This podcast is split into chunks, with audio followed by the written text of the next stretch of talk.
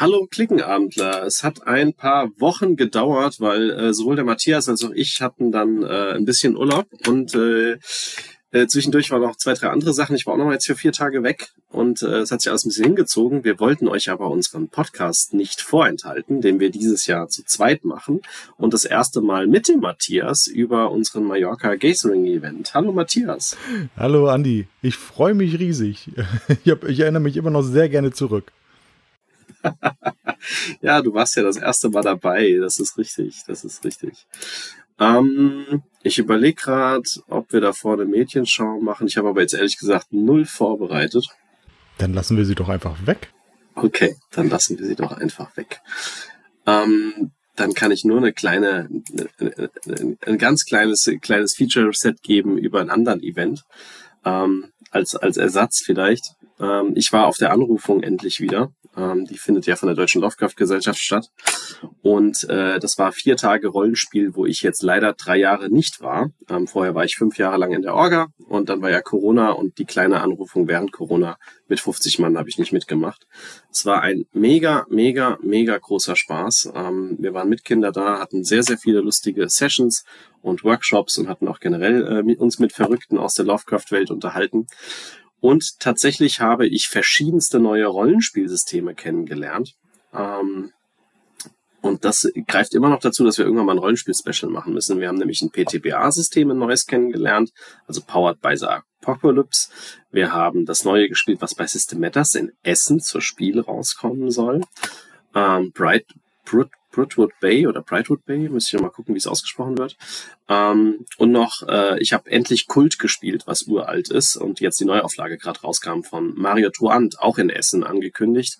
Ähm, die konnte ich alle vor Ort spielen als Rollenspielsystem. Das heißt, da müssen wir noch irgendwann mal drüber reden. Aber auf jeden Fall war das von System Matters, das Brightwood Bay oder wie es heißt, jetzt muss ich echt gucken, wie es heißt. Ähm, das war der Oberknaller. Das hat mir richtig, richtig viel Spaß gemacht ähm, weil das ein Rollenspielsystem ist, wo alle Spieler in den, in den vier Stunden, das war eine vier-Stunden-Session, tatsächlich ähm, ältere Omas spielen. Also auch die, äh, egal ob man eine Frau oder ein Mann ist, muss man ältere Omas spielen. Und äh, die wollen einen, einen Fall lösen, so wie man es kennt von Miss Marple oder jetzt von der Serie bei Netflix ist sie doch, glaube ich, oder nee, Disney Plus, diese äh, mit Steve Martin. Ähm, also so, so Crime Mystery live vor Ort von Leuten, die eigentlich keine Polizisten sind. Und das war eine sehr tattrige, sehr spaßige Lachrunde, weil die Omas auf einem Science-Fiction-Festival waren, wo äh, eine, eine neue Serie gezeigt worden ist für den Fandom ähm, und natürlich einer umgebracht worden ist. Und auf Deutsch heißt das Ding Bridalwood Bay, äh, Brindlewood Bay. Und das soll im Dezember dann rauskommen. Im Moment gibt es das nur als PDF ist einer der Essen-Neuheiten und ich fand's gigantisch gut. Das muss ich einfach hier erwähnt haben. Egal wer Rollenspiel mag oder nicht, das war ein sehr, sehr cooles System. Der Charakter war innerhalb von zehn Minuten erstellt. Man hat sich äh, einen Oma-Namen ausgesucht, einen Vornamen und äh, dann durfte man ein Hobby wählen, was einen entspannt, falls man Schaden kriegt oder so. Also äh, Stricken, ich habe ich hab Window-Color malen genommen und dann hat man gesagt, was diese Oma Spezielles kann. Da gab es nämlich verschiedene Moves und man kriegt einen speziellen Move und den haben sie benannt nach alten Serien aus den 90ern. Also es gab A-Team-Moves von Leuten aus dem A-Team und von, von den ganzen Serien, die es früher gab. Ähm, Herz aber herzlich oder wie es hieß da, diese, auch diese Detektivserie etc. Ähm, Hammer. Absoluter Hammer. Also wenn man Rollenspiel lustig äh, probieren will, das System kann es wärmstens zu empfehlen. Gut. Aber wir müssen mal echt ein Rollenspiel-Special machen. Mache ich auch gerne mit Matthias zusammen. Muss ich noch einen Gegenspieler suchen. Ja, das, das wird spannend. Rollenspiele und ich, das ist ja, also wer uns öfter zuhört, der weiß ja, dass ich damit so bisher überhaupt nichts am Hut habe. Und du hattest mir von diesem ähm, Spiel mit den äh, ja, älteren Damen ja schon erzählt und auf ja, jeden Fall ja, sehr, sehr abgefahren. Sehr, sehr abgefahren, ja. ja.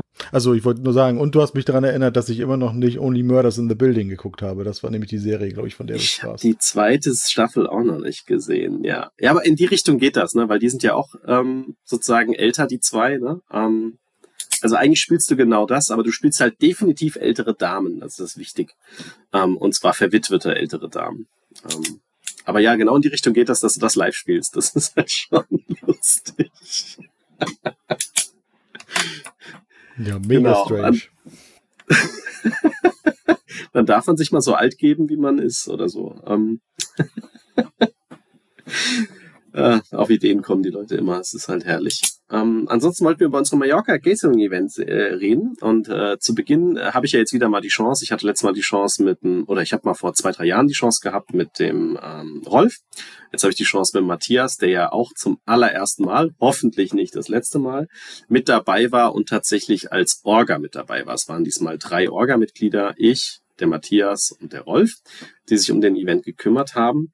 Und es war dies Jahr das erste Mal wieder seit 2019 war der letzte, weil 2020 war ja dann Corona.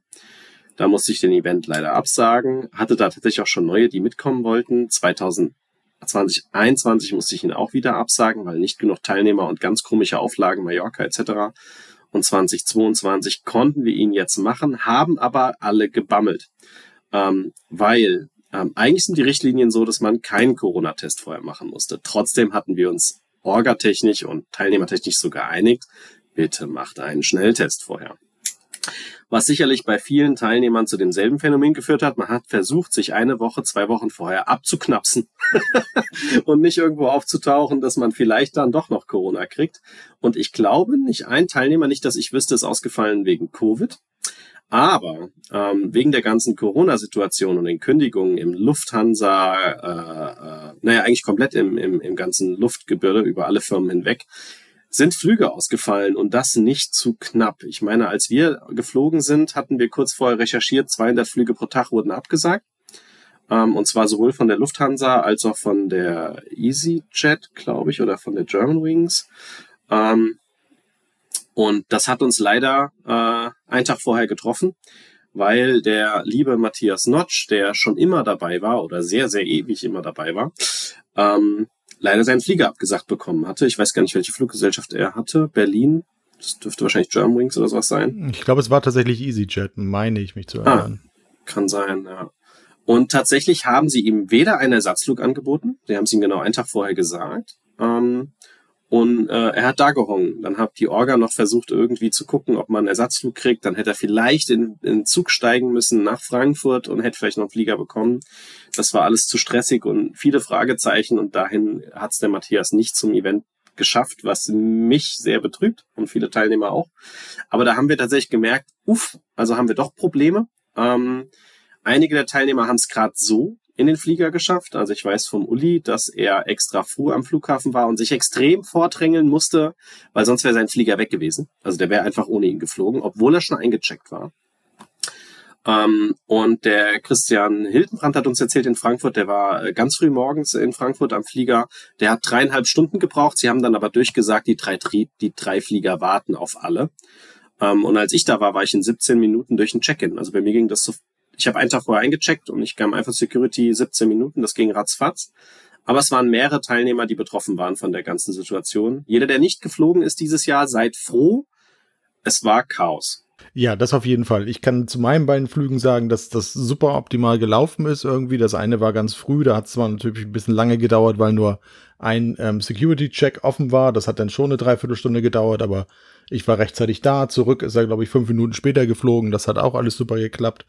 Und zumindest können wir sagen, also Matthias tat es mir wirklich mega, mega leid, dass er nun gar keine Möglichkeit hatte, dann ähm, sinnvoll irgendwie zu uns zu stoßen. Und ansonsten sind zumindest am Ende alle auf die Insel gekommen und alle auch wieder von der Insel runtergekommen. Also zumindest musste keiner noch, doch einer, ne? Einer musste, glaube ich, noch einen Tag länger bleiben. Nicht nur einer, der Rolf, ja. Ja, der Rolf. Stimmt, genau. Ich erinnere mich dunkel. Der, dessen Flug wurde auch noch gestrichen, genau. Der musste noch einen Tag auf Mallorca bleiben, aber auch dann ist er zumindest weggekommen. Also ich glaube, wir haben einfach auch Glück gehabt, dass wir nachher nicht in diese Hauptsommerferienzeit kamen, sondern noch nicht so viele Ferien ähm, oder ich glaube zu dem Zeitpunkt noch gar kein Bundesland Ferien hatte. Ähm, und dann später, als ich das so in den Wochen in den Sommerferien gesehen habe, war das noch viel, viel übler zum Teil. Ich glaube, das ist auch das harmloseste, dass wenn du vor Ort bist in dem Urlaubsgebiet und musst einen Tag länger sein. Das ist natürlich auch blöd, wenn du anders geplant hast oder auch mit deinem Arbeitgeber kurz telefonierst, aber das verzeiht dir jeder. Ähm, und dann bist du halt im schlimmsten Fall nochmal einen Tag in einem schönen Hotel da. In Mallorca weiß ich nicht, weil sie dich dann wahrscheinlich im El Raredal irgendwo unterbringen, weil das Nähe Flughafen ist. Ähm, aber grundsätzlich ist das nicht so tragisch. Ne? Also der, der äh, Rolf hat da auch ein Zimmer gefunden. Ähm, und wir haben dann noch in aller Ruhe ja äh, schön nachmittags äh, da gesnackt, weil die Orga hat nur Spätflüge genommen dieses Jahr, weil es einfach, wir, wir wussten, es ist unplanbar. Ähm, aber es hat jeder da weggeschafft. Ähm, als Info, ähm, mein äh, nicht, also mein Chef bei mir in der Firma ist auch nach Mallorca dieses Jahr geflogen und der hat mir erzählt, jedes Mal, wenn er, als er in Mallorca war, hat er Probleme gehabt mit dem Rückflug und das war auch dieses Jahr nicht besser. Ähm, er hätte einen Rückflug nach Frankfurt gehabt um 19.30 oder sowas rum und dann haben sie es schon verschoben um 20.30. Er ist extra früh zum Flughafen trotzdem gefahren. Ähm, und äh, hätte er den Flieger genommen, der für ihn vorgesehen wäre, wäre er in einer ganz anderen Stadt gelandet, wäre wieder in Bus verfrachtet worden und wäre irgendwann um 4 Uhr morgens daheim gewesen, total unentspannt, mit der gesamten Familie. Ähm, da aber zum Schalter gegangen ist und sie nicht einchecken konnten, ähm, hat er tatsächlich einen früheren Flug bekommen. Also das war in seinem Fall Glück. Aber der hat auch nur Probleme gehabt jedes Jahr mit Fliegern und dieses Jahr war es, äh, naja, absolutes Chaos. Äh, in meinem Haupturlaub bin ich mit dem Auto gefahren, das war deutlich besser, da war kein Chaos. Ja, genau. Same, same hier. Das war innerdeutsch im, im Bergischen Land. Insofern alles ganz entspannt mit dem Auto, das stimmt. Ja, ich war im Allgäu in so einem Familienhotel. Es war auch prima. Ja, ansonsten hat es aber alle anderen Teilnehmer haben es nach Mallorca geschafft, was eine gute Quote ist. Das heißt, keiner ist kurz vorher krank geworden ähm, hat Covid bekommen, Fliegerprobleme, sonstiges. Alle haben es hingeschafft und wir hatten wieder einen wilden Mischmasch. Ähm, dieses Mal etwas mehr Autoren als, Ver also nee, wir hatten schon mehr Verlage als Autoren da, aber das Mischverhältnis war diesmal ein bisschen anders da. Und es waren auch sehr viele Neulinge dabei, ähm, sowohl von Verlagsseite, ähm, weil wir haben es endlich geschafft, dass Heidelberger mal, mal wieder seit langem mit dabei ist und ähm, ähm, Korax war das erste Mal dabei. Und ich gucke gerade über die Verlage, da waren noch, äh, wir hatten zwei, drei Autoren, die das erste Mal dabei waren. Der Jens, den ich vorher noch nicht kannte. Skellig war das erste Mal dabei. Funtails auch, oder? Funtails war schon mal mit, aber derjenige, der dabei war, war noch nicht Ach, mit. War der Steffen beim letzten Mal mit. Der Steffen war schon mal mit, genau. Ähm, der Jens Merkel, den kannte ich vorher noch nicht. Den Rocky kannte ich vorher noch nicht. Ähm, der Michael Cheney, genau, war das erste Mal dabei, aber Funtails war schon mal dabei. Genau. Also es war sehr, sehr spaßig mit einem äh, wilden Mischmasch und tatsächlich lief wieder alles ziemlich glatt und wir hatten sehr, sehr viel Spaß. Und äh, ich glaube, der Matthias wird es bezeugen können. Ich meine, die Teilnehmer sagen uns ja auch immer, wir geben uns alle Mühe, alle Wünsche zu erfüllen. Irgendwann mal machen auch wir einen Cut und sagen, hey Jungs, jetzt hört's mal auf. Ähm, aber es ist wie so ein wilder Familientreff, vielleicht mit weniger Streit. wenn du 24 Familienmitglieder dabei hättest. Und es ist einfach überall lustig. Also man sieht, hat immer irgendwelches Gelächter im Raum und es ist sehr viel kreatives Arbeiten. Also definitiv. Also erstmal bei, bei den beiden Sachen, die du gesagt hast, mit ähm, die Orga ermöglicht alles auf jeden Fall. Wir haben uns, glaube ich, größte Mühe gegeben und so wie das Feedback zumindest vor Ort und auch hinterher war, war das auch von allen ähm, sehr positiv angenommen und wie du sagst auch Familienurlaub. Also ich, ich kenne ja so Familienurlaube im Ferienhaus nur mit so 12, 13 Leuten und nicht mit, mit Mitte 20.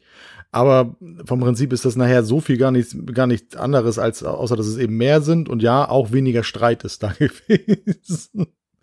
Definitiv. Bei Familienurlauben gibt's dann doch öfter mal die ein oder andere Hakelei. Das ist aber, glaube ich, auch einfach ganz normal in Familien. Das bleibt da nicht aus. Allein schon, wenn Eltern und Kindern zusammen sind oder Brüder oder so, ja. Ja, genau.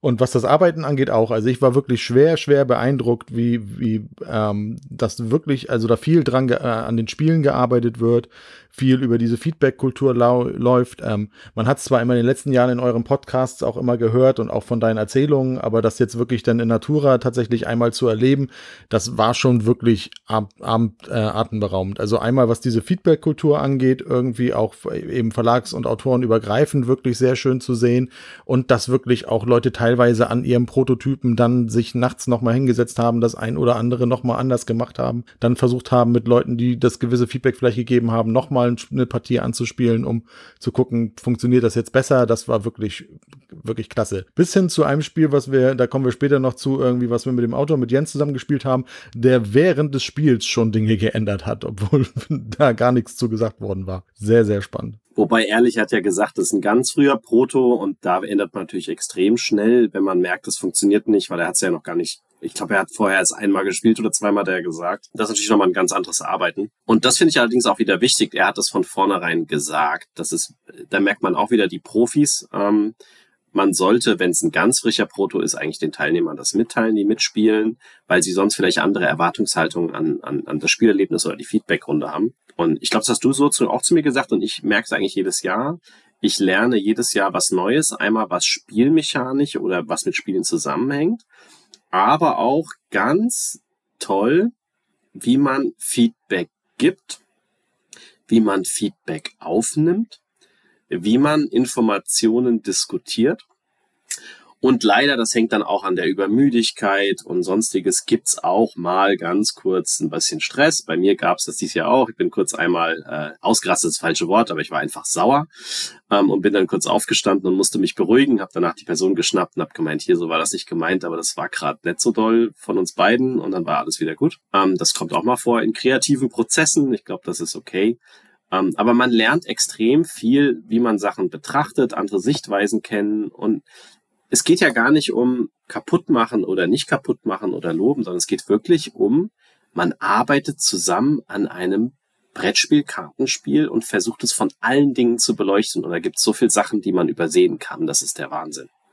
Es ist der absolute Wahnsinn was ich da jetzt mitgenommen habe, wie du sagst, wie man Feedback gibt und auch eben eventuell irgendwie so für Blog und Rezension, oder Videoproduktion irgendwie also mitgenommen habe, wenn man über Spiele spricht, das ist wirklich schon atemberaubend und ich kann mir gut vorstellen, dass das, wenn du sagst, du lernst immer auch noch dazu, dass das von Jahr zu Jahr einfach auch noch mehr wird. Also das ist wirklich schon Wahnsinn, was da tatsächlich geleistet wird. Also ja, das ist im, das ist im Sommer und da ist Sonne und da ist ein Pool und da gehen auch Leute rein. Auch wir waren im Pool.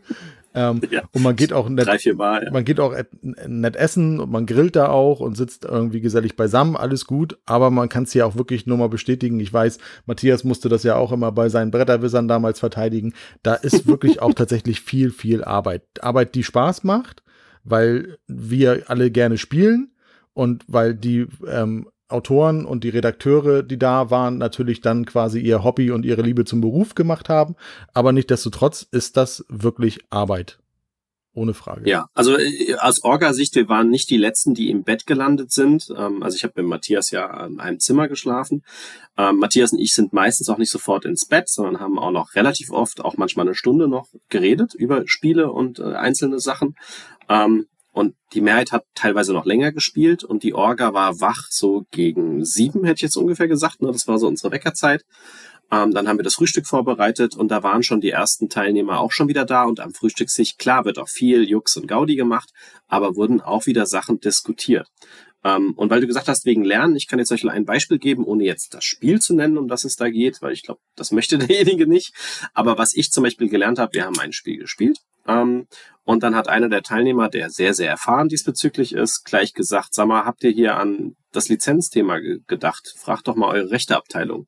Und hat derjenige, der das Spiel vorgestellt hat, sofort gewusst, was gemeint ist. Ja, aber das ist doch, meinst du nicht, dass das durchgeht? Und dann habe ich gelernt, das war mir vorher nicht bewusst, wenn man ein Teil einer öffentlichen Person ist, also wenn ich Angela Merkel wäre oder äh, ein Sänger oder sonstiges, kann man nicht viel gegen tun, dass man vorkommt. Das heißt, man, es darf die, die Presse darf über einen berichten. Aber auch wenn ich jetzt ein Brettspiel machen würde und würde da ein Quizspiel machen zum Beispiel und würde dann fragen, nenne eine bekannte, weiß ich nicht, Rockgruppe oder, oder ähm, also ich frage Fragen zu Personen, dann verdient die öffentliche Person daran keinen Cent. Ich muss, ich kann nicht verklagt werden. Ich muss mich um nichts kümmern, weil das allgemeines Wissen ist und es eine öffentliche Person ist. Wenn ich aber eine Person in das Spiel integrieren würde, und die Person taucht da als Akteur in dem Spiel auf, nicht als Information, sondern ist ein Teil des Spielgeschehens in irgendeiner Weise, vielleicht auch nur für eine Minute. Dann ist das was anderes ich kann nicht einfach, und das geht wahrscheinlich in der Computerspielsbranche und sowas ähnlich, ähm, dann Charakter einbauen, der dann, gut, mit, weiß ich nicht, je nachdem, wie lange er tot ist, aber nehmen wir mal an, Michael Jackson. Ähm, und äh, den als Michael Jackson da agieren lassen und ich rede mit dem oder ich mache irgendwas mit dem. Ähm, ich kann den vielleicht so ähnlich aussehen lassen und den Namen deutlich verfremden und die Leute wissen trotzdem, wen ich meine. Das kriege ich hin, weil das dann wieder Hommage. Aber ähm, dass es noch diesen Bruchteil gibt zwischen ich nutze ihn als Info oder ich nutze ihn zum Spielgeschehen, Spaß, dass, es ein, dass das ein Unterschied ist, das wäre mir nicht bewusst gewesen. Ich hätte gemeint, eine öffentliche Person kann gar nichts machen. Äh, aber das ist wohl nicht wahr. Ja, genau. Ähm, die Diskussion hatte ich dann auch mitbekommen und das ist es genau. Ne? Also da wäre ich im Leben nicht drauf gekommen, dass sowas problematisch sein kann. Und dann, und dann sieht man nur, dass der eine den Einwurf gibt und der andere kurz überlegt und fragt, meinst du nicht doch? Nee, nee, so nicht. Und dann weiß die Person aber auch quasi genau, was sie zu tun hat. Ne? Also dann macht sie sich ihre ja. Notizen und dann weiß sie, okay, entweder mache ich das jetzt hier online irgendwie abends per Mail oder, te oder telefoniere kurz mit Leuten oder ich nehme es eben mit zurück nach Deutschland und gucke dann nochmal irgendwie das, was gemacht werden kann oder muss oder wie auch immer. Also wirklich auch da einfach der Wahnsinn, ne? wie schnell das irgendwie geht. Ja, also da habe ich was mitgenommen und habe was gelernt und ich habe in der Diskussion zu, mit Marco Teubner was gelernt. Der sollte eigentlich einen Workshop halten bei diesem Redaktionstreffen. Das hat dann warum auch immer nicht geklappt. Ähm, und da gab es auch eine sehr interessante Diskussion, die ich kenne, aber ich kannte sie noch nicht aus dieser Sichtweise. Und zwar haben alle Neulingsautoren immer Angst, wenn sie eine Spielidee einem Verlag schicken, dann legen sie sich ja blank und jetzt könnte ja der Verlag diese Spielidee nehmen und sagen, das war ihre Idee und mich komplett außen vor lassen, dann sparen sie ja die Autorgebühr. Ähm, also sie klauen meine Idee, weil ich habe sie ihnen offiziell gegeben. Das ist gerade bei ganz frischen Autoren immer wieder ein Thema. Die SAZ ist da ja auch immer dran und, und berät und hilft, ähm, also die Spielautorenzunft. De facto macht das ein Verlag nicht. Ähm, weil die wollen ja Ideen bekommen. So viel verdient der Autor auch wieder nicht dran. Es ist eine andere Gewinnmarge dem anderen Bereich dran. Das heißt, ein Verlag würde halt sich sofort in der Szene auch äh, komplett offenlegen, wir, wir klauen Ideen, da können, würde kein Autor mehr was hinschicken. So funktioniert die Szene nicht. Aber ich verstehe die Kerngedanken dieses Autors. Und ähm, dieser Workshop hatte ein anderes äh, Thema. Ähm, und da ging es darum, ich habe nicht teilgenommen, aber da ging es darum, wie sieht das denn eigentlich aus? Es gibt ja auch Verlage, die Spiele produzieren ohne einem Autor als Teambuilding-Maßnahme. Nee, Teambuilding-Maßnahme ist das Falsche. Also wo das ganze Verlagsteam an einem Spiel arbeitet, die machen auch Autorenspiele, aber sie bringen auch Spiele raus, wo dann steht, das sind das Team und das ist das Team des Verlags. Das gibt es. Ähm, als Beispiel wurde Haber genannt. Die haben wohl auch ein paar Eigenproduktionen. Und wenn man jetzt redaktionell tätig ist oder viele Spiele kennt, dann hat man natürlich auch viele Spielmechaniken und viele Sachen gesehen, die einem vielleicht inspirieren. Und das ist jetzt die Frage, wie sehr kann man menschlich unterscheiden, wann was inspiriert ist wann was geklont ist, wann man um Erlaubnis fragen muss oder nicht und wann was sehr bekannt und eigentlich wieder offen ist, weil das jeder kennt. Und das fand ich eine sehr spannende Sache, dass da auch wieder über Sachen diskutiert gehen, gehen so tief in die Szene rein, um Verlage, Autoren und Entwicklung zu besprechen und auch zu schützen. Das war sehr spannend. Ähm, da haben wir, glaube ich, eine Stunde am Frühstückstisch haben die geschwächt.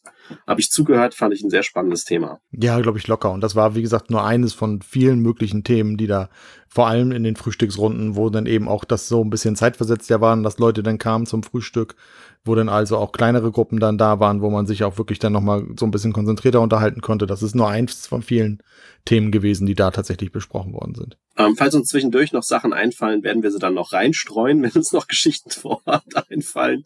Auf jeden Fall haben wir dieses Jahr mehr gekocht. Das Restaurant war nämlich zu und bleibt es wohl leider auch wegen Corona, weil auch die haben, wie jedes Land, also auch Mallorca hat das Problem äh, und Spanien und Deutschland sowieso, Fachkräftemangel beziehungsweise Personalmangel, Kosten von Personal. Und deswegen haben wir dieses Jahr immer morgens das Frühstück selbst organisiert, als auch das Abendessen. Wir waren aber zweimal zweimal im Restaurant, glaube ich, oder dreimal. Und damit mussten wir dieses Jahr deutlich mehr kochen, was gar nicht so einfach ist für 24, 25 Leute. Und zum Glück haben da immer Leute mitgeholfen. Ähm, aber genau, das, das ist mir jetzt noch eingefallen. Ansonsten würde ich zu den Spielen kommen, es sei denn, dir fällt noch was ein, was erwähnenswert ist. Nein, ich glaube, dann können wir tatsächlich zu den Spielen kommen. Also beim Essen, wie gesagt, ich kenne es ja nicht anders. Ich war beim ersten Mal dabei. Ja, es ist ein Aufwand, aber es hat alles gut funktioniert. Wie gesagt, wie du sagtest, zweimal sind wir essen gegangen. Einmal gab es noch Pizza, die wir abgeholt haben. Und dann geht so eine Woche ja auch relativ schnell rum und viele Hände schnell ein Ende. Also das, das, das ging dann schon ganz gut. Da hat jeder dann seinen Teil zu beigetragen, sei es beim Essen oder hinterher beim Aufräumen. Ähm, wie immer gilt, wir können nicht, also erstmal können wir nicht alle Spiele spielen, die vor Ort sind. Das sind so knapp 100 Protos, ähm, Prototypen. Ähm, Plus, ähm, wir dürfen nicht alles erwähnen. Ich frage immer die Teilnehmer, ob wir darüber sprechen dürfen oder nicht. Ähm, und es kann natürlich sein, dass ähm, wir teilweise manchmal auch den Verlag nicht nennen können oder auch das Spiel dann doch nicht rauskommt oder noch verändert wird, wir spielen da vor Ort Prototypen. Und zwar meistens Prototypen für die nächsten ein, zwei Jahre, manchmal auch für dieses Jahr. Und da hatten wir dieses Jahr auch wieder Glück. Wir versuchen das ja dann immer, auch wenn da was da ist, dass wir da irgendwie rankommen und die Spiel wenigstens spielen können, um das Spielverhältnis äh, drüber zu berichten können. Und eins der Spiele, die wir vor Ort spielen konnten, allerdings nicht das finale Szenario, ähm, sondern im Prinzip so eine Art Demo-Runde, ähm, das war das äh, Spaceship Unity. Ähm, das ist vom Jens Merkel heißt der, glaube ich, mit Nachnamen, ne? Ja, Jens Merkel und Ulrich Blum, die haben das entwickelt. Und äh, wurde auch announced jetzt von Pegasus Spiele, dass das äh, rauskommen soll. Das ist ein, wie kann man das Spiel beschreiben? Es ist ein Science-Fiction-Spiel, wo man relativ viele Mikrospiele spielt, also eigentlich kein Gesamtsystem, sondern man spielt dauernd nur kleine Aufgaben, die thematisch passend sind und in dem fertigen Brettspiel sollen dann, wenn ich mich richtig erinnere, vier Szenarien enthalten sein, die der Auftakt einer Kampagne sind. Also es gibt eine komplett Geschichte, die auch anscheinend thematisch zusammenhängt ist, auch mit Humor drin, aber auch mit vielen Sachen, die man aus Star Trek und sowas kennt, wenn man so Serien verfolgt hat, die letzten 20 Jahre. Oder äh, ich weiß nicht, da gibt's ja noch äh, nicht, es gibt ja nicht nur Star Trek, Star Trek ist mir jetzt gerade spontan eingefallen, aber gibt es ja tausende von diesen Science-Fiction-Soaps im Weltraum. Ähm, und es gibt tatsächlich, und das, das äh, da habe ich jetzt auf der Anrufung mit dabei gehabt, ein, ein, ein Heft, das wird es wohl dann auch in Essen geben, wo man einen Demo-Fall spielen kann oder halt das System kennenlernen kann. Ähm, das ist eine Zeitschrift und da muss man sich die Karten und die, die, die Dinge, die man benötigt, ausschneiden. Das geht innerhalb von einer halben Stunde. Dann legt man sich noch ein paar Sachen bereit und dann kann man mit diesem Heft, wenn man es einfach vorliest, man muss nichts vorher lesen, sondern während die Runde da ist, liest man es vor, kann man es spielen und lernt dann das Spiel kennen. Und das war auch das, was wir vor Ort gespielt haben. Also wir haben nicht die Kampagne für uns selbst gespoilert, weil die wollen, die will ich auf jeden Fall zu Hause erleben, ähm, oder halt zumindest mit, mit, mit bestimmten Leuten. und äh, wir haben dieses Heft gespielt und äh, hatten da sehr viel Spaß. Äh, haben da auch tatsächlich Fehler gefunden, die andere nicht gefunden haben. Noch ein paar Druckfehler vorm Druck ist hilfreich.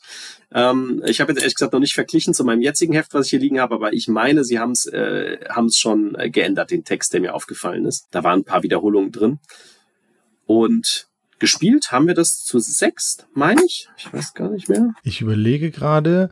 Eins, zwei, drei, vier. Haben wir es nicht nur zu viert gespielt? Ah, zu viert müsste es dann gewesen sein. Ja, das kann auch sein. Wir haben es mit Joachim viert, und ja. mit Ralf gespielt, ne? Glaube ich. Genau. Ähm, und äh, jetzt ist es halt schwierig, über das Spiel zu berichten, ohne zu spoilern. Ähm, da muss man halt echt wieder aufpassen, weil wenn wir jetzt Sachen erwähnen, die wir gemacht haben, spoilern wir euch zwar nur die Demo-Runde, aber wir spoilern sie euch. Aber was das Spiel tut, ist, es verlangt mindestens ein Handy. Und dieses Handy verwendet ihr aber anders, als ihr es gewohnt seid. Es verwendet in dem Sinn keine App. Ähm, einer der Mitspieler, also vielleicht gibt es sogar später eine App, ich weiß es nicht, aber einer der Mitspieler macht, braucht ab und an einen Timer. Dafür braucht man das Handy. Aber sie haben es halt auch sehr clever agiert und da haben wir auch mit den Autoren gesprochen. Ähm, sie haben es geschafft, das Handy zu integrieren, weil es sowieso irgendeiner mit hat, aber den Fokus vom Handy wegzutun, indem sie es in das Spielgeschehen zu integrieren. Ich weiß nicht, wie man das anders sagen kann. Wenn ihr ein Brettspiel spielt und ihr habt mal einen Teilnehmer, der mit euch ein Brettspiel spielt und guckt dauernd auf sein Handy und ist teilweise bei der Spielsession nicht dabei, äh, ist das manchmal sehr doof für die Spieler. Also sogar öfter mal sehr doof. Und bei dem Spiel wurde es so integriert, dass man mal Fotos machen muss, mal muss man was wohin senden, mal muss man eine Zeit messen, mal, äh, ja, also sie versuchen mit den Elementen, die jedes Standard-Handy kann, ähm, zu arbeiten. Ähm, und das machen sie so gut, dass sie natürlich ansatzweise dafür sorgen, einmal, dass automatisch Werbung für das Spiel gemacht wird, wenn man Sachen posten muss irgendwo oder so. Andererseits sorgen sie dafür, dass das Handy zum Spielspaß beiträgt, ohne die Aufmerksamkeit wegzunehmen. Und das machen sie noch mit anderen Sachen. Also das Handy ist nicht Teil jedes Minispiels, sondern sie haben dann halt Spiele, wo man Klamotten benötigt, ähm, wo man Sachen aus der Küche benötigt, Sachen aus dem, bei uns wäre das der, wie heißt denn das? Der Putzraum, da kann auch mal sein, dass ihr Sachen benötigt. Ähm, und was man tut ist am Anfang, zumindest in der Demo-Runde, man hat so große Bögen und man legt einen Bogen zu den passenden Sachen, die man sich zurechtsucht. Also im Heft steht zum Beispiel, was man benötigt. Als Beispiel, das ist jetzt, glaube ich, kein Megaspoiler, aber wenn ich sage, was passiert, ihr müsst drei Sockenpärchen raussuchen, hat jeder daheim. Ja, ähm, ist so.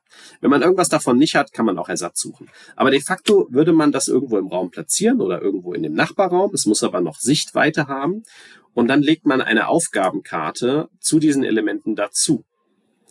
Und jetzt ist es so, dass man das alles vorbereitet hat und im Demospiel ähm, und später dann sicherlich genauso werden dann Karten aufgedeckt, die dann eine Geschichte erzählen. Und während die Geschichte erzählt wird, kommt danach, jetzt müssen wir mit dieser Situation umgehen. Und das heißt meistens, dass ein, zwei oder manchmal sogar drei Spieler zu der gleichen oder zu unterschiedlichen Stationen rennen müssen. Dann nehmen sie den Bogen in die Hand und dann gibt es verschiedene Aktionen auf den Bogen, die man noch nicht kennt. Und wenn man diese Aktionen dann liest, dann geben die einem Mikrospiel und das muss man dann durchführen. Und dafür gibt's wiederum Zeitaspekt teilweise. Und wenn man das dann geschafft hat, dann ist alles gut. Wenn man es nicht geschafft hat, dann passiert was dementsprechend in dem Szenario. Und so funktioniert das ganze Spielsystem. Und in der Demo lernt man halt jetzt mal so ein paar von diesen Aktionen kennen, versteht dann, ah, so ist das gemeint. Und ich finde einige Sachen, aber das hängt natürlich auch von den Mitspielern ab, kann man natürlich auch thematischer agieren. Zum Beispiel kann man durch die Karten möglichst versuchen, in der Stimmlage der Person vorzulesen. Und man kann natürlich eine Aufgabe thematisch oder unthematisch durchführen. Also wenn man irgendwas äh, mit Maschinenraum oder sonstiges zu tun hat und man müsste an einem Tisch sitzen, könnten ja die Teilnehmer, obwohl es nirgendwo steht, den Tisch so leicht bewegen, dass man so ein Ruckeln hat oder sowas. Ne? Das ist dann thematisch noch zusätzlich agieren. Und das haben wir getan. Ich glaube, wir haben eine Stunde, anderthalb Stunden verbracht ähm, haben zig Sachen gemacht, ähm, Bilder geknipst, Sachen versendet an andere Handy-Teilnehmer, ähm, ähm, zusammen agiert, auch teilweise körperlich. Das klingt jetzt aber irgendwie wieder komisch, aber man muss auch manchmal mit den Leuten interagieren ähm, und sei es nur irgendwie, äh, dass man sich umarmen muss zu einem speziellen Zeitpunkt und richtig. So Sachen haben wir getan. Und äh, ich glaube, ich kann jeden verstehen, der so ein Spiel nicht mag. Ähm, ich bin da ganz großer Fan von, weil ich mag Rollenspiele, ich mag auch Jux und Gaudi-Spiele und ich mag Science Fiction. Das heißt, das triggert bei mir die ganz, die drei Sachen. Ob das Endspiel mir gefällt, weil ich würde jetzt tippen, die Demo-Runde war lustig, das würde ich jetzt aber nicht zehnmal spielen wollen. Ähm, also ob die Kampagne den Spannungsbogen hält und, und, und diese Elemente, das kann ich nicht sagen. Da lasse ich mich überraschen. Aber ich bin sehr freudig überrascht und hoffe, dass das Spiel großen Erfolg hat, weil da kann man viel machen aus dem System. Ja, hättest du mich, weil du jetzt gerade am Ende gesagt hast, ob dir das Spiel Spaß macht und dass das nicht für jeden was ist, hättest du mir vor sechs, sieben Jahren gesagt, ich soll so ein Spiel spielen, hätte ich gesagt, tickst ja wohl nicht richtig. Aber es ist tatsächlich so, erstmal wandelt man sich tatsächlich auch so ein bisschen, ähm, weil, also, wie, du hast ja ein bisschen erklärt, worum es geht, man muss schon eine gewisse Lockerheit da mitbringen. Ne? Also wer, wer wirklich auf Interaktion und auch Interaktion mit, von Menschen untereinander nicht so richtig Bock hat, für den ist, kann das irgendwie an gewissen Stellen ein bisschen schwierig werden. Und es ist natürlich auch ja, es hat schon eine gewisse Art hum Humor, die man auch teilen muss, wenn man dieses Spielerlebnis völlig ähm, da völlig ähm, drin aufgehen möchte. Aber diese Runde, diese Demo-Runde hat so massiv viel Spaß gemacht und du hast ja gesagt, man musste auch einige Videos aufnehmen. Ich habe diese Videos hinterher meiner Familie gezeigt, die schon wirklich sehr irritiert. Ich weiß gar nicht, ob ich die Videos habe, die musst du mir auch nochmal schicken. Ich glaube, die habe ich teilweise nicht. Schicke ich dir gerne, ja. Äh, sind, glaube ich, nur zwei kurze, aber die schicke ich dir gerne. Ähm, ich, oder ich meine, ich habe sie sogar schon in die Gruppe gestellt bei uns, aber ich schicke sie dir gerne nochmal. Kann sein, ja. Das ist schon sehr, sehr abgefahren gewesen und die Familie war sehr irritiert, was wir da irgendwie gerade machen und äh, war, wie gesagt, wirklich sehr lustig. Ich gebe dir recht, man muss gucken, wie das so über eine Kampagne trägt, weil wir haben jetzt anderthalb Stunden gespielt und es war abwechslungsreich, aber wenn du eben, ich habe eben noch mal geguckt, du sagtest, glaube ich, vier Kapitel, ich habe es gesehen, fünf Bücher sind's, also werden es wahrscheinlich ah, fünf, fünf, fünf, fünf Stories sein. Ähm, ob das dann genug Abwechslung nachher auch bietet, ne? Also ob da auch genug andere Sachen sind oder ob das dann sich nachher auch ein bisschen wiederholt, weil ein paar kleine Wiederholungen waren ja drin, ähm, in, der, in der Demo auch. Und man muss nachher gucken, wie sich die fünf Kapitel nachher auch unterscheiden, denn ich gebe dir recht, wenn es nachher denn nachher zu repetitiv ist, dann ist die Frage, ob man wirklich so den dauerhaften Spaß hat. Aber für diese Demo-Runde, auch mit den ähm, Personen, die mitgespielt haben, das war einfach wirklich sehr, sehr lustig. Wir hatten da eine tolle Runde. Ähm, ich hätte da auch, ähm, das gab ja auch eine Diskussion, es gab ja auch zwei, drei Leute, die gesagt haben, nee, die Demo würden sie nicht so gerne testen wollen vor Ort. Und es gibt auch Personen, wo man denkt so, ja, nee, da passt das dann auch nicht. Ähm, das ist wahrscheinlich tatsächlich nicht euer Spiel, aber in der Runde war das tatsächlich mega lustig. Wer nun Interesse hat, also du hast ja gesagt, du hast ein paar Exemplare ausgedruckt bekommen, die du äh, auf der Anrufung verteilen konntest, dankenswerterweise. Es gibt auf der Seite von Pegasus tatsächlich das auch als Print and Play. Also wer das vorher mal ausprobieren möchte, kann dies tun. Ähm, natürlich, wie gesagt, die erste Staffel mit diesen fünf Büchern wird jetzt zur Messe erscheinen, wird man dann sehen. Ähm, wie das dann läuft, kann man sich also auch vor Ort dann in Essen angucken. Und fürs Frühjahr ist auch schon eine zweite Staffel angekündigt, also es geht auch weiter. Und dann wird sicherlich einfach davon abhängen, wie ähm, groß ist der Spielspaß tatsächlich und wie groß ist einfach die Zielgruppe, die dafür da ist, wie lange es dann am Ende weitergeht. Aber ich könnte mir vorstellen, wenn sie es schaffen, das interessant zu halten, dann ist das sicherlich etwas, was unein, uneingeschränkt ähm, erweiterbar ist. Also die Autoren hatten uns berichtet, ähm, dass sie die letzten zwei Jahre fast nonstop daran gearbeitet haben. Ähm, deswegen hoffe ich, dass es sehr abwechslungsreich ist, weil sie ja so viel Zeit rein investiert haben. Und geschichtlich habe ich das so verstanden, dass die beiden Sachen, also auch das zweite, wenn das kommt, zusammenhängend sind und dann im Prinzip so eine Art Staffel ergeben. Ähm, also, äh, weil es ja auch so ein Serienformat ist. Ja, ich glaube, also ihr habt verstanden, dass sowohl Matthias davon begeistert ist, was ihn selbst verwundert, weil er eigentlich nicht sagen würde, dass er so Spiele gern spielt. Dass ich sowas gut finde, ist, glaube ich, nicht wirklich verwunderlich. Ich spiele gefühlt eh fast alles, aber ähm, bei Jux und Gaudi im Raum rumlaufen, nicht rennen, nicht zwangsläufig rennen, aber im Raum agieren ähm, und dann noch eine lustige Story dabei erleben und mit den Leuten Quatsch machen, mag ich halt schon sehr. Ja, ja, hat äh, Genau. Hat, hat auf jeden Fall Kultfaktor. Und ich bin mal gespannt. Also wir haben äh, einige von diesen Heften einfach, äh, wir haben immer eine Verlosung auf der Anrufung, wo die Spielleiter belohnt werden, die Runden anbieten. Und da haben das einige mitgenommen. Ähm, und ich habe es ihnen äh, dem einen explizit empfohlen, weil ich genau weiß, das ist sein Thema. Also das ist so ein Spiel, das kann durch Wordspreading äh, natürlich sehr erfolgreich sein. Und was ich sehr spannend finde, mal gucken, ob das wirklich so ist. Ähm, uns wurde berichtet, dass in Essen geplant ist, einen Spielraum dafür bereitzustellen, der eine Plexiglasfront hat, so dass die Leute in den Raum reingehen, diesen wilden Scheiß machen, den man da machen muss, und die Teilnehmer, die in Essen dran vorbeilaufen, sehen, dass da eine wilde Kacke abläuft und das kann natürlich auch für sehr, sehr viel Flair und vor allem Ausprobier. Ah, das sieht ja so albern aus, das will ich mitmachen. Ähm, Faktor sorgen. Ne? Vielleicht auch Abschreckung bei dem einen oder anderen, aber ähm, sicherlich für interessante Zuschauer, die kurz sagen, ah, wo kann man sich anmelden? Absolut. Wenn sie jetzt noch irgendwie das hinkriegen, da sich irgendwie so eine Popcornmaschine hinzustellen, dass die Zuschauer sich dann auch noch schön da Popcorn mit reinziehen können, während sich der andere zum Affen machen, dann ist das, glaube ich, einfach auch der, der Magnet, der dann auf, oder einer der Magneten, die dann auf der Messe jetzt Anfang Oktober dann da sein werden. Also wenn sie es wirklich so umgesetzt kriegen, dann wird es bestimmt viele staunende und irritierte Gesichter an diesen Glasscheiben geben. Es gab mal vor ein paar Jahren von Repos ein, ein, ein Spiel im Krankenhaus. Ich komme gerade nicht drauf, wie es heißt.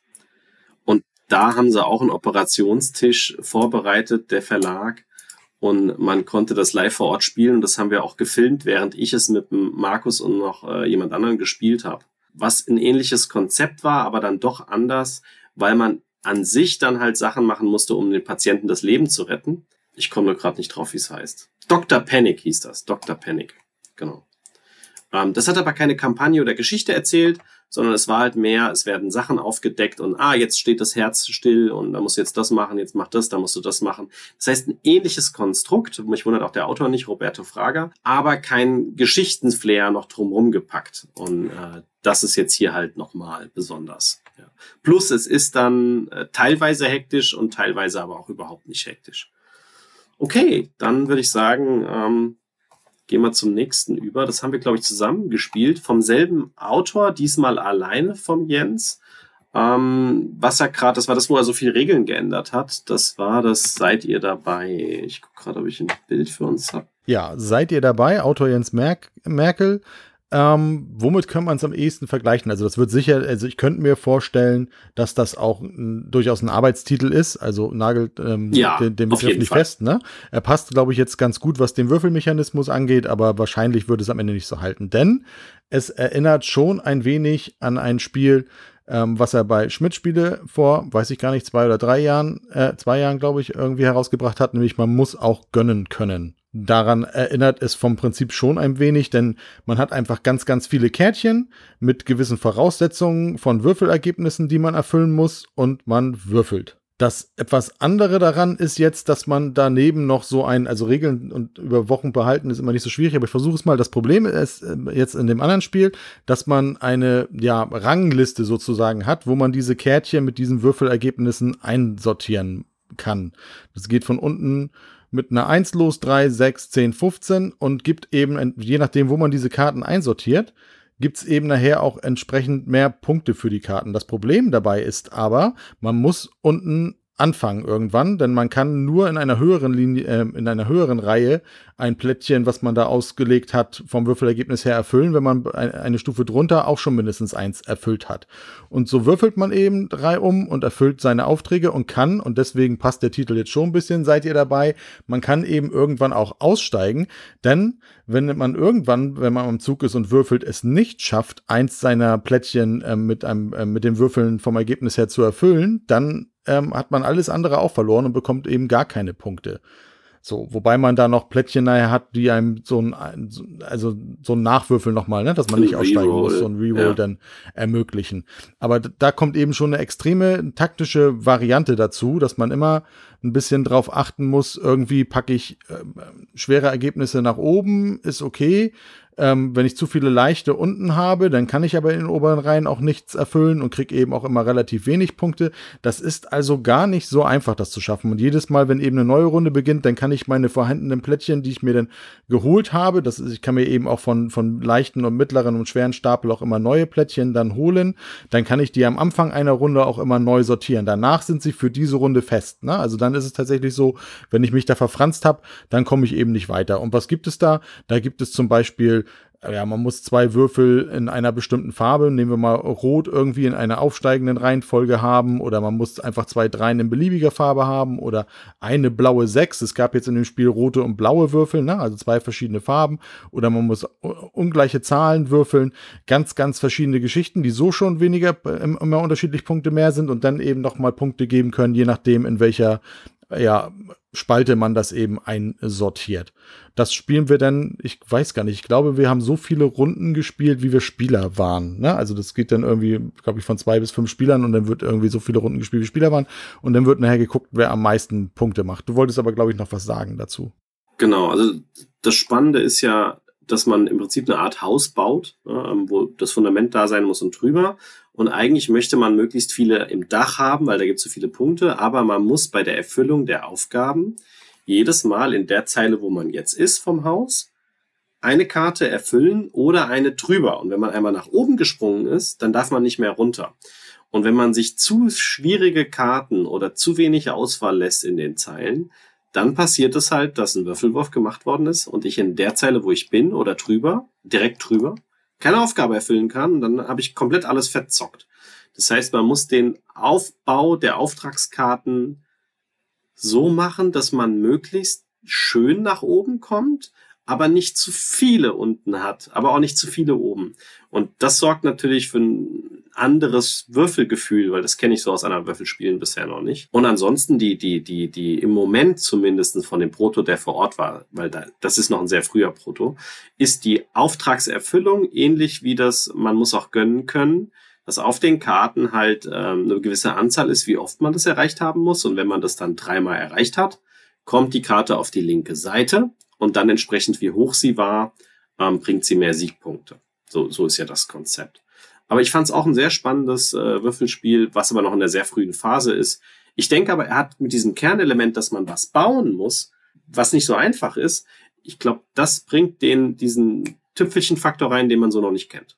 Ja, das absolut. Ne? Und wie gesagt, das war jetzt der, wir sprachen ganz am Anfang ja mal drüber, relativ frühe Proto, wo er dann schon teilweise Wertungen oder wie oft man etwas erreichen muss, dann während der Partie nochmal änderte und so, weil er wirklich aufmerksam zugeguckt hat. Und auch das fand ich, wie gesagt, als jemand, der zum ersten Mal dabei war und auch mit so viel Autoren direkt dann gespielt hat, die, die ihre Spiele dabei hatten, sehr erstaunlich, wie, wie schnell das dann äh, so vom Kopf einfach auch schon geht. Ne? Dass man sagt, ich habe jetzt einfach ich habe euch zugeguckt und ich sehe schon, nee, das, das muss irgendwie anders, vielleicht ändert sich auch wieder zurück oder nochmal ganz anders, aber in dem Moment habe ich jetzt gerade die Idee, das muss man nur zweimal erfüllen oder die Punktkarte ist jetzt so und so viel wert oder man kriegt jetzt automatisch einen Chip oder keinen Chip oder man darf so viel Karten ziehen oder weniger, dass, dass er das wirklich sofort so adaptiert hat, fand ich schon sehr spannend. Ich finde, in dem Moment kann man auch nochmal noch eine andere Sache erwähnen, weil ich die gerade in der Spielrunde und in der El Puro-Runde ähm, äh, kennengelernt habe. Jeder ist ja ein anderer Typ Spieler.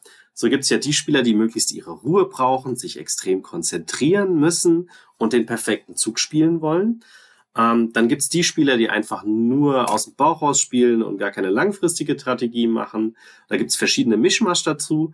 Und es gibt halt auch so Spieler, die sind so wie ich und der Matthias, hätte ich jetzt gesagt, die, also fast alle meine Freunde sind tatsächlich so. Die Berner und sowas, die geben sich da auch nichts. Ich erinnere mich immer noch blendend an die Amigo-Runde, die wir hier mal hatten mit dem, mit dem, mit dem Rage. Ähm, die beim Spiel zwar das Spiel so spielen, auch Taktiken und mittelfristige Planungen machen, aber sie brauchen noch Flair dazu. Und für diesen Flair sorgen sie sich, indem sie gegenseitig dissen, über irgendeinen Scheiß diskutieren und irgendeine Gaudi machen. Und wir haben in der Runde, das weiß ich noch, äh, irgendwie kam ich auf Badesalz, ich habe keine Ahnung wie, und der Jens Merkel, der ist auch so ein Typ. Und der konnte sofort musste der mit einsteigen und wir haben das gespielt mit, oh, wer war's? Egal. Mit ähm, einem der Teilnehmer. Kann ich, kann ich, dir sonst sagen. Also es war einmal Sebastian, der das nicht ganz so extrem mitgemacht hat, aber geschmunzelt hat. Ach, und stimmt, da, der Sebastian. Und, und ich glaube, ja, der hat einfach nur ignoriert, den hat's aber nicht gestört. Genau, und wen du meinst, war der André. War, war das der André? Ich weiß nicht, was es ist. Meins war der André. Nee, ich glaube, es war noch jemand anderes. Aber egal. Also es gibt zwei, drei Teilnehmer auf dem Event, weil ich glaube, der André, der André würde so einen Scheiß auch mitmachen. Ähm, das, das war der, ich glaube, der Daniel war das. Stimmt, der ähm, Daniel war es, der Daniel war es, ja. ja. Und der Daniel kann sowas nicht. Der möchte seine Strategie ausprobieren und den stört das, wenn Leute plötzlich Badesalzsketche nachbabbeln und irgendwelchen Unfug machen. Das hat er auch kurz erwähnt, dass ihn das stört. Ähm, das, das fand ich ganz lustig, ähm, weil bei uns hat das eher nicht gestört, sondern zum Spielspaß hinzugefügt. Äh, würde ich jetzt mal von meiner Seite sagen. Und bei den Spielern ist das eher, ah, muss das jetzt sein? Ne? Wenn, wenn ich da meine komplette Klappe halten muss, ähm, ist das halt auch nicht spaßig. Und sehr spannend, vielleicht kommen wir da nochmal bei, bei El Burro drauf zurück, der Rocky. Beim Rocky haben wir das auch gemacht, als wir ein absolutes Kenner-Profi-Spiel gespielt haben oder Expertenspiel. Und der hatte nur kurz uns angeguckt und hat gemeint, ist das jetzt euer Ernst? Und dann dachte ich, er meinte es auch störend. Er hat nur gemeint, wie könnt ihr das wir spielen hier ein krasses Vielspielerspiel und ihr könnt dabei noch Gaudi machen. Das kann ich nicht. Ich kann mich auf die Mechanik einlassen, aber ich kann nicht nebenher noch Jux und Gaudi machen, dann, dann, dann kriege ich das Spiel nicht hin. Das fand ich ganz lustig, die Aussage, tatsächlich. Vielleicht sollte ich das eigentlich weniger machen, weil ich ja so oft verliere. Vielleicht liegt es auch irgendwie daran. Aber aber es, es, es hat einfach so viel Spaß gemacht und es hat sich einfach dadurch hochgeschaukelt, dass Jens einfach extrem mitgemacht hat. Ne? Und wie gesagt, und es ging immer zwischen Badesalz und Kölschen Dialekt immer hin und her. Ach, es hätten ja, noch immer J. Jange und so. Es war, es, das war einfach der Wahnsinn. Und das Schöne war eben, dass er mitgemacht hat, weil man hätte ja auch denken können, dass ein Autor oder eine Autorin dann irgendwie sagt, äh, jetzt befassen sie sich mit ganz anderen Sachen als mit meinem Spiel. Dann scheint mein Spiel ja nicht so doll zu sein. Nein, er ist auf diesen Humor so voll eingestiegen und wir haben uns dazu zu dritt irgendwie die, die Phrasen durch die Gegend ge ge geworfen. Und Sebastian hat immer sich reingeschmunzelt und den, dem Daniel hat es tatsächlich echt so ein bisschen gestört in seiner Konzentration, wobei er, glaube ich, nachher, ich weiß gar nicht, ich, ich glaube, er war. Haus hoch, der hat Haus hoch über, gewonnen. Also er hat die erste Punktzahl am Tisch gehabt, der Sebastian, glaube ich, die Zweitmeister. Also ja, wir haben uns rausgespielt durch den Dreck. Aber ich würde jetzt trotzdem sagen, das sieht der Daniel anders. Ich hatte mehr Spaß. So. Ähm. Und sind wir ja, ehrlich, man spielt ja nicht nur auf Sieg, man spielt ja auch, um Spaß zu haben. Ähm, genau. es ist natürlich äh, schwierig, ne, auch für den Autor. Machen die gerade Spaß, weil die so sind, oder machen die gerade Spaß, weil mein Spiel langweilig ist? Aber das gibt's ja in der Feedback-Runde und ich glaube, das hat der Jens auch verstanden und auch gesehen, wir haben ja trotzdem, ne, wir hatten ja auch Emotionen am Tisch mit, bleibt man länger drin oder nicht. Und ich habe mich zweimal rausgeschossen, die Scheiße. Also wir hatten damit äh, Spaß. Äh, es ist aber zu früh zu sagen, ob das Spiel empfehlenswert ist und ob es überhaupt rauskommt, weil das ein sehr früher Proto ist. Aber äh, trotzdem arbeitet der Jens da an einer Sache, die eine sehr schöne Mechanik hat, ähm, hat Potenzial ähm, und es war eine sehr gemischte Gruppe. Ja, äh, definitiv. Also ich glaube, also Jens weiß das auch, sonst hätte er auch nicht mitgemacht, aber an der Stelle nochmal, das hat, wie gesagt, nichts mit der Qualität des Protos zu tun gehabt. Wir hatten da alle auch am Spiel unseren Spaß, aber das hat eben nochmal das äh, i-Tüpfelchen raufgesetzt auf, auf die Partie. auf jeden Fall. Die bleibt im Kopf. Ich werde noch hoffentlich nochmal drauf zurückkommen können. Der wohnt gar nicht so weit weg von Frankfurt, dass äh, wir da mal eine Spielsession mit ihm machen können. Das wird garantiert lustig. Dann hast du ein Spiel gespielt, wer hätte es gedacht, dass ich nicht gespielt habe. Ähm, und zwar hast du mit dem Rocky Bogdanski oder Boga, Bogdanski? Hm, weiß jetzt gar nicht, wie man den Nachnamen ausspricht, ähm, der das erste Mal mit vor Ort war. Der hatte verschiedenste Prototypen dabei. Ich glaube, veröffentlicht hat er meines Wissens noch nicht, ähm, hat aber verschiedene Spielideen und er hatte ein ich glaube, das war ein Expertenspiel, was ihr da gespielt habt, weil das ging so zwei, drei Stunden und ihr wart noch nicht fertig. Genau, also das war, geht also zwei bis vier Stunden oder so und wir haben nach zwei Stunden ungefähr nach der Hälfte abgebrochen, wobei es geht halt maximal ganz kurz vorweg, es geht halt maximal vier Runden, es sei denn, jemand schafft vorher schon seine Siegbedingungen. Ne? Also es kann deutlich schneller spielen, wenn einer wesentlich besser ist als alle anderen, aber man muss davon ausgehen, dass man da schon drei, vielleicht auch in Erstpartien locker vier ja, Stunden dann auch investiert. Das Ganze, also der Prototyp, und das ist es eben auch noch, es ist noch ein Prototyp, es hat also noch keinen Verlag, nennt sich Krieg der Ahnen. Jetzt gucke ich gerade mal, jetzt springen hier meine Bilder alle nach der Reihe weg. Sehr interessant. Keine ja, von dir habe ich, glaube ich, noch keine Bilder. Ich gucke gerade, ich habe, glaube ich, eins gemacht, aber ich suche es gerade, ich weiß es nicht. Ich habe ich hab, ich hab gar nicht viel gemacht, aber das hatte ich mir, das hatte ich mir extra rausgesucht, aber das macht Nee, ich habe kein Bild von der Runde. Dann mache ich es einmal kurz, weil jetzt habe ich es mir im Rechner, hatte ich sie alle geöffnet, aber da wollte es irgendwie nicht, dann machen wir es eben übers, übers Handy. Ja, also es ist ein, ein riesen Fantasy Epos-Spiel. Also es geht so auch deutlich in die Richtung, ohne eine Lizenz davon zu sein. Uh, jetzt helft mir kurz, ich habe die ganze Zeit World of Warcraft.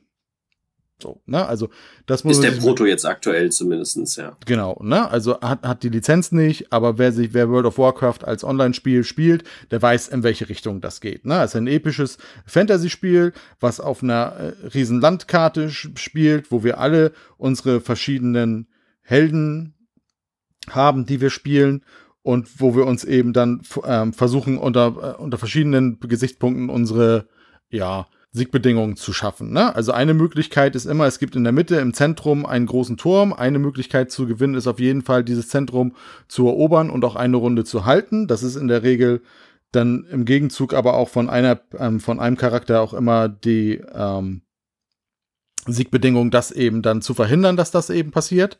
Und ansonsten haben wir, wie gesagt, jeder unseren eigenen Helden, der eine Geschichte hat, der verschiedene Kampfstärken und andere Fähigkeiten hat, der auch noch jeweils einen eigenen, ich nenne es mal Tech-Tree hat, ne? also der Fähigkeiten auch noch unterschiedlich aufbauen kann wenn wir Fähigkeiten dafür bekommen, dann haben wir ähm, eigene Tableaus dafür, die wir irgendwie ankreuzen können und dann haben wir noch besondere Fähigkeiten beim Kampf, bei der Verteidigung, bei der Bewegung, wohin auch immer.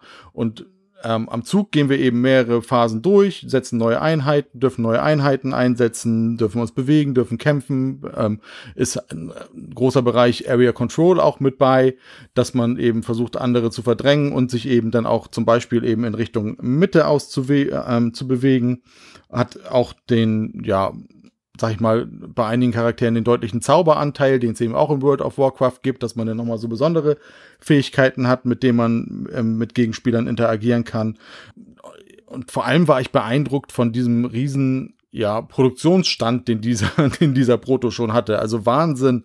Also ganz, ganz viele sehr schön ähm, schon ähm, vorproduzierte Holzteile, die Tableaus abwischbar, Ähm, also, na, also kaschiert. Neoprenmatte. Kaschiert, Neoprenmatte als Plan. Riesen, riesengroß. Also das Ding hat, also wir haben da auf dem größten Tisch gespielt und haben zu viert gespielt und ich glaube, es geht sogar zu sechst, meine ich, wenn ich mich jetzt nicht ganz irre, aber da bin ich mir jetzt nicht ganz sicher. Und also der Platz hat so schon nicht gereicht, ne? Also der ein oder andere hat noch auf dem Stuhl dann irgendwie noch mal was nebenbei dann gehabt und das, das war Das wäre nichts für einen Arne Küchentisch, äh, falls nee. der Arne uns noch hören sollte, das ist nichts ihn. Absolut nicht. Und das Ding ist aber tatsächlich, ähm, es frisst halt ordentlich Zeit. Ne? Also ich habe bei solchen Spielen immer so ein bisschen das Problem, dass mir irgendwann, das habe ich ihm auch gesagt, so als Feedback, das war durchaus interessant und mechanisch wüsste ich nicht, was da irgendwie verkehrt laufen würde. Aber das sind so Spiele, die mir dann, sag ich mal, für das, was sie sind, einfach zu lange dauern.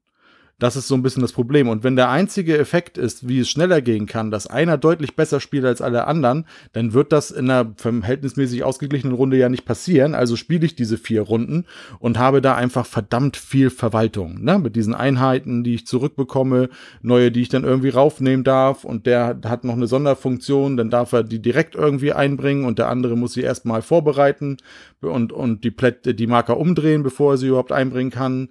Und ich bewege dann dahin, der nächste muss dann da gucken, wo er sich dann irgendwie fortbewegt. Da, da gibt es einen Kampf, da gibt es einen, da, also das ist schon extrem viel Verwaltung. Diese Pläne, man muss immer darauf achten, dass man sich dann irgendwie auch immer noch neue Fähigkeiten hinzuholt und sich damit irgendwie verbessert und damit man einfach stärker wird, weil man sonst abgehangen, abgehängt wird. Das, das ist einfach schon massiver Verwaltungsaufwand und für das, was es ist, dauert es mir dann leider halt ein wenig zu lange. Aber ich glaube durchaus, also es, es war vom, vom Spielmechanismus, von den Spielmechanismen her schon sehr, sehr rund und ich glaube, dass das auch eine Zielgruppe finden wird, weil nicht umsonst gibt es auch viele so World of Warcraft und andere Online-Spiele, wo es eben darum geht, irgendwie Charakter hochzuleveln, ja, in, in Kampf Genre zu ziehen. gibt es ne? ja einige, ne? Civilization zum Beispiel ist sehr beliebt. Ähm, und da hast du ja auch deinen Entwicklungsbaum, den man hier hat. Jeder Charakter spielt sich anders. Aber die Spielzeit ist halt dementsprechend deutlich höher. Ähm, und da braucht man die passende Zielgruppe und auch den Verlag, der genau so Spiele veröffentlicht. Davon gibt's aber einige. Aber es ist jetzt kein Familienspiel, das du einfach so auf den Tisch knallen kannst. Nein. Aber es ist, wie gesagt, also vom optischen wäre es tatsächlich so, also das, klar kannst du theoretisch über jetzt eine Masse an Miniaturen reden, aber die braucht es, glaube ich, nicht, weil das den Spiele ja auch nochmal unglaublich viel teurer macht, vor allem wenn, wenn du individuelle Miniaturen hast.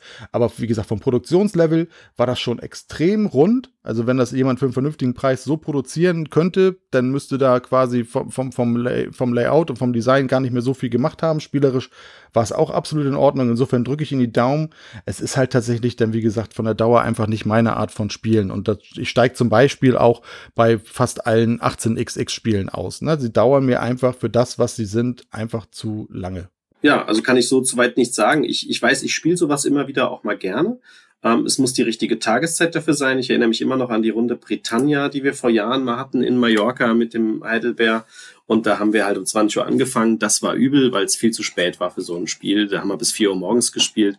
Ähm, das ist dann heftig. Ähm, aber je nachdem ist sowas für mich. Ich hatte leider keine Zeit, das kennenzulernen. Ähm, ich glaube aber, die richtigen Leute von Verlagsseite, die sowas interessiert, die haben es mitgespielt. Ähm, ich meine, auch der Uli war bei euch dabei, ne? Der Uli war dabei, der fand das, der fand das sehr, der fand das rund und ähm, äh, sag doch mal, Christoph Tisch war dabei, der fand das gut. Ähm, ich glaube, ich weiß gar nicht, ob Michael oder, oder Joachim irgendwie hat noch mitgespielt. Also die waren schon alle sehr angetan und ich glaube, deswegen sage ich auch, also das ist wirklich nicht böse gemeint. Ich habe das da, ich habe das da für ihm halt so auch gesagt. Ähm, ich glaube aber, dass das eine Zielgruppe haben kann und gehe eigentlich auch davon aus, dass er da jemanden für ähm, finden wird. Du hattest ganz am Anfang ja gesagt, er hat noch nichts veröffentlicht. Ich habe das Spiel jetzt nicht ganz im Kopf. Es war irgendwas mit Drachen. Doch, doch, er hat eins der ersten beiden Spiele dieses Würmgold Verlags ah. veröffentlicht. Da war einmal dieses Robin von Loxley, was von Uwe Rosenberg ist, und da gibt es noch ein zweites mit Drachen. Drachen, Drachensachen oder so. Irgendwie so, genau. Das, das meine ich, ist zumindest mit von ihm gewesen und von, mit Carsten Lauber zusammen oder irgendwie so. Also jedenfalls, ich meine, ein Spiel hat er auf jeden Fall schon ich veröffentlicht. Ich nehme es sofort zurück. Er hat zwei Spiele. Ich habe gerade bei BGG geguckt. Ähm, oh je, der haut mich.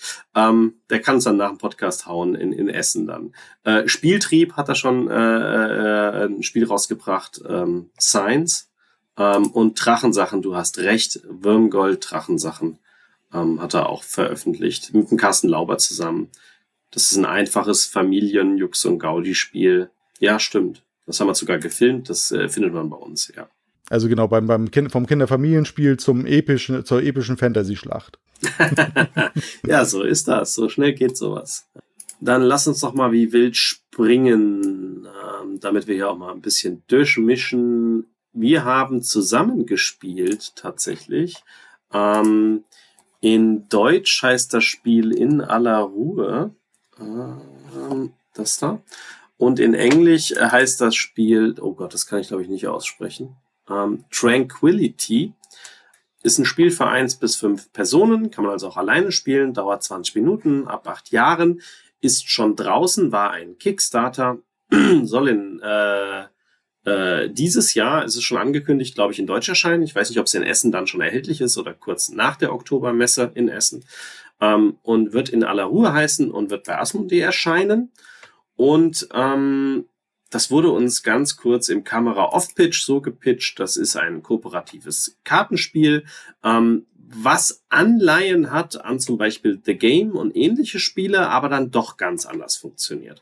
Und wenn man das spielt, weiß man, was an dem Pitch richtig ist. Also, also ich würde es, glaube ich, meinen Freunden nicht anders vorstellen. Wenn man Spielergemeinschaft da hat, die Spiele kennen, kann man das wunderbar mit The Game in einem Satz erwähnen aber es ist dann doch anders. Was wir tun, ist, es ist ein reines Kartenspiel. Wir legen Karten aus, die das Spielfeld umranden. Ich zähle gerade mal ab, sechs, sechs, das sind sechs mal sechs Feld. Es gibt also 36 Felder, wo wir Karten reinlegen können. Und jetzt ist es so, dass die unterste Zeile die niedrigen Nummern haben muss, von links nach rechts. Die nächsthöhere Zeile muss äh, möglichst dann die nächsthöheren Zahlen haben, die höher sind als die Zeile drunter, aber nicht höher als die Zeile drüber. Und so versucht man theoretisch die Zahlen 1 bis 100 in dieses 6 mal 6 Raster hinzulegen. Was ihr merkt, nicht gehen wird, weil in 36 Slots passen nicht 100 Karten. Das ist aber nicht so schlimm, weil man hat nicht so eine wahnsinnige Auswahl und genau das sorgt für den Spielspaß. Ähm, ich weiß gerade gar nicht, wie viele Handkarten man hatte. Ich, ich habe so das Gefühl von vier oder fünf hat man auf der Hand. Und wenn man dran ist, muss man eine Karte legen. Wenn man eine Karte legt, muss man auch gleichzeitig Karten aus dem Spiel rausnehmen. Ähm, das kann man aber verhindern oder beziehungsweise weniger Karten zahlen, wenn man passende Karten nebeneinander legt, beziehungsweise man versucht passende Karten nebeneinander zu legen. Also jetzt äh, nochmal, ich glaube, ich habe es leicht falsch erklärt. Wenn man eine einzelne Karte in das Spielfeld platziert und da ist nichts benachbart, alles gut. Wenn ich mir aber eine Karte hinlegen muss, so dass sie benachbart zu einer anderen Karte ist, und da gelten immer die Plätze eins tiefer und eins höher, ähm, weil im Prinzip ist das eine riesige Linie, die miteinander verknüpft ist, eine Zahlenfolge. Also wenn ich eine 18 neben eine 19 lege, ist alles in Ordnung. Wenn ich eine 17 oder 16 neben eine 19 lege, ist das nicht so gut, weil dann müsste man Strafkarten zahlen. Und die zahlt man, indem man Karten, die man jetzt noch auf der Hand hat, ablegt und die sind für immer aus dem Spiel raus, was nicht immer so grandios gut ist. Und um das zu verhindern, ist es erlaubt, ein oder zwei entfernt zu sein. Dann muss man keine oder deutlich weniger Strafpunkte zahlen. Und es ist erlaubt, es mit links und rechts zu vergleichen. Also nehmen wir an, ich habe genau eine Lücke, links ist eine Karte und rechts ist eine Karte und ich will diese Lücke füllen. Und in die eine Richtung habe ich eine Differenz von sieben, was echt übel wäre. Ähm, aber die andere Richtung habe ich eine Differenz von eins. Dann bin ich sauber, weil nur die kleinere Differenz die wichtigere ist. Das heißt, ich muss jetzt deutlich weniger Karten oder gar keine Karten abgeben und dass ich zur anderen Seite sieben entfernt bin, ist irrelevant geworden. Ähm, und gleichzeitig sollte ich mir die Karten, die ich abschmeiße, merken, weil die sind aus dem Spiel. Das heißt, ich kann dann Lücken lassen in dem Raster, weil die eh niemals kommen werden, diese Karten, weil die sind ja aus dem Spiel. Das weiß aber mein Mitspieler nicht oder meine Mitspieler und das darf ich ihnen auch nicht sagen. Ähm, die Kommunikation ist hier sehr krass eingeschränkt. Und dann gibt's noch Sonderkarten. Es gibt nämlich eine Startkarte, die kommt ganz links unten hin. Die brauchen wir, um zu gewinnen. Und es gibt fünf Endkarten. Eine davon müssen wir ganz rechts oben platzieren. Und das ganze Raster muss gefüllt sein. Und wenn wir das geschafft haben, dann haben wir das Spiel gewonnen. Ich erinnere mich nicht mehr an jedes kleines Detail. Ich glaube, man versteht schon ziemlich, wie das Spiel funktioniert. Und das ist das Basisspiel. Dann gibt's noch verschiedenste Erweiterungen, in dem halt nicht ein 6x6 Raster ausliegt, sondern ein Pyramidensystem oder äh, andere äh, Formalitäten, die es dann schwieriger machen beim Ablegen. Ähm, es gibt eine, eine, eine Richtlinie, dass sich ähm, die, die, die Sonne und die Nachtzeit ändern kann. Dann müssen die oberen drei äh, Zeilen, müssen, glaube ich, dann Tag sein und die unteren Nacht oder umgekehrt. Und wir müssen immer Nachtkarten spielen zum Beispiel oder Sonnenkarten. Und es gibt aber eine Karte, wenn wir die spielen, dann drehen wir alle Karten und jetzt dürfen wir nur noch Sonnenkarten spielen. Da denkt man erstmal, ja, das macht es ja nicht schwieriger. Ja, doch, weil ich ja nicht beeinflussen kann, welche fünf Karten ich auf der Hand habe. Und nehmen wir mal an, ich hätte fünf niedrige und die müssen jetzt Nacht sein. Und der Matthias braucht zum Verrecken gerade eine Tageskarte zum Abschmeißen und switcht auf Tageszeit. Dann sind meine niedrigen plötzlich jetzt alles Tageszeit und müssen in die oberen reingelegt werden, was ganz doof ist, weil meine Hand für die unteren Reihen ausgelegt ist. Und da merkt man, dann gibt es Schwierigkeiten. Und da gab es noch zwei, drei andere Module, die man dazu packen kann, die dann für mehr Chaos sorgen, indem man zum Beispiel eine Zeile blockt, dann darf keiner reinlegen und andere Faktoren, die das Spiel variabel und, und, und verschieden und schwieriger oder auch leichter machen. Und in dem Segment agiert das ganze System. Ich mag The Game sehr und auch äh, alle The Games, da gibt's ja verschiedenste von.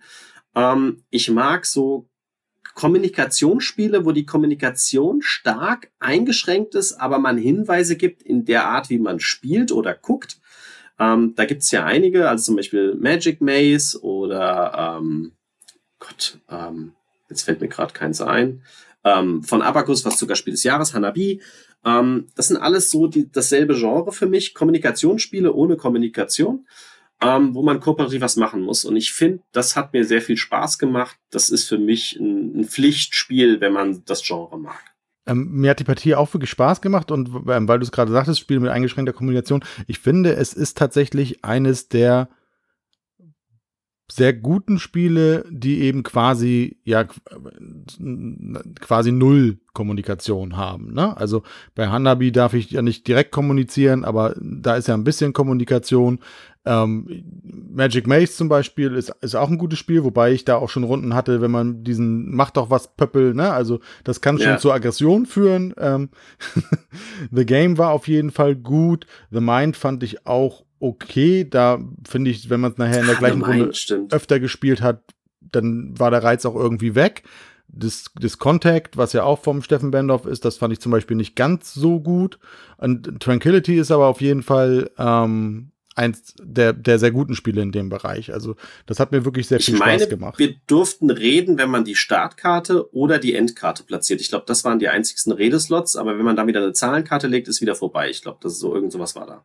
Genau, und ich mochte einfach zum Beispiel eben den Umstand, dass diese, vor allem diese, diese, diese Zielkarten, die man ja bis zum Ende dann irgendwie aufbewahren muss, die aber eben das Deck verstopfen, ne? Also, und du, du sagtest ja, entweder wenn ich eben nicht an, passend anlegen kann, sondern Lücken lassen muss, dann muss ich Karten abgeben. Ich kann auch alternativ ja eben sagen, ich kann keine Karte legen, ich lege einfach direkt irgendwie zwei weg. Das minimiert, minimiert eben aber nachher die Möglichkeiten, die ich habe. Und irgendwann kommen ja diese äh, ja, Zielkarten ins Spiel, die können aber auch relativ früh auf die Hand kommen. Und ich darf es ja nicht dann direkt sagen. Und das Problem ist ja eben, bewahre ich die jetzt auf oder schmeiße ich die weg? Dann kann ich mir relativ am Anfang sagen, na ja, das wird ja kein anderer machen. Aber irgendwann bist du vielleicht eben auch in der Situation, also wir haben es naja auch knapp so nicht geschafft. Wir hatten da, glaube ich, noch drei, vier Lücken oder zwei, drei Lücken. Aber am Ende bist du dann eben da, ja, sind die Zielkarten auch alle weg. Jetzt haben wir einfach verloren. Jetzt haben wir es zwar perfekt ausgelegt bekommen, aber wir haben keine Zielkarte und haben es jetzt irgendwie trotzdem verloren. Das ist schon ein spannender Aspekt. Und wie du sagst, ist ein mass massiv modellierbar von den Regeln her, die dann einfach auch weitere Herausforderungen geben, was solche Spiele, glaube ich, auch immer brauchen, weil in der Tat, wenn du es nachher in der gleichen Runde zwei, dreimal geschafft hast, würde dir da eben auch wie bei The Mind und anderen Dingen im Grundspiel irgendwie der Reiz ausgehen. Ne? Also bei The Mind war es zum Beispiel so, ich glaube, in der zweiten Partie oder so haben wir es direkt geschafft und dann habe ich es nachher in anderen Gruppen gespielt, hat es ein bisschen länger gedauert, aber wenn du es eben relativ schnell schaffst, dann ist irgendwann der Reiz nicht mehr da zu sagen, ja, dann machen wir es nochmal. Ja, gut, wenn die Karten irgendwie nicht so günstig sind oder mal einer dann irgendwie in Anführungsstrichen einen Fehler macht, dann, dann geht's eben nicht auf, aber solche Spiele dürfen eben, gerade so kooperative und wenig bis gar nicht kommunikative, die dürfen eben auch nicht zu trivial sein, sonst ist der Reiz einfach nicht da, das ja regelmäßig zu machen. Ja, stimme ich dir zu. Voll und ganz. gut, also auch eine Empfehlung von Matthias und mir, aber ihr müsst das Genre mögen, aber es passt da sehr gut rein. Damit wir wild am, am, am, am, am Switchen sind, ähm, nehmen wir auch ein Spiel, das wir beide gespielt haben, und zwar das äh, Spiel Acapulco. Ob das später so heißen wird, steht nicht fest, ist ein Arbeitstitel, wird erscheinen, aber nicht mehr dieses Jahr, sondern vermutlich dann nächstes Jahr ähm, beim Amigo Spieleverlag. Das hat also der Christian dabei, ist ein Spiel vom Florian Nadler. Und ähm, wir haben das, glaube ich, nicht in derselben Runde gespielt. Ich weiß gerade gar nicht. Ähm, aber wir haben es beide gespielt. Doch, doch, wir haben es, glaube ich, sogar auch in derselben. Doch, wir haben es in derselben Runde gespielt. Und zwar, genau, ich sehe es jetzt nämlich gerade auf dem Foto ja auch mit, mit Rolf und mit dem André zusammen. Ähm, ja, spannender Mechanismus und spannendes Thema tatsächlich, denn Acapulco, wer es so ein bisschen schon assoziieren kann, es gibt ja gerade in Acapulco diese Klippenspringer, die eben von Klippen dann ins Meer springen. Ähm, ich weiß, bei uns hier oben im Freizeitpark, Hansa-Park nennt sich das, der Freizeitpark hier in Schleswig-Holstein, da gab es damals auch eine Zeit lang wirklich so eine Show mit diesen Acapulco-Todesspringern, die dann eben nicht vom, von Klippen, sondern von hohen, teilweise 20 Meter hohen ähm, Sprungbrettern dann in, in einen Pool gesprungen sind, sich vorher dann auch irgendeinen Mantel angeworfen haben, der mit Benzin dann übergossen und angezündet wurde und solche Geschichten. Also das tatsächlich gibt es das wirklich, ne? Diese, diese Springer, die in Acapulco da von diesen Klippen springen und waghalsig dann irgendwie da versuchen im Meer und nicht auf den Steinen zu landen. Ähm, ja, das Spiel ist an ist abseits dieses Themas aber relativ abstrakt. Es ist ein Würfelspiel. In der Schachtel gibt es einen kleinen Pool, sowohl mit, ähm, mit einem schönen Beckenrand ein bisschen, wo, wo äh, Würfel ge gesammelt werden können, der auch so ein bisschen schön mit weißen Kacheln quasi ähm, ja, gestaltet ist und einen, einen blauen Pool, in dem man dann eben reinwürfeln kann. Das i-Tüpfelchen wäre, wenn dann ein Sprungbrett wäre, das war zum Beispiel eins meiner Feedbacks, wenn das Thema bleiben sollte, dann wäre natürlich so ein kleiner Sprungturm ganz cool. Kann man die Würfel irgendwie reinschnicken oder reinschnicken, so. Ja, genau, ja. genau, das könnte man dann irgendwie machen. Und es gibt ganz, ganz viele Karten mit verschiedenartigen, ja, Sprungarten, die es irgendwie gibt. Also die verschiedenen Würfelziffern sind alle, also von 1 bis 6, haben alle eine bestimmte Bezeichnung einer Figur für einen ähm, Sprung, den man eben macht, also den man vom Turmspringen sonst auch kennt, ähm, die in mehreren Reihen ausgelegt sind. Wichtiger Fakt ist, hier haben alle, also es sind Prototypen weiterhin, es heißt nicht so, dass das Spiel so exakt bleibt, alle Würfelfarben haben immer die gleiche Zahl. Also die orangenen Würfel sind immer, muss mindestens, also muss immer eine 3 sein. Die roten müssen immer eine 4 sein. Ähm, du, ich sehe allein auf dem Bild, was wir, das können die Podcast-Hörer jetzt nicht sehen, ich sehe allein auf dem Bild, was du hast, wenn du die Reihe 4 anguckst, eine orangene 3 und eine grüne 3. Ja, ja, das ist richtig. Es gab eine Farbe, die doppelt ist, aber tatsächlich, die, die roten, wie du siehst, sind immer 4. Die orangenen sind immer 3, die grünen sind nämlich auch immer 3. Genau. Genau. Also die Würfel sind fixiert. Das heißt, es, wenn ich würf, einen gelben Würfel würfle, will ich immer, dass der zwei ergibt. Nicht fünf, nicht sechs, nicht eins, sondern der muss immer zwei ergeben. Das ist ungewöhnlich, ähm, sorgt aber dafür, also ist kein mechanisch störender Faktor, weil das einfach nur eine andere Art und Weise ist, weil ja die Aufgabenkarten die Farben mischen. Genau. Ähm, die geben eben unterschiedlich viel Punkte. Ich kann mir in meiner Runde dann eben auch ähm, eine Karte reservieren, so war es, glaube ich, ne, indem ich da einen Würfel drauflege oder muss ich mir? Du musst und ähm, einen Marker, ja, den musst du zu Beginn deines Zuges wählst du einen Marker aus, die Karte willst du erwürfeln. Genau, die will ich mir dann eben erwürfeln und ähm, wenn ich die erwürfelt habe, ähm, kann aber, oder es, es kann jedenfalls jemand auch noch darum konkurrieren, ne? Also es kann auch noch jemand anderes versuchen, dann diese Karte zu haben. Also wenn ich es dann irgendwie erwürfelt habe, kommt eben, da habe ich dann eben meinen Marker und bleibt der Marker drauf. Genau. Bleibt der Marker drauf und dann kann, können aber eben andere noch konkurrieren. Ne? Und je nachdem, was ich dann irgendwie ähm, für meine eigenen Punkte dann haben möchte, weil die, ähm, je nachdem, wie viele Würfel benötigt werden und in welcher Kombination, sind sie natürlich auch unterschiedlich viel Punkte wert kann es eben auch sein, dass jemand versucht, mich über, zu überbieten und es tatsächlich auch schafft. Genau, man kriegt die Karte nämlich erst nach der Runde, wenn jeder einmal dran war. Und wenn ich halt weiß, der Führende hat gerade wieder eine hohe Punktekarte bekommen, kann es sein, dass die zwei Spieler danach unbedingt versuchen, sie ihm abzuluxen. Das heißt, wenn sie dann sie auch schaffen, nach ihm, dann ist er raus und die kriegen die Karte und nicht er.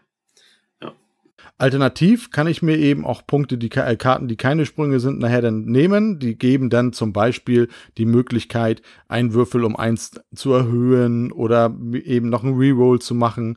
Diese Funktionen, die sind auch auf den, auf den ähm, Sprungkarten drauf. Also auch da kann ich nachher in meiner Auslage mir einfach dann auch eine kleine Engine aufbauen, indem ich eben sage, ah, guck mal, hier habe ich schon irgendwie, dass der Orangen ein mehr zählt und hier zählt der Blaue ein mehr und hier habe ich einen Reroll und da habe ich noch einen zweiten Reroll, da kann ich noch einen Würfel drehen und so kann ich eben versuchen, mir auch so eine kleine Engine dann zu ermöglichen und es nachher mir einfach einfacher zu machen, gerade eben um die lukrativen Karten zu bekommen, die nachher auch gerne mal eine zweistellige Punktzahl wert sind. Diese haben dann meistens eben auch nicht diese Aktion, aber da komme ich eben auch nur mit ganz, ganz viel Glück dran oder wenn ich eben sozusagen manipulieren kann. Ne? Wenn ich eben sagen kann, ich habe möglichst bei jeder Würfelfarbe schon die Möglichkeit, irgendwie um eins hochzugehen und vielleicht noch zweimal irgendwie neu würfeln, dass ich eben einfach meine, meine Chancen erhöhe. Denn je nachdem, wie gesagt, die Sprünge werden immer komplizierter. Die einfachen brauchen zwei Würfel einfach, meistens auch zwei, zwei gleiche. Und dann gibt's eben welche mit drei Würfeln, mit vier Würfeln und die höchsten Punktzahler haben fünf Würfel. Und ich, ich gucke jetzt einfach mal aufs Bild, dann muss ich zum Beispiel eben eine blaue vier, eine rote vier, eine orange drei, noch eine rote vier und eine grüne drei haben. Und das muss man dann eben auch erstmal schaffen mit seinen Würfeln, ne? Genau, die Würfel nimmt man immer entsprechend der Karte. Also wenn eine Karte sagt, du musst zwei rote Vierer haben als Auftrag, würfel ich genau zwei rote Vierer. Ob ich Rerolls habe oder nicht, liegt an den Karten, die ich vorher habe. Man startet schon mit einer Spezialkarte, die einem sagt, welche Farbe man sammeln möchte, weil dafür gibt's extra Siegpunkte am Ende des Spiels. Ähm, die ist geheim. Und man startet, glaube ich, auch mit einer Spezialfähigkeit, dass man schon eine Sache machen konnte äh, oder irgendeinen Booster hatte. Und dann versucht man diese Farbe zu sammeln und Booster, die einem helfen, dass man die höherwertigen, die dann fünf Würfel haben, ähm, eher schafft. Genau. Wirklich nett. Ich finde dieses Thema tatsächlich auch mal anders. Also ich fände es tatsächlich witzig, wenn es mit dem mal rauskommt. Das weiß man eben bei Prototypen nicht immer. Da kann man auch was ganz anderes nehmen. Die Marker, ähm, zoomt da, äh, Anti zoomt da gerade drauf aufs Bild. Das könnt ihr leider nicht sehen. Die sind tatsächlich auch ähm, Badeanzüge oder ähm, Badehosen sozusagen. Ähm, passen dann eben auch noch relativ gut rein. Ja, also ich, ich fände es tatsächlich witzig, wenn es äh, in Anführungsstrichen vom, vom Thema her unverändert rein käme, weil ich finde, sowas gab es eben noch so nicht so wirklich mit, mit diesem Turmspringen. Und es, es, es passt für mich auch. Natürlich, wie gesagt, das Spiel ist absolut abstrakt.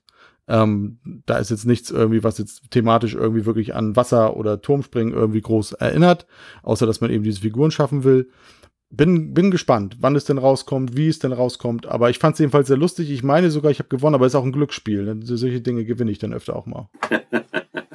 ich weiß auf jeden Fall, dass ich jedem Tisch, wo ich nicht mit dir an einem Tisch war, mir einen ausgesucht habe und gemeint, du bist jetzt der Andi äh, und dein Ziel ist es, Matthias soll nicht gewinnen. ja, ja, das, das, das führte dazu, dass bei meiner ersten El Burro-Partie, Mensch, wer war's denn? Ach, Mensch, unser Comedy-Autor, sag doch mal. Holger. Äh, hier ist der Holger. Ja, ähm, ich glaube, am Ende, ich glaube, mich um die doppelte Punktzahl irgendwie geschlagen hat und äh, ganz, ganz stolz zum Andi ging und sagte, hier Auftrag rausgeführt, vernichtend. Guter Mann. Ja. Guter Mann. und dann auch noch zu mir sagt, das ist so eine Spiele spiele überhaupt nicht gerne, das ist total doof. Na gut, wenn wir gerade das angesprochen haben, dann nehmen wir doch das. Ähm, und zwar, der Uli war ja auch wieder dabei. Der war die letzten, ich glaube, sieben Jahre dabei. Den Event gibt's jetzt, glaube ich, schon seit, seit, oh, da werde ich immer wieder gefragt und jedes Mal vergesse ich's. Ähm, man muss einfach nur gucken, wann das Spiel Finca erschienen ist. Das erste Mal hat der Event nämlich da stattgefunden. Ähm, 2009, das heißt, den Event gibt's jetzt schon seit zwölf Jahren, wobei ja Corona, muss man rausrechnen, also er hat zum elften Mal theoretisch stattgefunden, wenn man das allererste Mal dabei gewesen wäre. Und ich war das aller, allererste Mal auch nicht dabei, da war nur der Jörg. Ähm, also erst beim zweiten Mal ähm, waren dann auch Gäste und ich war dann drin und dann irgendwann mal hatte der Jörg keine Lust mehr. Genau, relativ früh, glaube ich, irgendwas zwischendurch. Weil man muss ja auch Urlaub dafür nehmen und die Family muss das erlauben. Ja, ähm, wir haben gerade über El Burro gesprochen. Das ist also vom Uli, ähm, der ein, ein Urgestein ist und ich weiß nicht, wie man es anders sagen kann. Ähm, wenn jemand den Uli beschreiben würde und würde sagen, du, ich kann überhaupt nicht entspannen, wenn er in meiner Nähe ist, wüsste ich sofort, was derjenige meint. Aber ähm, wenn der Uli neben mir ist und wir ihn treffen, entspanne ich mich sofort. Ähm, und auch meine Frau und alle Bekannten, die ich kenne, kennen und lieben ihn, wie er ist. er ist einfach eine Koryphäe. Allerdings ist er halt auch sehr speziell. Ich liebe ihn, aber ich könnte auch jeden verstehen, der ein bisschen mit seinem Musikgeschmack und der Art nicht ganz zurechtkommt. Ich, ich nehme die Kontraproduktion ein. Ich kann das nicht verstehen, wenn mit Uli nicht klarkommt. Äh, ich, ich liebe Uli. Ich liebe Uli für, für alles, was er ist und was er tut. Und ja, sein Musikgeschmack ist in einigen Stellen grenzwertig, wobei ich ein paar Sachen sogar noch mitgehen würde. Aber ja, das, das ist speziell. Wer abends mal am Pool bei ihm saß und wenn er dann durch seine Playlist geht, das, da schlackern einem schon die Ohren oder wie soll ich das irgendwie sagen? Oder man, man, man neigt zum Hörsturz oder versucht irgendwie das Weite zu suchen. Das ist schon sehr spannend, aber es ist, wie du sagst, es ist ein herzensguter, liebe liebenswürdiger Mensch, äh, den ich tatsächlich irgendwie, also einer, auf den ich mich auch ähm, mit am meisten gefreut habe, dass er einfach da ist und das hat sich auch bestätigt. Ich habe viele tolle Gespräche und Momente mit ihm geführt und ja, Uli ist einfach Weltklasse. Eine Granate. Eine Granate. Ja, der hatte auch einen Prototyp dabei und zwar einen neuen Prototyp vom ähm, Ode und Mike Keller. Und zwar im Prinzip der Nachfolger von Lacrania und das soll eine Trilogie geben. Das heißt, es sollen weitere Lacrania-Spiele folgen, die allerdings die Komplexität deutlich erhöhen im Verhältnis zu Lacrania. Jetzt mag der ein oder andere sagen, aber Lacrania ist doch schon kein Familienspiel. Das ist voll und ganz richtig. Also Lacrania wäre für mich auch vielleicht aus heutiger Sicht ein, ein, ein komplexes Spiel, aber vielleicht noch kein Expertenspiel. Und das nächste, was jetzt kommt, wäre dann das Expertenspiel. Das kann man sehr gut vergleichen ähm, mit Funtails. Die hatten ja Glenmore 2 rausgebracht. Glenmore ist ein Kennerspiel. Glenmore 2 ist deutlich nochmal eine Schippe drauf. Und genau das hat der Uli mit den Autoren auch vor und das soll dann auch weitergeführt werden. Ähm, das Spiel heißt im Moment El Burro ein Lacrania-Spiel und wird im Spielworks Verlag erscheinen, was wenig verwundert, weil Lacrania ist ja auch bei Spielworks erschienen.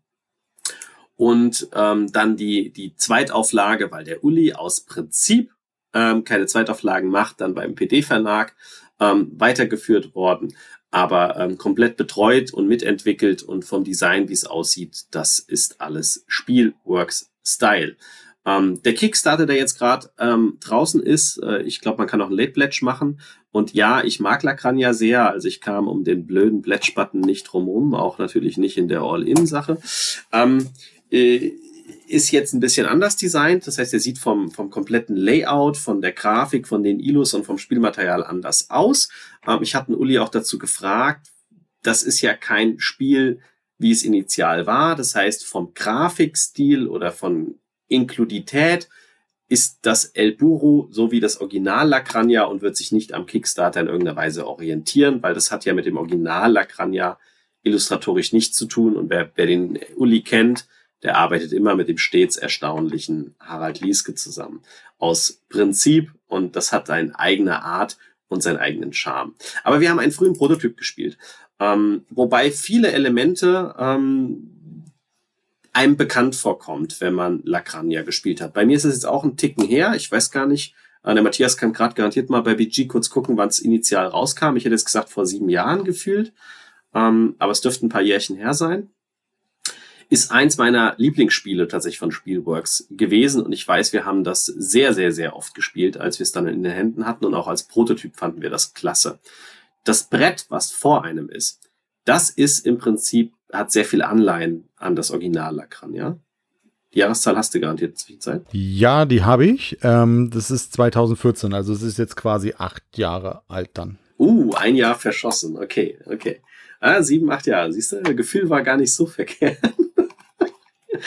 ähm, das Brett kennt man soweit. Das heißt, ihr habt verschiedene Multikarten. Das sind wieder alles neue Multikarten. Ihr könnt die Karte unten einschieben. Dann kriegt ihr ein Texteffekt, der meistens einmalig ist und da muss man die Karte weglegen, manchmal dauerhaft ist. Aber die meisten dieser Effekte sind einmalig und brechen irgendeine Regel, lassen mich irgendwas doppelt nutzen, irgendwas weniger bezahlen, irgendwas besser nutzen, etc. Man kann die Karten auch oben reinschieben in das Tableau. Da sind andere Ausbuchtungen. Dann ist es ein Auftrag. Das heißt, dann erscheint dort ein Feld, wo ich gewisse Rohstoffe haben muss. Wenn ich diese habe, kann ich den Auftrag erfüllen, wenn ich dann noch einen passenden Eselskarren habe, der diese Güter mit einem Eselskarren dahin transportiert. Ich kann die Karten auch links anlegen, dann verbessere ich meine Produktion bei gewissen Rohstoffen wie Trauben oder auch, da waren aber auch andere Rohstoffe, äh, Töpfer, also Kochen, Oliven oder ähm, ich komme gerade nicht auf das dritte Getreide ist es, glaube ich. Ähm, ich kann sie rechts anlegen, dann verbessere ich meine Handkartenanzahl, mein Einkommen in Münzen oder auch mein Grundeinkommen bei Schweinen. Was ganz gut ist, weil wenn ich zwei Schweine habe, würde ich immer ein drittes bekommen, theoretischerweise. Ähm, das ist das Multikartensystem. Das ist eins zu eins noch da und identisch.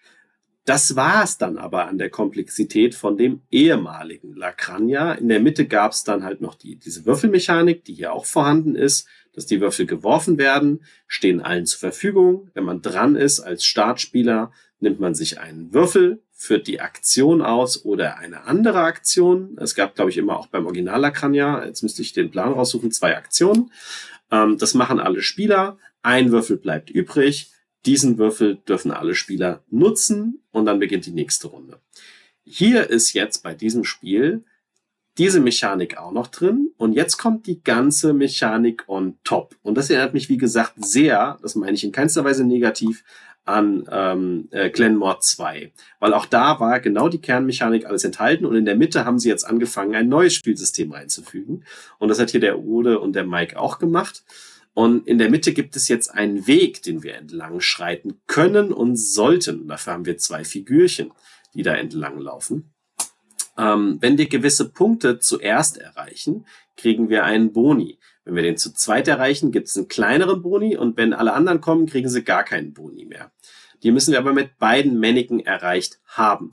Gleichzeitig gibt es verschiedene Märkte. Im Originalspiel gab es nämlich nur einen Markt, an dem wir die Waren liefern, mit dem Esel. Jetzt gibt es den Markt, den wir kennen, den wir beliefern können mit dem Esel. Es gibt einen weiteren Markt, an dem wir auch ausliefern können. Nee, jetzt unterscheiden wir zwischen Fernmärkten und nahen Märkten. Der Esel war für die Fernmärkte, meine ich, und die Ziege für die nahen. Es kann aber auch genau andersrum sein, ich bin mir nicht sicher. Ähm, und es ist jetzt entscheidend, wo ich hinliefere. Das heißt, ich kann jetzt nicht nur meine Güter abgeben und krieg Siegpunkte dafür, sondern ich kann meine Güter abgeben und kann auf einer Leiste nach oben kommen, die mir wiederum einzelne Fähigkeiten freischaltet, die ich wiederum nutzen kann, um zum Beispiel auf der Wegstrecke nach vorne zu kommen. Ähm, oder was war da noch versteckt? Um meine Plättchen zu verbessern, die ich bekommen habe, die kann ich dann damit nämlich umdrehen. Diese Plättchen bekomme ich wiederum, und kann die auf meinem Tableau legen und verbessere damit eine Fähigkeit, die ich mit einem Würfel ausführen kann. Ähm, zum Beispiel kriege ich drei Münzen und mit einer Verbesserung kriege ich vier. Und wenn ich auf der Leiste entsprechend, auf der passenden Leiste entsprechend hochgekommen bin, kriege ich dann sogar fünf Münzen. Ähm, also werden meine Fähigkeiten da besser. Um kurz untergreifen, diese Aktion machst du nicht mit dem Würfel. Mit dem Würfel suchst du diese ersten Aktionen nachher aus, sondern die, die, diese Sonder- oder diese Fähigkeiten, die du verbessern kannst, machst du ja nachher mit Arbeitern. Ah, richtig, das waren die Arbeiter, die man kriegt. Du hast voll und ganz recht. Ich erinnere mich auch nicht mehr an alle Details, aber danke, das stimmt. Ja, ist richtig. Ähm, aber diese Leiste genau ist neu und ich kann diese Fähigkeiten verbessern, die ich mit Arbeitern ausführe, nicht mit Würfel. Korrekt. Ähm, dann gibt es einzelne Außenmärkte, in die ich investieren kann. Durch diese Außenmärkte kriege ich auch wiederum Plättchen, ähm, die mir Hilfe bringen und die ich einsetzen kann. Ich weiß jetzt ehrlich gesagt gar nicht mehr, was die Fähigkeit dieser Plättchen waren aber ich weiß, die waren wertvoll. Ich glaube, die werden. Ah, die wurden hier links neben das Haus gesetzt. Ja, die haben dann auch nochmal eine Sonderfähigkeit gebracht. Das waren die. Der Weg ist relevant, weil am Ende des Spiels kriege ich, je weit ich auf dem Weg fortgeschritten bin, unterschiedliche Siegpunkte. Und auf dem Weg gibt's Punkte. Wie gesagt, wenn man die zuerst erreicht, kriegt man nochmal Sondersiegpunkte. Und man kann verschiedene abzweigen. Es gibt kürzere Strecken und, und, und, und längere Strecken.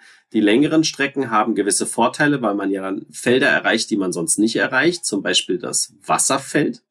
Ähm, während man, wenn man kürzere Wege nimmt, dann schneller nach vorne kommt, um am Spielende möglichst viel Siegpunkte zu haben. Nachdem wir eine Aktion gemacht haben und alle Würfel ausgeführt worden sind und jeder den Sonderwürfel ausgeführt hat, gibt es eine komplett neue Spielrunde, die es so vorher gar nicht gab. Und zwar ist das dann die Ziegenrunde oder die heißt hier El Establo Runde. Da gibt es ein separates Tableau. Für dieses Tableau wiederum haben wir Spielkarten. Ich weiß gar nicht mehr wie viele, aber da stehen verschiedene Wertigkeiten drauf, von eins bis vier, meine ich, und, und eine Sonderfertigkeit. Und auch diese Karten können wir entweder einsetzen, um in dieser Runde am den höchsten Wert gesetzt zu haben, oder wir können sie einsetzen, um eine Fertigkeit der Karte zu nutzen, oder wir können sie einsetzen, um mit dieser Karte noch eine Lieferung mit dem Esel oder der Ziege zu initiieren oder auf der Siesta-Leiste vorzukommen. Und diese Karten wählen wir aus, die drei, legen die an, führen die passenden Aktionen durch ähm, und können dann, wer die Mehrheit hat, Siegpunkte einstauben. Das heißt, zum einen kann man unten eine Mehrheit sammeln, die sich jede Runde aufaddiert und wir mehr und mehr Siegpunkte kriegen. Zum anderen kann man Sonderaktionen machen, um nach vorne zu kommen, eine Sonderlieferung zu machen, auf der Siesta-Leite nach vorne zu kommen oder auch um Wasser anzusammeln, weil auch das ist auf diesem Tableau zu sehen. Es gibt Wasserfropfen. Und wenn wir mit den Wasserfropfen nach oben kommen, können wir das Wasser zusätzlich zu Aktionen ausgeben. Dadurch bekommen wir wieder Münzen oder doppelte Aktionen oder wir können plötzlich eine weitere Lieferung machen. Ähm, und wir bekommen dafür am Ende des Tages auch Siegpunkte, weil da gibt es noch einen zweiten Marker, der nach oben geht. Damit markieren wir, wie weit wir auf der Wegstrecke gelaufen sind ich glaube, im Großen und Ganzen sind das die Neuerungen. Es gibt also dieselben Multicard-Funktionen, deutlich komplexere Möglichkeiten, das einzusetzen. Auch das ganze Management mit den Arbeitern ist komplexer geworden. Es gibt jetzt verschiedenste Möglichkeiten, wenn ich eine Lieferung initiiere, jetzt unterschiedliche Strategien zu fahren, indem ich mich auf der Leiste fortbewege, die mir wieder Sonderfähigkeiten bringt, indem ich Marker einsammle, die mir ich glaube, das waren auch Einmaltätigkeiten, wenn ich das hier so sehe. Da kriegt man nämlich plötzlich noch Karten oder kann upgraden. Genau, das sind sofortige Effekte, kann ich nutzen. Und es gibt eine ganz neue Runde, in der ich wiederum mit einem anderen Kartensystem, die ich aber auch multicardmäßig einsetzen muss, zusätzliche Aktionen freischalte oder mir Mehrheiten ähm, zurechtsuche, auf die ich aufbaue. Zusätzlich weil es nicht langt, hat noch jeder von uns einen Sonderauftrag, der drei Stufen hat. Und wenn wir der Erste sind, der das erfüllt, legen wir da einen Marker drauf. Und je früher wir das tun, umso mehr Siegpunkte kriegen wir dafür auch noch. Es ist also eine ganz ordentliche Schippe drauf auf Lacrania. Und ich weiß nicht, wie ich es anders sagen kann. Mir hat es tierisch gut gefallen. Ich mochte schon Lacrania.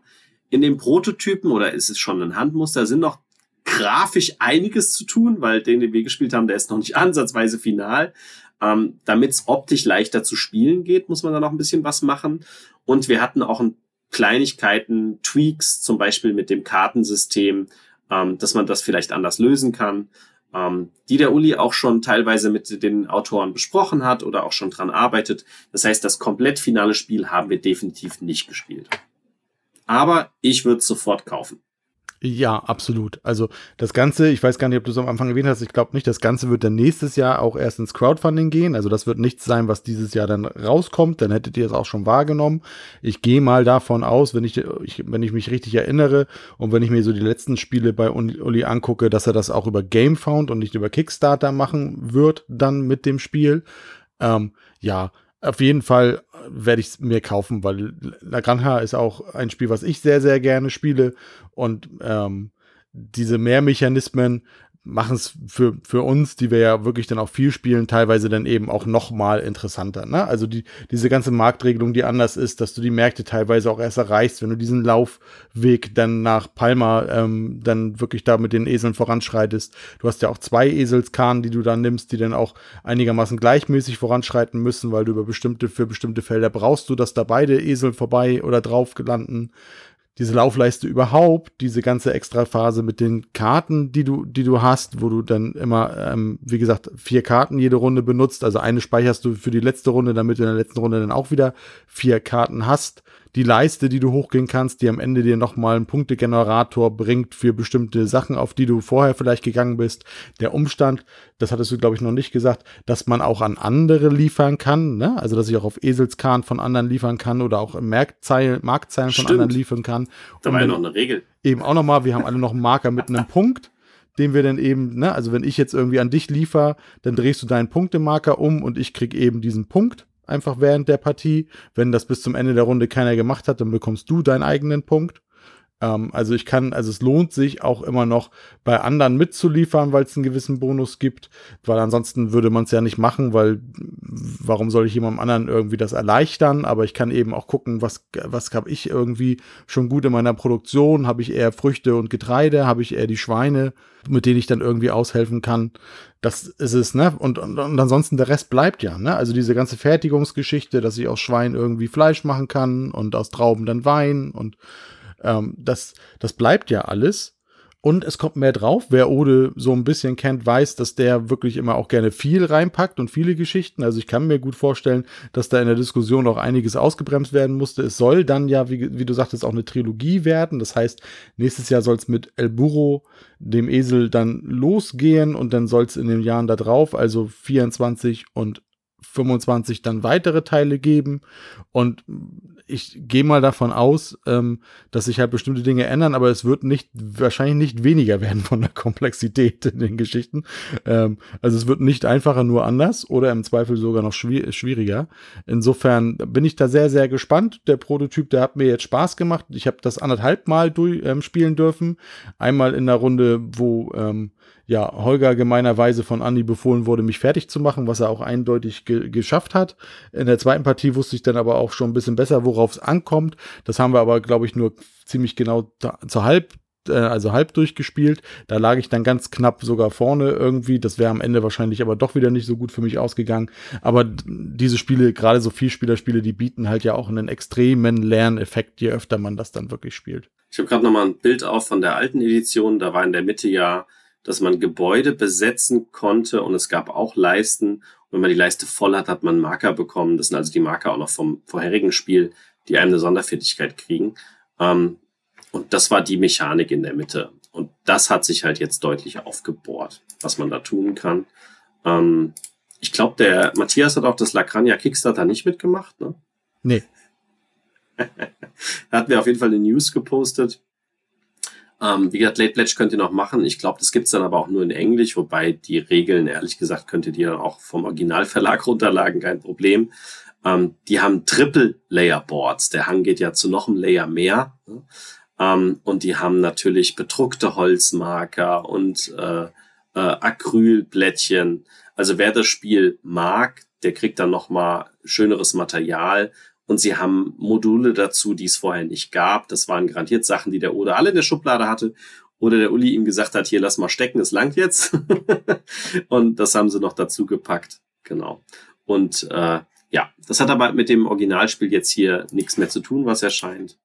Ähm, ich glaube aber, dass der Uli und das Lacrania eine große Fangemeinde hat und das Spiel sicherlich sehr erfolgreich dann wird, wenn es rauskommt. Ja, also auf jeden Fall, das wird sich, das wird sich sehr, sehr gut verkaufen, ohne Frage. Und mittlerweile ist er ja, wie gesagt, auch davon ab, diese feste Produktionszahl zu machen. So, man macht das über eine Crowdfunding-Kampagne. Ähm, und da, da, wird, da werden sicherlich einige Spiele geplätscht werden und über, über, über den virtuellen Tresen sozusagen wandern. Das ist, ähm, ohne Frage. Lagrange freut sich großer Beliebtheit irgendwie auch und auch Uli und seine Verlagsspiele sind immer relativ beliebt, auch im Ausland gerade, ne? Also auch viele im englischsprachigen Raum und auch, ähm, so wie er erzählt, ja auch immer einige im asiatischen Bereich, einige wenige. Also da muss er sich, glaube ich, keine Sorgen machen, dass das nicht erfolgreich werden könnte. Dann springen wir doch zu einem Pegasus-Titel, den wir vor Ort gespielt haben. Ähm, der hat aktuell noch keinen Namen.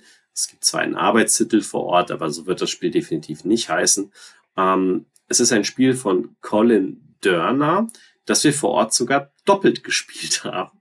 Ähm, und zwar gegeneinander zweimal. Es ist ein reines Zwei-Personen-Spiel und im Prinzip ist es ein, ein, ein Mikro, ähm, also ich bin ja so ein Fan von diesen japanischen Spielen, die viele Sachen mit wenig Elementen darstellen und das fasst sich ja unter das Genre Mikro-Ding zusammen. Ähm, äh, wir spielen Diplomaten äh, zwischen verschiedenen Ländern und versuchen politisch ähm, Ziele zu erreichen. Und das aber mit Mechaniken, die nicht so komplex sind, dafür aber trotzdem sehr viel Spieltiefe bieten. Das ist das Genre dieses Spiels. Matthias, äh, weißt du noch ansatzweise, wie es funktioniert? Also ich weiß relativ viel, aber. Ganz, ganz, ganz schwer. Mach mal, mach mal ein Bild auf. Okay. Vielleicht komme ich darüber so ein bisschen. Ähm. Zu Beginn, zu Beginn, ich habe extra noch ein, ein, anderes Bild gemacht. Zu Beginn, ähm, oder sagen wir erstmal das Spielmaterial und dann was zu Beginn passiert. Warte. Ähm, wo ist das zweite Bild? So. Also das Spiel geht, geht zumindest über von, von, ja, also ne, Chips mit verschiedenen Länderflaggen, die wir haben. Das sind sieben Stück.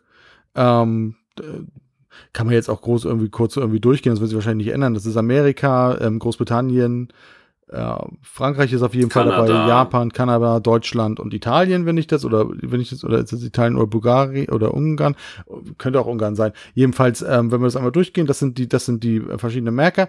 Wir haben am Anfang jeder zwei Länder, auf jeden Fall, als Karten auch auf der Hand verdeckt. Und eine von diesen beiden Karten, äh, und die packen wir in in, in Hüllen rein, weil wir eine von den beiden ähm, Nationen wollen wir eben äh, positiv werten und eine soll eben möglichst ähm, oder sind am Ende Minuspunkte für uns wert. Das heißt, die wollen wir möglichst wenig unterstützen. Genau, das heißt, wenn wir in der, in der Minusfraktion Minuspunkte machen, zählt es wieder für uns als Pluspunkte. Wenn sie Plus machen, wird es am Schluss von unserem Ergebnis abgezogen. Also eine soll sehr schlecht dastehen und eine sehr gut. Und das Spiel kann man auf zwei Weisen spielen, deswegen haben wir es nämlich zweimal gespielt. Man kann es mit offenen Zielen spielen. Das heißt, der Matthias weiß, welches Land ich fördern will und welches nicht und ich weiß seine. Oder aber man kann es mit verdeckten Karten spielen. Das heißt, wir schieben die trotzdem in die Hüllen. Aber ich weiß nicht, welches Land der Matthias mehr supportet und welches er nicht supportet. Das kann man vielleicht durch die Aktionen rauslesen. Aber ich weiß noch, dass der zweite Runde, wo wir das gespielt haben, der Matthias so zwei, drei Sachen gemacht hat. Nicht so, fuck, hoffentlich hast du nicht China. Äh, äh, Japan, ne? weil ich dachte, das war vielleicht Zufall, dass das so passiert ist. Weil man kann Sachen planen, aber es geht nicht so gut zu planen, wie man vielleicht denkt. Und zwar hat man Aktionskarten und wir haben dieselben Aktionskarten. Es gibt nämlich verschiedene Charaktere auf dem Brett. Ähm, es gab einen Diplomaten, es gab einen Finanzier, glaube ich. Einer macht was mit Finanzen. Einer machte was mit Mehrheiten in, in Waffen oder so, glaube ich. Ich habe jetzt nicht alle Karten fotografiert, sehe ich gerade. Aber es gibt, also es gibt einen blauen, einen roten, einen grünen, einen gelben und violetten Pöppel. Und die sind verschieden mächtig. Und jeder dieser Figuren hat ein, zwei Karten, die wir besitzen. Und wir haben noch zwei Sonderkarten, die wir als Add-on zu einer Aktion dazu spielen können. Und äh, mit den Karten bewegt man den Diplomaten. Also zum Beispiel mit der Diplomatenkarte kann man die Diplomatenfigur bewegen. Bevor eine Runde losgeht, wird ein Würfel gewürfelt, der eine Zahl zeigt und eine kleine Zahl zeigt. Die große Zahl, die er zeigt, gilt eigentlich. Die kleine Zahl gilt nur, wenn wir eine der Sonderkarten dazu spielen. Wir müssen zwei Karten spielen. Wenn jetzt beide Karten identisch sind, also wenn der Matthias den Diplomaten bewegen will und ich auch, dann wird die Aktion nicht ausgeführt. Das kennt man so auch aus anderen Spielen. Das ist aber ziemlich blöd, weil meine Karte dann weg ist. Ähm, die andere Karte mit dem Diplomaten, die wir beide besitzen, ist, dass der Diplomat seine Funktion ausführt, und zwar an dem Ort, wo er sitzt. Und das tut er teilweise in der Höhe oder in der Wertigkeit des Würfels. Und manchmal möchte man, dass er das ums Verrecken nicht an dem Ort tut, wo er das tut. Und deswegen möchte man ihn wegbewegen. Aber wenn der andere ihn dann auch denkt, ah, der will ihn wegbewegen, die Bewegungskarte spielt, kann man die Aktion nicht ausführen. Ähm, das ist äh, sehr fies. Und äh, ich erinnere mich tatsächlich nicht mehr an alle Aktionen, aber eine Aktion zum Beispiel tauscht zwei Länder miteinander. Dann sind plötzlich die Nachbarländer anders. Das ist eigentlich nicht so schlimm, wenn es nicht die anderen Männigen gäbe. Ne? Weil ich glaube, der eine setzt Geld auf das Land, wo er sitzt und auf die zwei Nachbarländer auch ein Geldstück. Was gut ist, weil Geld waren Siegpunkte. Genau, aber Siegpunkte sind nur gut, wenn es für das Land ist, was man selbst besitzt und nicht das Minusland oder das Land des Gegners. Plus, wenn da vier Münzen sind, ist das ganze Geld wieder weg. Also dann geht alles wieder auf Null. Der andere macht Macht, der macht das mit roten Steinen, der setzt sie auf sein Feld und auf die zwei gegenüberliegenden ähm, die auf der ganz anderen Seite des Brettes sind. Und auch Macht ist wiederum gut, wenn man mehr besitzt als die direkten Nachbarländer links und rechts und dass das Land ist, was man will. Ähm, aber auch da, wenn es zu viel Macht ist, gehen sie alle weg. Ähm, und dann zählen die Figuren auch noch, wenn sie stehen bleiben am Ende der Runde, Minus- oder Pluspunkte. Und ich glaube, wir haben eine Figur vergessen. Was macht denn der Blaue? Also Moment, einer tauscht. Einer, einer macht das einer mit dem Geld, einer macht mit Militär. Yeah. Ähm, da fehlen ja jetzt noch zwei. Gibt's, fehlen noch zwei. Ich glaube, der Diplomat hat, nee, der, der, sorgt doch dafür, dass, dass du nichts mit dem Land machen kannst. Genau, ein, genau, du kannst das Land nicht angreifen. einer so. blockiert das Land, dann fällt es irgendwie raus, genau aus irgendwelchen Angriffen.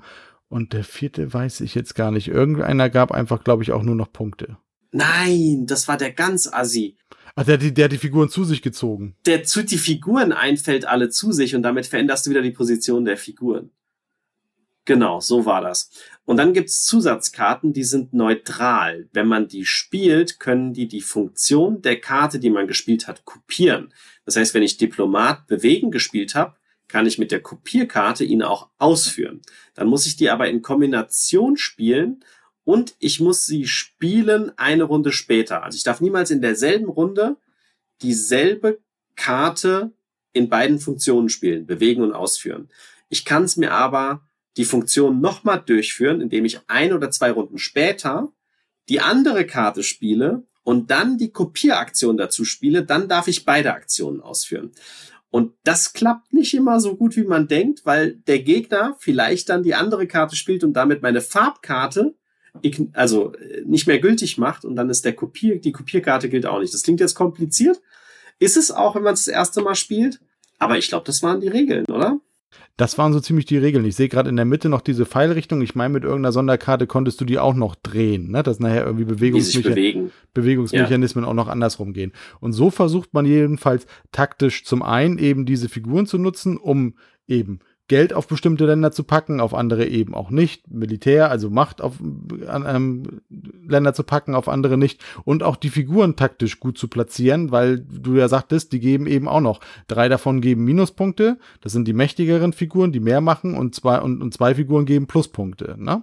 Und so muss ich eben gucken. Dann wird am Ende der Runde eben verglichen mit den Nachbarländern mit der Machtwert mehr oder weniger. Da gibt's Punkte. Das Geld gibt eben Punkte. Wenn zu viel drauf ist, geht's wieder verloren.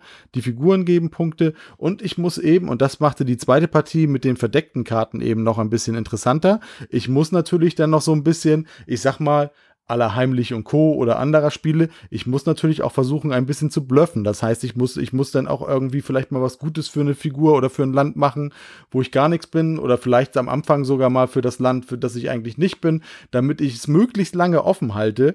Und das war, war im einen Fall eben beim Andi dann so, dass er sagte, ah, hat er jetzt Japan oder hat er das andere?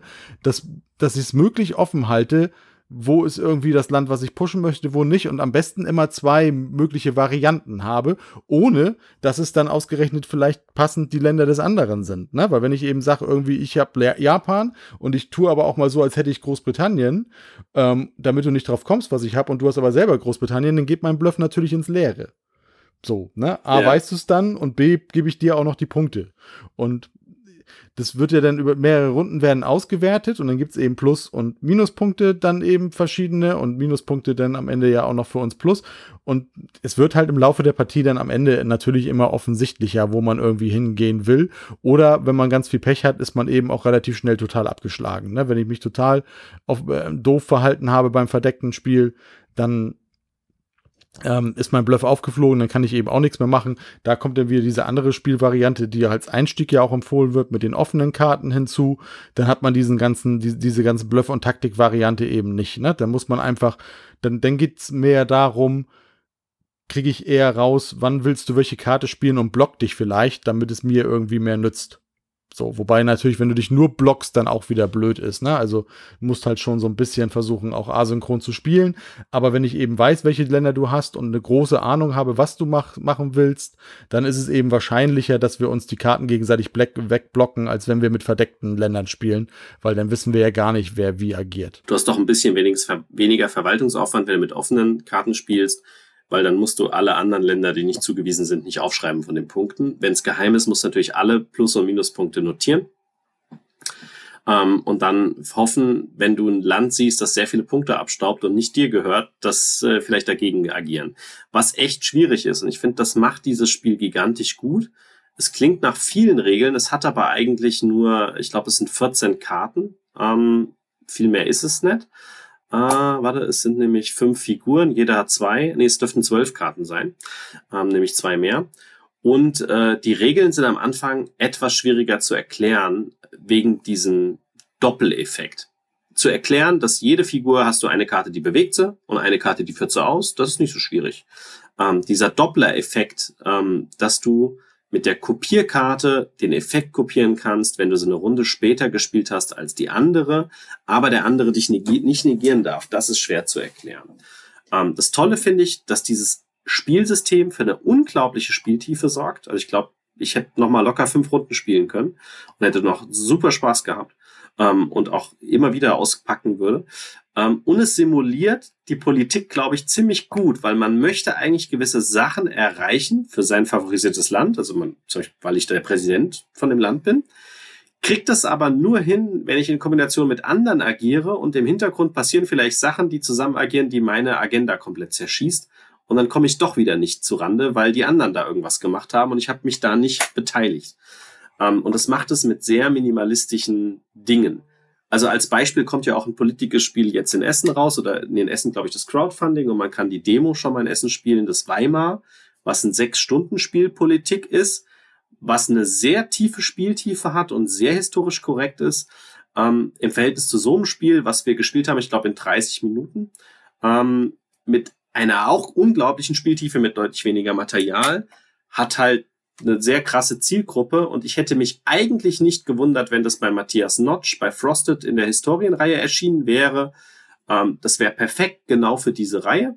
Ähm, ist ja nicht schlimm, bringt trotzdem Verlag raus, in dem Fall halt Pegasus und äh, macht ein Zwei-Personen-Spiel auf, was genau diese Art von Spiel ist. Ich bin gespannt, wie gut es bei den Pegasus-Fans ankommt. Ich mag sowas.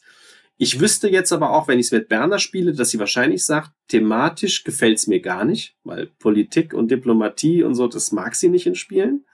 Ist ihr zu trocken, ist dann immer der Satz. Aber ich glaube, mechanisch könnte es ihr gefallen. Und dann ist wieder das Ding, wo wir dann immer dann witzeln, haben auch Matthias schon mal genervt wegen einem Spiel, hättest du auch mit Orks und Elfen machen können. Ne? Ähm, Deswegen interessant, wie gut dann so ein Spiel ankommt aufgrund des Themas oder nicht. Ja, genau. Das, was du gesagt hast, hätte ich sonst auch gesagt. Wir haben beide uns angeguckt und relativ ähm, identisch ähm, einfach gesagt, das wäre eigentlich wirklich was für Frosted Games, absolut. Ne? Also vom Thema her, von der Spielerzahl spiel, ähm, her als reines Zweierspiel, da hat er ja einige in diesem Genre auch.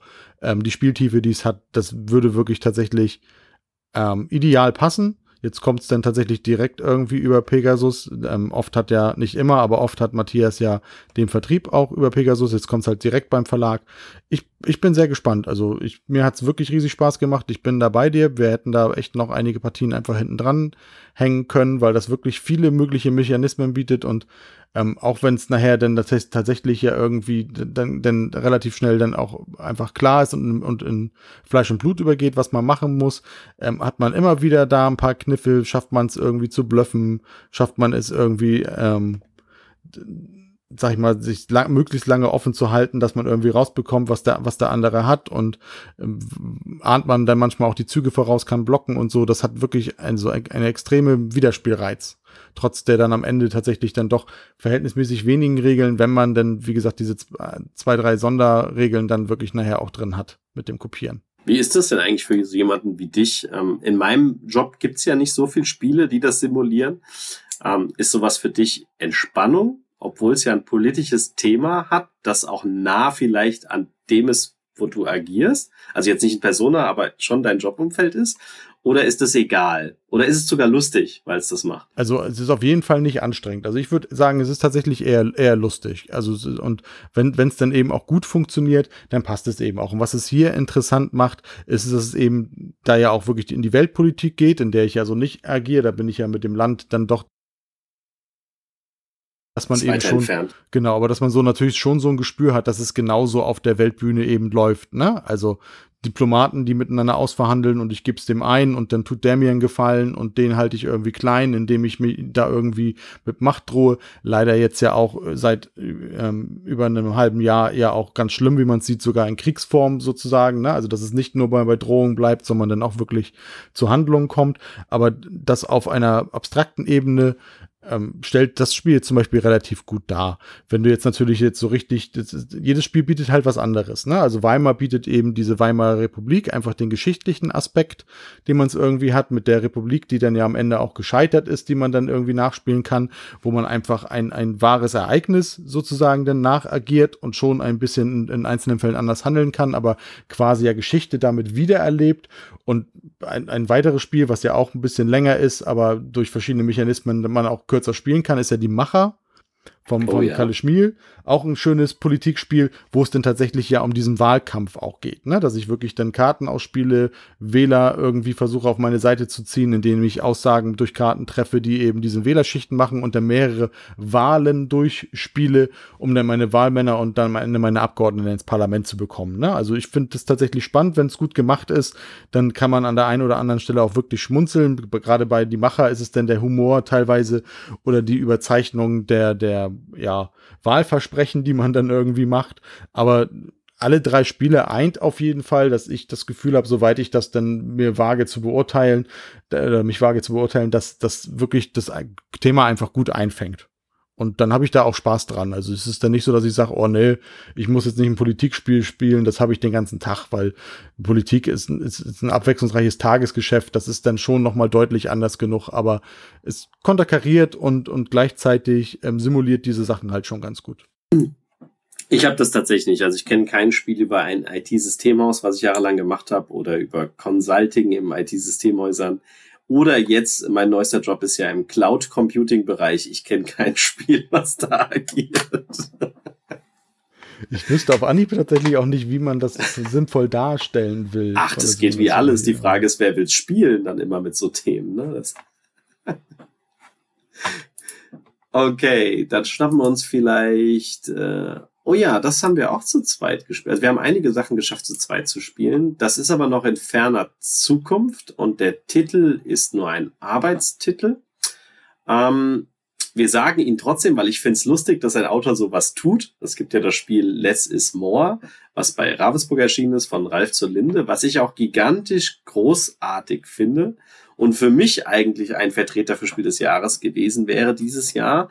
Ähm, natürlich gab es erst gerade äh, vor schon zwei, drei Wort- und Partyspiele den Titel gekriegt haben. Deswegen war das vielleicht einer der Gründe. Aber ich finde es ein sehr, sehr, sehr cooles Wortspiel.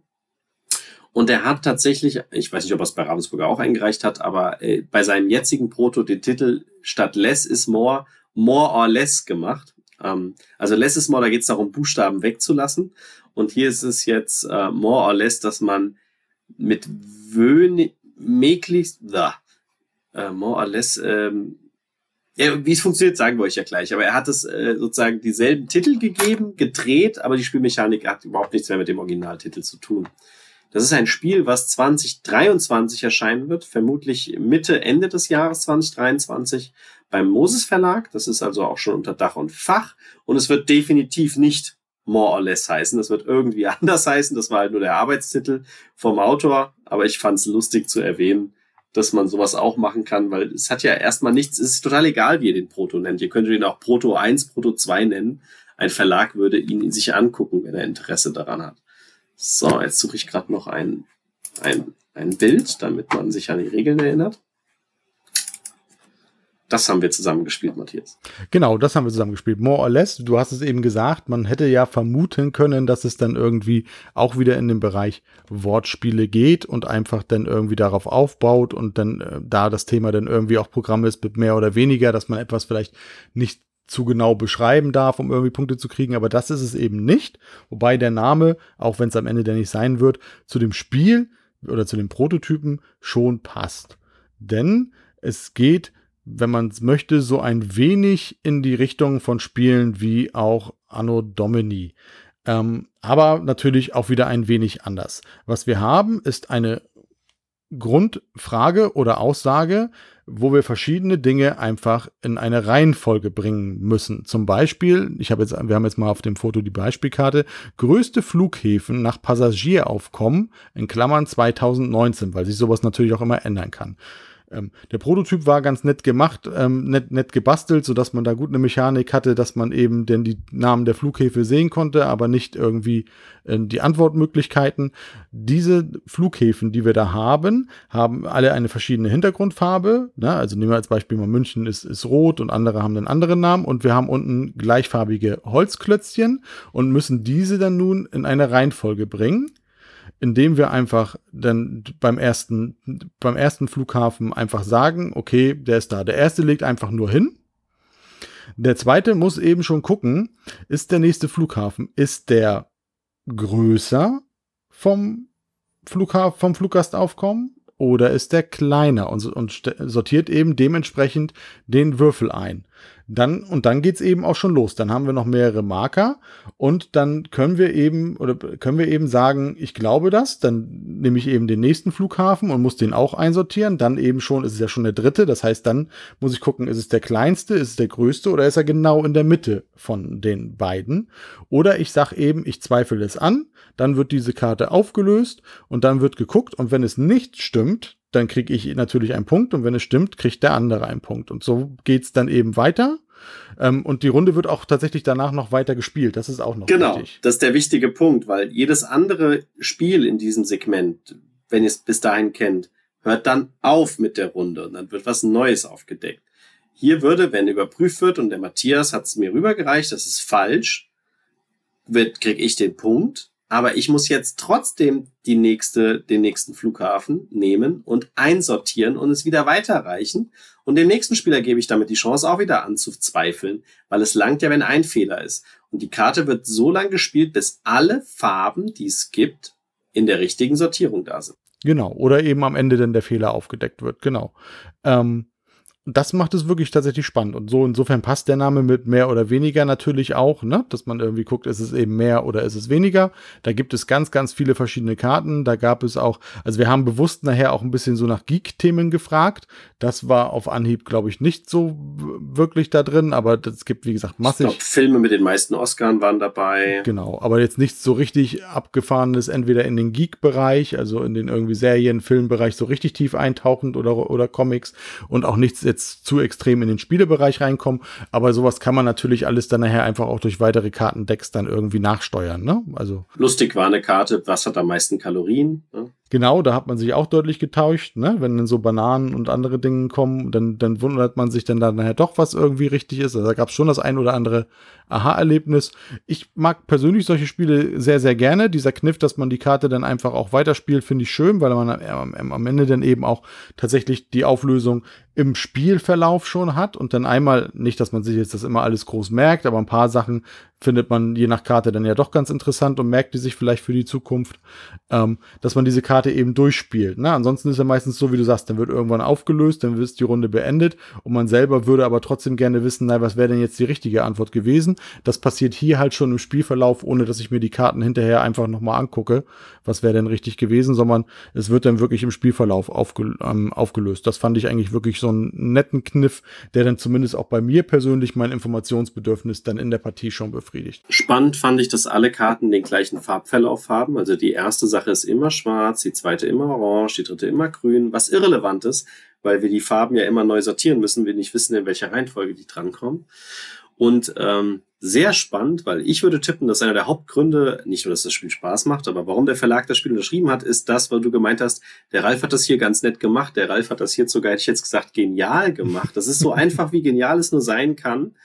Dieses Konstrukt, was er da gebaut hat aus dieser Pappe, dass du die Karte oben reinschieben kannst.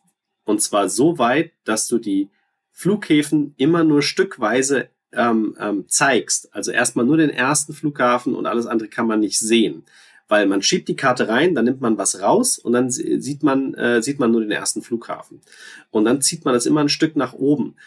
Gleichzeitig aber noch ein Element rausnehmen kann und jederzeit die Kontrolle hat, wie die Farben sortiert sein müssen.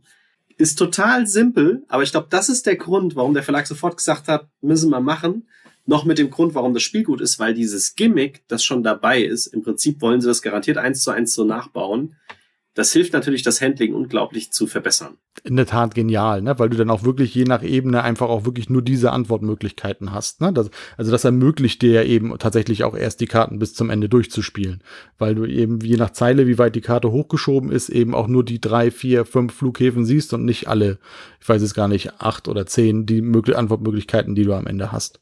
Das stimmt, das ist schon wirklich genial gemacht. Und spannend fand ich es in der Runde. Ich weiß nicht mehr, wer es am Tisch war. Es war aber nicht der vom Verlag weil es hat jemand anderes erklärt gehabt. Ähm, ich ich fand es extrem spannend, weil ich dann gemeint habe, dann nimm doch mal jetzt irgendein geekiges Thema.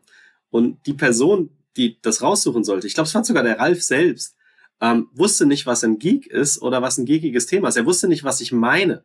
Ähm, weil er dann kam, ja, ich habe hier irgendwas mit Chemieelementen. Ich so, ja, das meine ich nicht ganz, das geht noch. Aber üblicherweise meinen wir, wenn wir Geek-Thema erwähnen, ne, nimm irgendwas aus Fantasy, Science Fiction, aus Filmen, Serien, meinetwegen auch Musik, irgendwas Abstruses mit Wissen, mit dem man eigentlich normal nicht angeben braucht. Ähm, das fand ich lustig, dass der Ralf das so gar nicht kannte, weil so eine Geek-Edition wäre dann zum Beispiel irgendwas mit Brettspielen, mit Rollenspielen, Computerspiele, Serien etc. Harry Potter, kann man garantiert alles machen. Ähm, mal gucken, was Moses draus macht, weil sie haben extrem viel Erfahrung ja auch äh, gemacht mit dem Grimmy-Dinner, äh, nee, nicht Grimmy-Dinner, ähm, Table-Quiz, na, ähm, Kneipenquiz. Ich gar nicht. Kneipenquiz, genau. Und da gibt's ja auch zig Editionen. Ja. Äh, mir hat es unglaublich viel Spaß gemacht. Das Handling ist toll, die Regeln sind einfach. Es erinnert an Anno Domini und Konsorten, macht's aber dann wieder anders. Und ich glaube, wenn man das mit schönem Spielmaterial ausstattet, kann hier ein sehr schönes Deluxe-Feeling in dem Genre auftauchen, das es so noch nicht gibt. Ja, absolut. Also ist für mich auch, wenn es dann rauskommt, auf jeden Fall ähm, ein No-Brainer, mir das zu besorgen. Dann haben wir vor Ort eine weitere Herbstneuheit gespielt. Die hatte ich dabei. Ich hatte nämlich auch zwei Herbstneuheiten dabei. Eine wegen dem Vorabmuster. Da haben wir auch jetzt gerade erst das Video gedreht. Das muss ich noch schneiden. Ähm, und eine, weil der liebe Verlag und Autor uns extra ein Handexemplar angefertigt hat, damit wir es in Malle mitnehmen können und auch danach noch spielen können. Ähm, welches von den zwei wollen wir zuerst machen? Ja, dann machen wir doch zuerst ähm, das, äh, sag doch mal, von Ostia. Ostia. Ähm, das wäre dann das One Card Wonder. Das haben wir in Mallorca mehrmals gespielt. Ich habe es hier zu Hause auch nochmal gespielt ähm, mit der Berna und auch mit, mit Freunden ähm, und ist ein Spiel für ein bis, ich glaube sogar sechs Personen. Das muss ich gerade mal überprüfen. Das weiß ich gerade nicht. One Card Wonder. Äh, haben wir das geschrieben, für wie viele Personen das ist? Zwei bis sechs. Zwei bis sechs, Entschuldigung. Alleine geht's nicht. Ähm, und ist auch wieder ein minimalistisches Spiel, das mit möglichst wenig Spielmaterial auskommt, ein paar Regeln hat, aber dann eine definitive Varianz bietet. Es macht das, was es soll. Das heißt One Card Wonder. Jeder be bekommt zu Beginn der Partie ein Weltwunder auf einer Karte. Diese Weltwunder gibt es in Schwierigkeitsgrad 1, 2, 3. Alle Spieler sollten denselben Schwierigkeitsgrad bekommen. Ähm, je nach Schwierigkeitsgrad ist es etwas ticken leichter oder schneller zu bauen und hat ein, zwei oder ich glaube, es gibt sogar welche mit drei Gebäuden. Ich bin mir aber nicht ganz sicher. Auf jeden Fall ein oder zwei Gebäude, eine oder mehrere Gebäude unter dem Weltwunder, die ich bauen kann. Gleichzeitig bekommt jeder zwei Lagerkarten. Da ist einmal das Rohstofflager drauf, in dem wir 2, 4, 6, 7 Rohstoffe lagern können.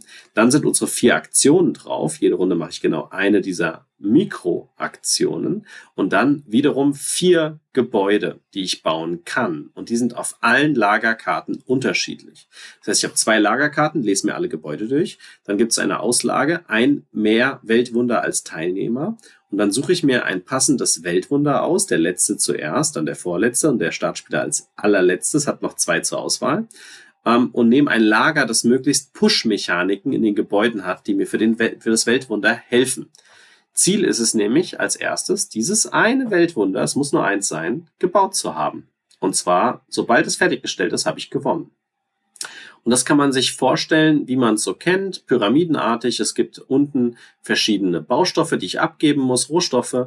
Und erst wenn ich diese Elemente gebaut habe, kann ich die nächste Ebene bauen. Und die ähm, Weltwunder haben alle unterschiedlich. Manche haben sehr viele Rohstoffe in der ersten Liga und dann werden es immer weniger. Manche haben unten wenige, dann werden es mehr, dann wieder weniger. Das ist bei jeder Karte unterschiedlich anhand ungefähr des, des Weltwunders, wie es ungefähr aussah. Also die Pyramiden sind eher pyramidenartig, der Koloss von Rhodos eher so wie so, ein, wie so eine Figur dargestellt.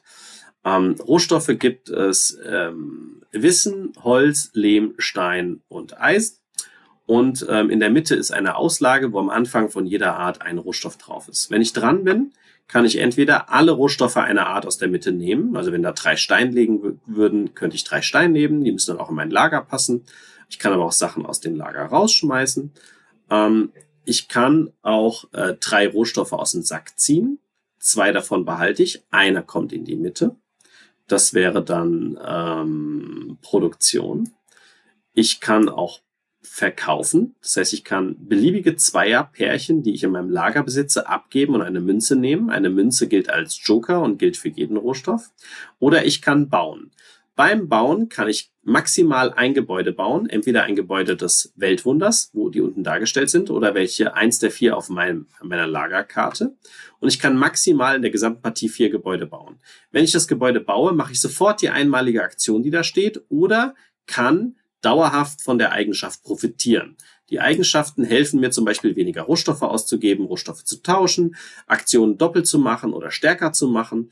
Ähm, je nachdem äh, bringen die also Benefits. Das kann man alles lesen. Hier zum Beispiel Verka Verkauf. Wenn ich den Verkauf wähle, dann erhalte ich für jedes Blaue automatisch ein Gold. Das heißt, alle zwei zu eins kann ich Gold tauschen, aber Blaue kann ich eins zu eins tauschen gegen Gold. Das ist zum Beispiel relativ mächtig.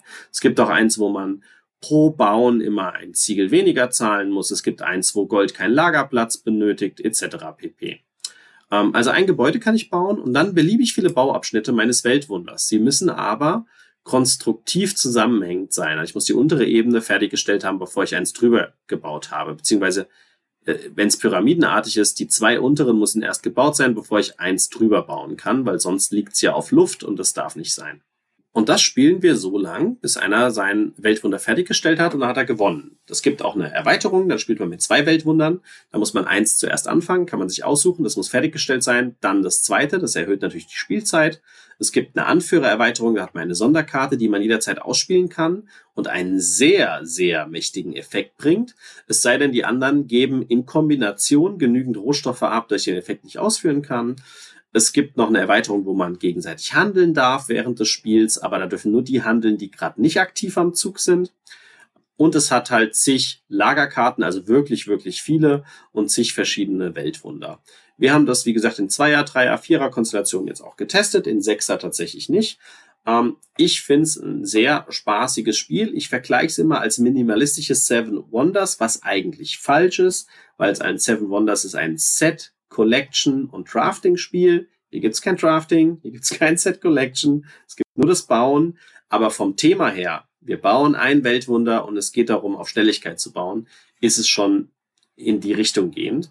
Mechanisch natürlich komplett anders. Je nach Spieleranzahl sind die Rohstoffe mal mehr oder weniger enthalten. Ähm, und äh, wie gesagt, es bietet genügend Varianz. Ich finde es ein sehr, sehr schönes Ostia-Spiel sehr schön mikrominimalistisch und macht genau das, was es soll, nicht mehr und nicht weniger. Alles hervorragend zusammengefasst. Also ich muss sagen, ich bin mittlerweile, weil du es am Anfang ja erwähnt hast, natürlich auch vorher schon durch Spiele wie, wie Love Letter, was nach wie vor einer unserer, glaube ich, hier in der Familie zumindest hauptgespielten Spiele ist, aber auch natürlich durch, dadurch, dass ich ähm, euch kennengelernt habe und auch euren Spielegeschmack und auch an Spiele vorangeführt worden bin, ein großer Fan von diesen minimalistischen Spielen geworden. Ne? Also, dass du wirklich nur, du hast wirklich nur diese zwei Karten grundsätzlich vor dir ausliegen und du hast Ressourcen aus dem Beutel, die du ziehen kannst oder die eben in der Mitte liegen in Form von kleinen Holz. Ähm, äh, Klötzen und dann eben noch ein paar Münzen und noch ein paar allgemeine Klötze und mehr ist es nicht.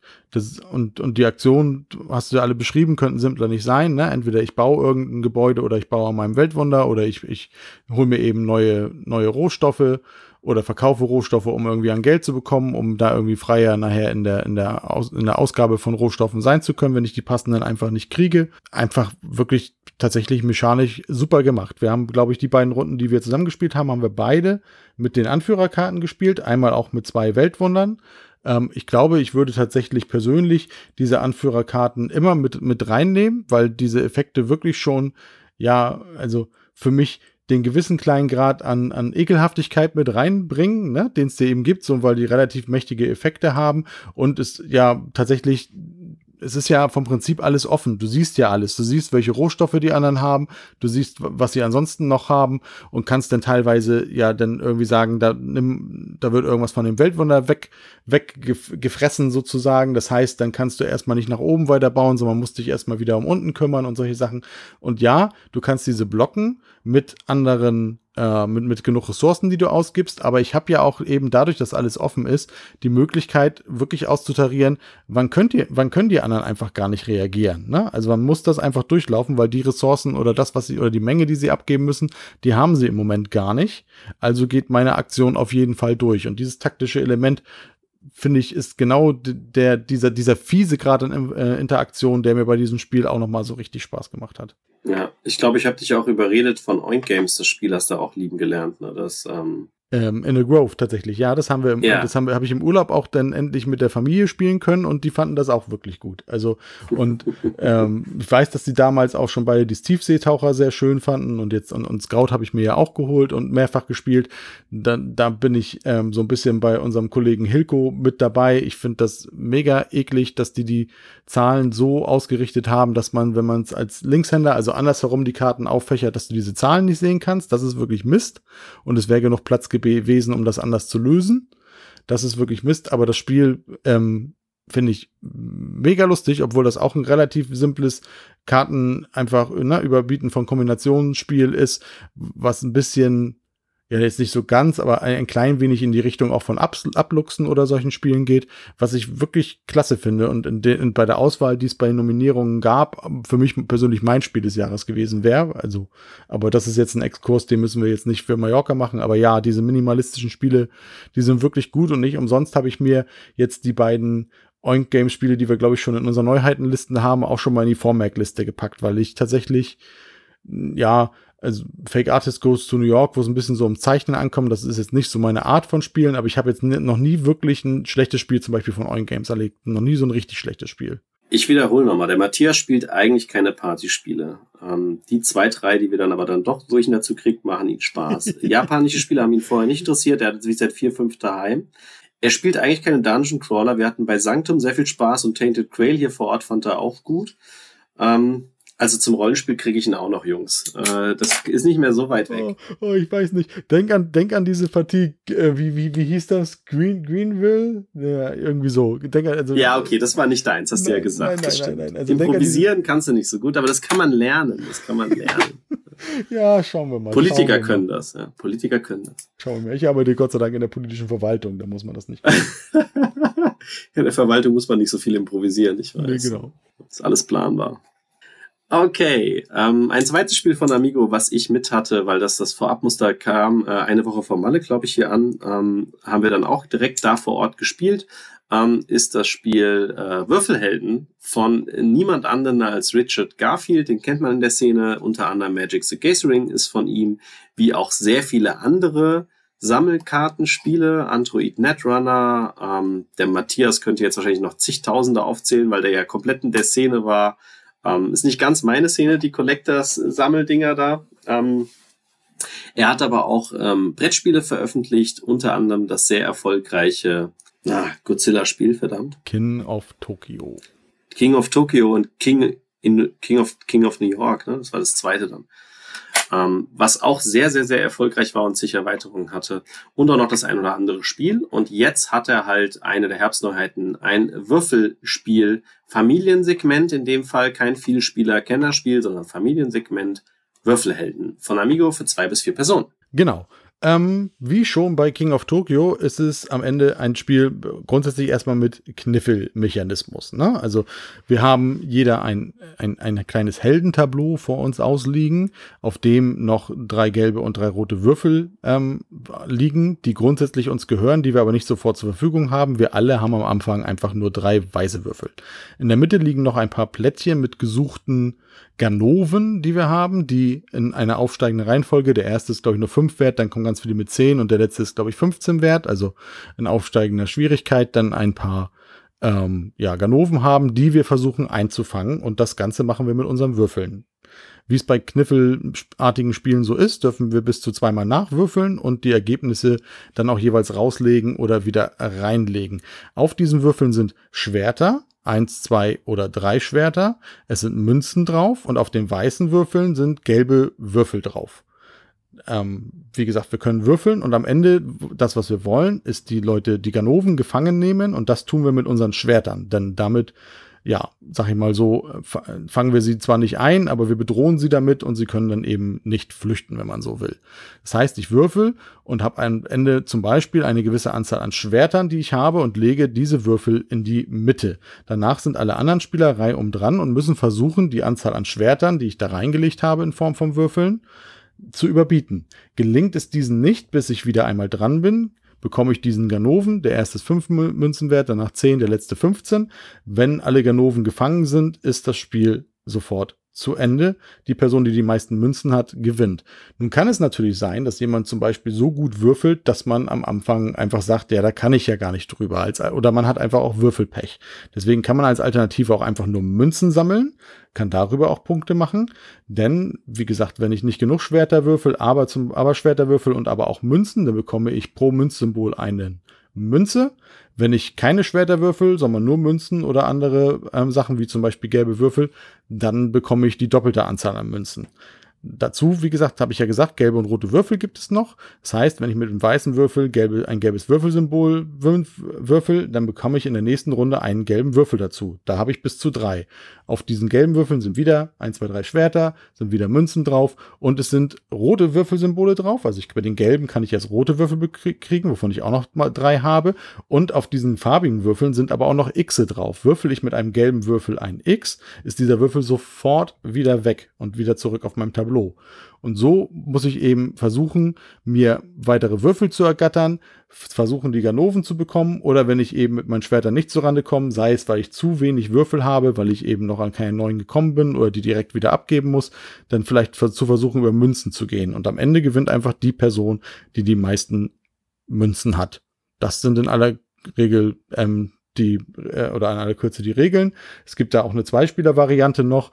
Da muss man eben es zweimal, also zwei Runden überleben, weil sonst jetzt so einfach wäre, wenn immer nur einer überbieten muss. Da muss man es also zwei Runden überleben, dass man sozusagen mit seinen Schwertern da die Mehrheit behält, um diesen Ganoven zu bekommen. Ja, ich kann dazu sagen, also der, wir haben da eine Dreierpartie gemacht, die haben wir auch zu Hause schon zweimal gespielt. Das ist ein Spiel, das kann man zum Einstieg wirklich gut spielen. Ich finde, also das macht jetzt nicht wirklich groß was neu, es ist aber jetzt auch nicht wirklich schlecht und für so eine Einstiegswürfelei macht es gut. Ich, das ist jetzt für mich persönlich nichts, wo ich jetzt sage, da kann ich irgendwie einen halben Abend mit verbringen oder da würde ich irgendwie sechs, sieben Runden in Folge spielen. Das kann man am Anfang mal auspacken, einmal so locker runterwürfeln, dann geht's. Zu der Zwei-Personen-Kategorie kann ich sagen, da wirst du wahrscheinlich ja auch noch gleich was zu sagen, weil du es mit Berner gespielt hast. Die Zweier-Personen-Variante, die finde ich tatsächlich einfach wirklich zu eintönig und viel zu lang für diese Art von Spiel.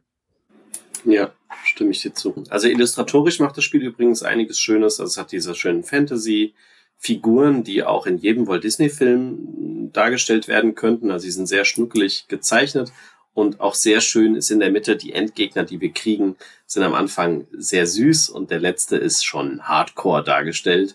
Ähm, also da gibt es eine Steigerung, warum die plötzlich mehr Geld kosten, laut Wanted-Liste. Ähm, genau, es ist ein, ein Kniffel, ähm, was hier benutzt wird als, als Hochbeat-Spiel. Soweit nichts Neues, das gab's halt auch schon. Ähm, das hat den lustigen Kniff, dass ich halt in diesen Farben hochkommen kann, die ich aber auch jederzeit wieder verlieren kann, sobald ich einen X würfel. Ähm, was in Runden sehr oft passieren kann, hatte ich ja gerade erst neulich eine, wo ich dauernd einmal den Würfel hatte und einmal gewürfelt und er war raus. Also es hat mir einfach gar nichts gebracht. Hätte einfach nur auf Münzen gehen sollen. Ähm, es funktioniert sehr gut zu dritt und zu viert, würde ich sagen, weil du dann diesen Faktor hast, ah, da hat sich einer hingesetzt. Der zweite merkt schon, er hat nicht genug Würfel, also geht er auf Münzen oder holt sich gelbe und rote Münzen, um besser dazustehen fürs nächste Mal. Und die nächsten greifen dann vielleicht mich an. Wenn die mich überboten haben, muss ich meine Würfel wegnehmen. Ist aber nicht gefährdet, weil, also der ist wieder gefährdet, weil die anderen können ihn ja wieder zurück angreifen. Das funktioniert mit mehr Personen sehr, sehr gut. Das Zwei-Personen-Spiel versucht das ja im Prinzip zu simulieren, indem wir einen Marker haben, wenn ich gewinne, den ich drauflege. Und wenn ich dann nochmal anlege und mein Mitspieler in dieser Zeit nicht nochmal angelegt hat und es geht durch, dann kriege ich das Ding das fühlt sich unglaublich zähfähig flüssig an. Also die Regel sagt ja auch, wir nehmen dann zwei Marker aus der Mitte raus, weil es halt länger dauert. Ne? Aber ich hatte das in der Partie mit der Berner. Ich, also ich fand das, das hat sich dauernd hin und her. Ich habe meinen Marker drauf, Berner war dran, hat meinen Marker runter, ihren Marker drauf. Dann habe ich das wieder gemacht, Marker drauf. Dann äh, hat sich so irgendwann mal, waren wir so hoch, hat sich nicht rentiert, dann bin ich auf die Würfel gegangen. Aber du hast nicht dieses selbe Emotionsgefüge, wie im Drei- oder Vier-Personen-Spiel, wo auch Emotionen am Tisch ist und du hast mehr so, ah ja gut, dann nehme ich den Marker wieder runter. Ähm, es ist nicht dieses Zocker-Feeling-Dings. Das ist nicht da. Das gibt das Spiel in meinen Augen nicht her. Also ich verstehe, warum die Zweierregel da ist. Aber wer das in Zweierkonstellationen spielt und daran Spaß hat, ich kann es nicht nachvollziehen. Mir ist es zu langweilig. Es ist viel zu lang. Ja, es müsste viel kürzer sein. Da müsste noch irgendwas passieren. Tut's halt nicht. Ähm, ansonsten ist es ein locker flockiges Familienspiel, was man spielen kann. Ich persönlich kenne auch viele bessere ähm, Würfelspiele, die es in dem Segment gibt, meistens aber auch mit mehr Regeln. Ähm, also ich find, bin immer noch großer Fan, ich glaube, das gibt's gar nicht mehr, von Pegasus, das ähm, im Wandel der Zeiten Würfelspiel, ähm, was aber deutlich mehr Regeln hat. Und ich finde auch das King of Tokyo und King of New York super vom selben Autor, was aber auch mehr Regeln hat. Das heißt, wir sind ja hier nochmal ein Level drunter und dementsprechend müsste man es vergleichen. Das heißt, es ist eher die Liga wirklich wie Kniffel Jetsi. Ähm, und da hat das hier natürlich schönere Illustrationen ist vielleicht sogar im Verhältnis zu Kniffel schneller zu spielen, weil Kniffel zieht sich ja auch ganz schön lang hin durch die Würfelrunden, hat weniger Downtime und hat halt noch diesen Überbeat-Faktor drin, ähm, was damit vollkommen rechtfertigt, warum es das Spiel am Markt gibt. Aber ich finde es jetzt auch so ein Durchschnittsspiel, ich kann damit meinen Spaß haben, zu zweit bitte nicht nochmal. Ach komm, dann macht's doch der Matthias hier mal das Zero to 100. Das kriegst du. Also, wie heißt das auf Deutsch? Hieß das dann, das heißt anders da, ne? Ich weiß es gar nicht, aber wir nennen es jetzt einfach mal von From Zero to 100. Ähm, Originalverlag ist äh, Le Scorpion Mask. Äh, wird aber jetzt auf Deutsch bei ähm, Asmodee erscheinen, soweit ich weiß, auch in diesem Jahr schon. Und ja, ist letzten Endes ist ein Teamspiel. Man, man spielt es in Teams. Zwei oder drei Teams kann man bilden, wenn ich das jetzt richtig in Erinnerung habe. Und es wird eine Fragestellung aufgeworfen zum Beispiel, was nehmen wir denn mal da? Von 0 bis 100, wie hoch ist der Eiffelturm, wenn der jetzt hoffentlich unter 100 Metern hoch ist? Ähm, und ja, wir haben dann Zahlenkarten auf der Hand und können dann eben das einschätzen und legen verdeckt eine mögliche Antwort äh, da, dahin. Zum Beispiel haben wir jetzt einfach mal hier auf dem Bild einfach die, die 34, jemand anderes legt was anderes hin und dann müssen wir eben gucken. Der Witz daran war, wenn ich mich jetzt irgendwie richtig erinnere, dass die per Personen, die Unrecht haben, deren Karte, also am Anfang ist da, glaube ich, die 5, liegt am Anfang die 50 oder die 100 aus? Andi, weißt du das noch? Ich glaube die 100. Ich glaube es die 100. Der, die Leute, die ähm, dann näher dran sind ähm, am Ergebnis, am tatsächlichen Ergebnis, bekommen diese Karte ähm, einfach um nachher eine Wertungsmöglichkeit auch zu haben. Die, die Unrecht hatten, deren Wert wird der neue Richtwert der dann irgendwie ausgelegt wird und dann wird die nächste Fragekarte gespielt. Dazu gibt es noch ähm, drei Sonderkarten, die wir haben. Wir können, glaube ich, noch irgendwie plus minus 50 als eine Karte legen. Wir können, glaube ich, eine Karte war, dass man ziemlich exakt oder exakt ähm, die, diesen Wert dann irgendwie wissen muss. Dann gibt es nochmal ähm, Sonderpunkt. Da konnte man zwei Karten abgeben. Da konnte man, genau, konnte man zwei Karten abgeben und dann gab es, glaube ich, noch plus minus 20 oder so. Also es war, zwei haben sich nicht wirklich groß unterschieden von den Sonderkarten. Diese Karten liegen im, eben in der Mitte. Ähm, jeder hat äh, mehrere Karten und das Spiel endet dann, wenn eine Gruppe ihre Karten losgeworden ist. Und die Themen auf den Karten sind wild gemischt. Also da ist von klassischen Themen, lustigen Themen wie Geek-Themen alles dabei. Also ich weiß noch, wir hatten eine Karte Feldspieler beim Quidditch-Match. Das wäre für mich eine Geek-Karte, wo ich auch um zwei mich verzählt habe. Peinlich, äh, schäme ich mich bis heute. Ähm, und ich war mir so sicher. Ähm, hier ist jetzt gerade eine Karte, wie viel Nüsse sind, wie viel Haselnüsse prozentual sind in Nutella drin, ähm, wie lang ist das längste Insekt der Welt, ähm, wie viel Wasser hat, gibt's in einem, einem Menschenkörper, ähm, wie viel, wie viel Chopsticks gibt's im Mikado, ähm, aber da waren auch Sachen drin, ich weiß nicht, wie schnell ist das und das ähm, in Kilometern, ähm, wie hoch ist das und das Gebäude, so Sachen können da vorkommen.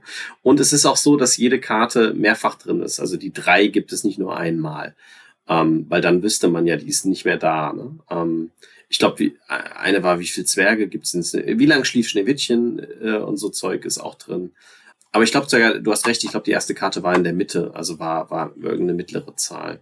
Ich glaube, ich glaube tatsächlich, es war die 50. Aber ja, aber diesen Moment, er hat da eben so den einmal kurz erwähnt, dieser Moment mit dem Quidditch, dass Andy wirklich verkehrt las, das war wirklich sehr, sehr schön. Das Problem war, dass ich die richtige Zahl, dass ich die richtige Zahl wusste und im Kopf hatte. Ich kam aber nicht auf die verschiedenen ähm, äh, ja, Spielertypen, die es irgendwie gibt. Und ich komme jetzt schon wieder nicht so richtig drauf irgendwie. Also es gab den Sucher. Du hast den Harry Potter, das ist der Sucher. Dann hast du den Torwart. Ähm, dann hast du die, die, die, die, die, die, die zwei, äh, die zwei Verteidiger. Und dann gibt's halt noch die zwei Angreifer. Und ich glaube, wir haben die zwei Verteidiger vergessen. Es gibt den Hüter, es gibt ähm, den Sucher, es gibt die, glaube ich, Treiber, das sind die, die, die, die Angreifer, die den, die den versuchen, den, den, den größeren Ball irgendwie, ne, die um die Ohren zu pfeffern. Oder, oder die, und, und es gab noch die Jäger, und es gibt noch die Jäger. Und so ähm, war das jedenfalls. Und ich hatte die Anzahl im Kopf. Genau, und ich kam auf fünf weil es drei Jäger sind. Ähm, und da kam ich nicht drauf. Ich, hab, ich wusste nicht mehr, dass es drei sind. Genau, das war jedenfalls ein sehr, sehr, sehr, sehr lustiger Moment, den ich nie so erwartet hätte. wobei, wobei der Andi richtigerweise ja gesagt hat, gerade im Harry Potter-Universum ist Berner sogar noch ähm, deutlich besser als du, glaube ich, ne? Ja, ja, also wir hatten jetzt gerade, ähm, sprengt gerade Malle, aber kann man ja kurz berichten, wir haben jetzt gerade die Neuheit von, äh, äh, der neue Verlag von Queen Games, dieser Chili Island Spiel hatten wir eins auf dem Tisch, ähm, und zwar das mit dem Quizspiel, äh, 10, Top 10 heißt das. Und da geht's darum, ähm, dass man einschätzen muss, wie viel sein Team weiß zu einem Thema. Es hat also sehr viele Anleihen, ist aber dann doch anders an, ähm, an Outburst, wenn du das noch kennst. Und da war eine Karte auch, ähm, nenne die zehn häufigsten genannten Charaktere in den Büchern. Also alle Bücher, welcher Name wurde in den Büchern, welcher Charakter am meisten schriftlich ausgeschrieben? Und die zehn meist genannt, also meist geschriebenen Namen in den Büchern, nicht in den Filmen. Und da hatte ich dann halt gesagt, boah, und äh, der, der, mein Gegenüber sollte das machen, der Mario. Wir hatten ein Männerteam und ein Frauenteam, wir haben es so zu viert gespielt. Also die Berner hat mit der Niki gespielt, ich mit Mario. Und ich habe mir gemeint, wie oft hat der Mario die Filme jetzt gesehen? Das weiß ich nicht. Ich weiß, dass ich die Filme jedes Jahr gucke. Und ich habe auch die Bücher gelesen. Nicht so oft wie die Berner. Ähm, aber ich weiß nicht, wie oft der Mario die Filme gesehen hat. Ich habe fünf geboten. Jetzt hat die Berner ähm, ähm, glaube auch nicht viel mehr geboten. Oder ich habe, nee, ich habe sieben geboten, weil ich wusste, fünf geht immer. Ähm, und die Berner hat nur fünf geboten gehabt. Und damit haben wir die Runde gewonnen, also zu raten. Und dann kam der Mario und hat mich angeguckt und hat gemeint, Alter, ich habe die Filme einmal gesehen. Ich so, ach nee. Und die fünf, auf die fünf kam er, aber nicht auf die sieben. Und das Spielkonzept ist so, dass du, wenn du sieben schaffst, hast du die Runde noch nicht gewonnen, weil wenn das gegnerische Team dann noch einen weiteren nennt, dann hat, gewinnt das gegnerische Team. Das ist der Gag, den es bei Outburst nicht gibt. Das kommt so ein bisschen aus Familienduell, aus der TV-Sendung, da gibt's das so auch. Ähm, und da hat mir auch wieder, ne, es ist, äh, ja, also gegen Berner Harry Potter zu spielen wäre übel. Das ist. Äh ja, ja. So ist das. Es gibt für fast alles immer einen, der es besser kann. Also mir hat Zero to 100 gut gefallen. Kleines Kartending kann man, wenn es erfolgreich ist, mit zig weiteren Erweiterungen rausbringen, die man untereinander mischen kann. Weil auch wäre nicht schlimm, wenn es eine 77 vierfach oder fünffach gibt. Das macht das Spiel nicht kaputt. Ähm, und man kann es gerne auch mit Geek-Themen verpflastern oder mit Harry Potter eine Edition oder mit, mit sonst was. Oder auch mit Sport. Ähm, also hat Potenzial und hat mir gut genug gefallen, dass es in dem Genre was Neues ist. Ist ein kleiner Tweak, aber es ist ein Tweak. Ja, absolut. Kann ich nur unterschreiben. Ist auch etwas, was man super auch von der Größe der Schachtel einfach, also das Original war so klein und rund. Ich weiß gar nicht, ob es dann auch so übernommen wird, wahrscheinlich aber schon. Einfach super in eine Tasche stecken kann, irgendwo, wo es dann zumindest, ich sage, das Einzige, was man voraussetzen muss, ist, dass es einigermaßen Windspiel, windstill ist, dann ist es ein Kartenspiel. Aber man kann es dann wirklich einfach auch unterwegs irgendwie am Strand, im Park, irgendwo im Garten, keine Ahnung, einfach dann sofort auspacken, zwei, drei Runden spielen und hat da auch auch allein mit der Grundversion schon genug ähm, Widerspielreiz für mehrere Partien und wie du sagst, es ist beliebig ja weiter, ob mit Lizenzen, ob mit, mit, mit einfach Fachbereichen oder so, ähnlich wie bei anderen Wissensspielen wie, wie Smart 10 oder so auch. Das kann man so unendlich erweitern. Die, die Reihe muss kein Ende finden, wenn es den Erfolg hat. Dann kommen wir zu einem Spiel, was mich äh, sehr freut, immer wenn ich äh, an sowas irgendwie vorher drankomme, und zwar von den Franzosen, von Ludo Note.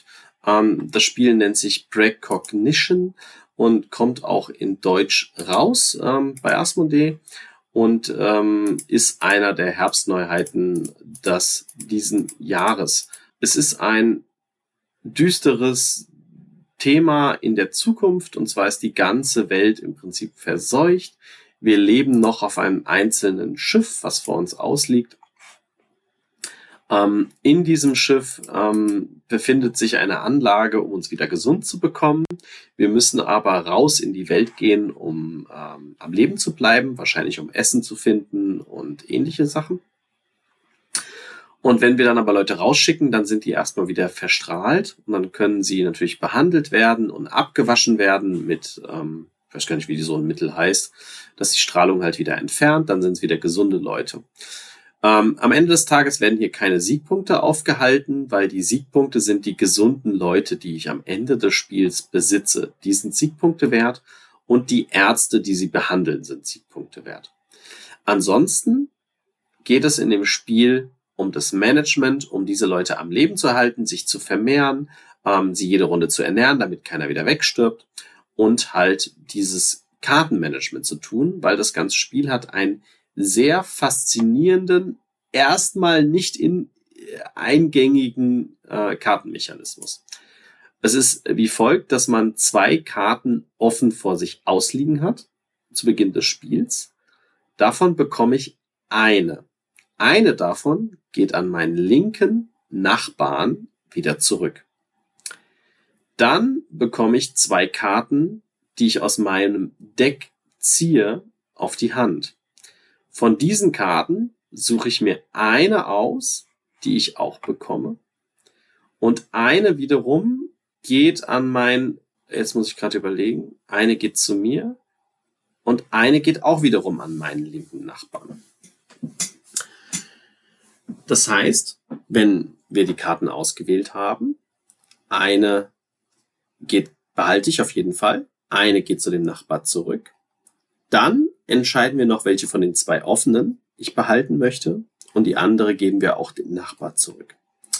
Man weiß also, eine Karte 100 Prozent, nämlich die, die ich ausgewählt habe, die ich diese Runde krieg, und eine Karte weiß ich zu 50 Prozent, nämlich von den zwei offenen kriege ich eine, aber ich kann sie nicht auswählen. Und dann haben die verschiedene Farben. Wenn ich es jetzt schaffe, dass beide Karten identisch sind von der Farbe, kann ich die Zusatzaktion einer oder beider Karten nutzen. Wenn sie unterschiedliche Farben haben, kann ich diese Zusatzaktion nicht nutzen und ich kann nur eine Karte davon nutzen, beziehungsweise wenn ich beide nutze, dann äh, muss ich mehr zahlen ähm, an, an Rohstoffen oder sonstigen Sachen dafür.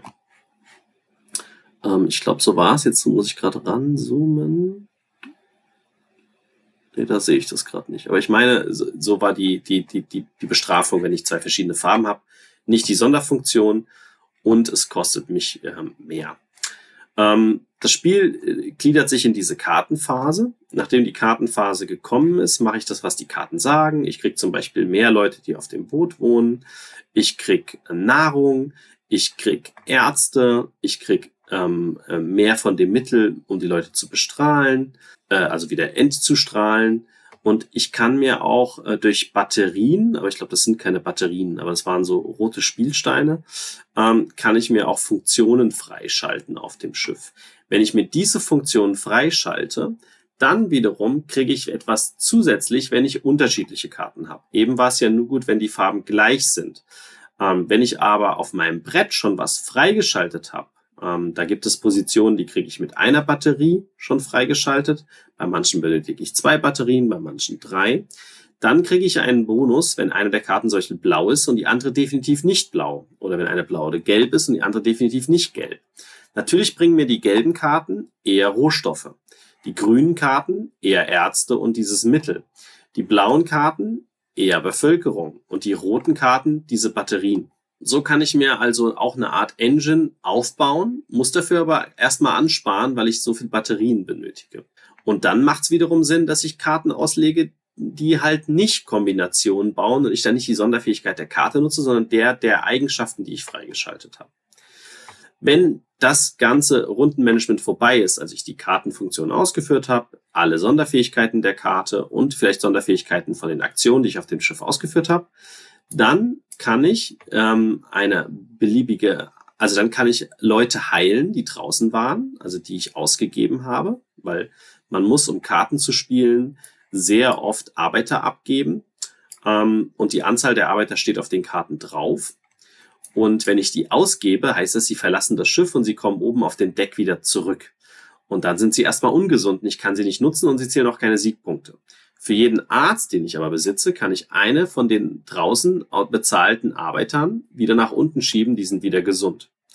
Ähm, wenn ich mehr Ärzte habe, kann, habe ich also da wieder immer wieder die Möglichkeit, Arbeiter auszugeben und wieder zu verwenden. Gleichzeitig tun aber mächtigere Karten dafür sorgen, dass ein Wert nach oben geht, der die, die Verstrahlheit der Leute oder des Schiffes angibt. Und das wiederum, dazu brauche ich extra Leute, die ich einstelle, die dann nicht meine Leute heilen, sondern das Schiff halt mit, mit so, mit so Mittel ähm, beschießen. Und wenn ich für jeden Grün, den ich einsetze, ähm, muss ich entscheiden, ob der Arzt wird oder sich in diese Position begibt. Für jeden, der da sitzt, geht der Marker, der den, den Strahlenlevel des Schiffs anzeigt, wieder eins runter. Für jeden, den ich dann aber nicht bekämpfen kann, verliere ich zwei Arbeiter und damit auch wieder zwei Siegpunkte. Das ist im Prinzip die ganze Kernmechanik des Spiels. Jede Runde bewegen wir uns mit einem Schiffchen weiter voran. Da gibt es eine Leiste in der Mitte, die alle mit, äh, Mitspieler betrifft. Am Anfang der Leiste passieren positive Sachen, in der Mitte passieren fiese Sachen und ganz hinten richtig fiese Sachen. Also wie gibt drei Ärzte ab oder sowas zum möglichst ungünstigen Zeitpunkt. Und gleichzeitig gibt es auch immer wieder eine Punktewertung bei größeren Stationen. Es sind genau drei Stück in dem Spiel, wo es Punktewertungen gibt. Man sieht es am Anfang der Runde und dann gibt es zum Beispiel Punkte für die Mehrheit der Arbeiter oder für möglichst viele ungesunde Leute oder sowas in der Art. Ähm, das Spiel kann man gegeneinander spielen oder voll kooperativ auch miteinander. Dann gibt es ein Szenario, was alle belangt und wir versuchen die Ziele zu erreichen, dass wir möglichst einer von uns zum Beispiel in einem Zeitpunkt dann ähm, zehn Meeples hat, die gesund sind. Einer vielleicht fünf Ärzte hat zum selben Zeitpunkt oder halt schon drei Ausbauten. Und das sind dann die Ziele, die wir erreichen müssen in dem kooperativen Modus. Das ist das äh, ganze Spielsystem. Ähm, diese Kartenmechanik ist erstmal sehr schwer zu erklären und auch zu begreifen. Wenn man es dann mal drei Runden gespielt hat, also nicht drei Partien, sondern einfach nur drei Spielrunden, dann ist es intuitiv. Zieh zwei, eine zum Mitspieler, eine behalte ich, zwei liegen da. Ähm, das sind die, die ich vorherige Runde dem Mitspieler hingelegt habe. Ähm, das ist alles ziemlich eingängig. Aber erstmal um reinzufuchsen, Witzka. Jeder Spielerdeck ist außerdem nochmal anders. Das heißt, da sind andere Karten drin, was auch wieder dafür sorgt, dass sich das Spielgefühl immer ändert, je nachdem, wer welche Farbe spielt und wer neben welchem Spieler an welcher Seite sitzt. Und ähm, das Spielmaterial ist modular gestaltet, das heißt auch die Schiffe kann man verschieden ausstatten, so dass diese Aufwertdinger mit den Batterien immer unterschiedlich sind pro Partie. Ja, das ist das Spiel von Ludo Nord. Ähm, die Geschichte selbst habe ich mir jetzt nicht durchgelesen ähm, zu dem Spiel. Wie es dazu gekommen ist, dass die Welt verstrahlt ist. Das ganze Spiel ist schön illustriert, hat auch schönes Spielmaterial. Mir persönlich, das ist aber jetzt Grund nur auf einer Kennenlernpartie im Basisspiel, war es zu viel Management für zu wenig, was wir tun. Mir gefällt die Kartenmechanik, mir gefällt das Spielmaterial, mir gefällt die grundsätzliche Art der, der, der Thematik. Ich mag auch so ähm, Thematiken, dass die Welt untergegangen ist und wir müssen überleben. Aber am Ende, was wir tun, ist eigentlich nur Worker von einem auf einen anderen Ort schieben, dann müssen wir sie ernähren und dann kriege ich sie wieder runter. Also wir machen da eigentlich immer nur das Gleiche. Und es passiert wenig Neues. Jetzt gibt es natürlich diese, diese Plättchen, die man aufdeckt in der Mitte, die dann Sondersachen machen, geben Mitarbeiter ab, ähm, verlieren Doktor, was weiß ich. Mir ist da aber zu wenig Spannungsverlauf drin. Also es hat keine Steigerung in meinem Sinn. Vielleicht ist das kooperative Spiel nochmal anders oder das Expertenspiel. Das weiß ich nicht. Das Standardspiel ist mir zu sehr immer das Gleiche, dafür, dass ich am Ende dann da halt, keine Ahnung, 40 Arbeiter unten liegen habe und dann zähle ich die Arbeiter ab. Macht mir persönlich nicht mehr so viel Spaß. Ich glaube, der Matthias kennt das. Ich erwähne auch immer wieder so ganz Spiele, die nur noch Rohstoff sammeln, repetitiv Rohstoff ausgeben sind, machen mir im Kern auch keinen Spaß mehr. Es gibt Ausnahmen, leider, oder guterweise. Es gibt immer Ausnahmen. Ich kann es aber nicht begründen, warum es dann so ist. Aber bei ganz vielen Spielen, ich brauche ein bisschen mehr Spannung ähm, normalerweise drin. Und die hat mir jetzt im Grundspiel hier gefehlt. Ich lasse mich aber gerne eines Besseren überreden beim kooperativen Modus oder beim Expertenspiel. So, das ist ja eins der wenigen Spiele, die, die ich nicht, also die wir, also wo nur einer von uns beiden, in dem Fall du, die Spiele, äh, das Spiel gespielt hat. Deswegen kann ich natürlich dazu nicht so viel sagen. Ich habe jetzt die Bilder gesehen, das Material, das ist aber auch typisch für Ludonot, sieht sehr, sehr gut aus, ne? Also schöne Tableaus mit Vertiefungen, irgendwie Holz dabei, irgendwie Plättchen als, als Weg und so. Also das Material ähm, ist bei Ludonot aber tatsächlich eigentlich immer super. Ich habe witzigerweise. Playerboards auch. Ja. Genau. Ich habe witzigerweise heute ähm, das Spiel in unsere Essen-Vorschau aufgenommen, ähm, weil es jetzt auch in der BGG-Liste vom Originalverlag, also von Ludonot, irgendwie als Neuheit mit drin stand und habe mir diese Prämisse durchgelesen.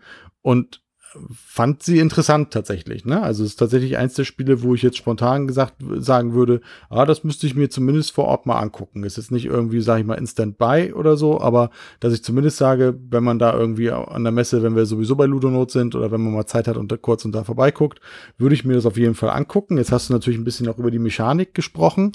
Ähm, ich mag ja durchaus auch noch so Ressourcensammelspiele. Wir haben da ja konkret so eins, ähm, was wir letztes Jahr in Essen gespielt, äh, nicht, also während Essen äh, bei dir gespielt haben, wo wir so unterschiedliche, also ein bisschen unterschiedlicher Meinungen sind, ähm, vom, vom Boardgame Circus jetzt ähm, im Schatten der Pagode, ähm, wo ich sag irgendwie, ja, ich finde das wirklich cool und witzig, weil ich, weil ich, weil ich so Spiele mag, wo ich sage, die sind so simpel, das würde jetzt für Precognition nicht gelten, weil das allein vom Kartenmechanismus und auch von der Komplexität, wenn ich mir das Tableau und so und die, und die Regeln, die du jetzt genannt hast, anguckst, dass das schon ein komplexeres Spiel ist.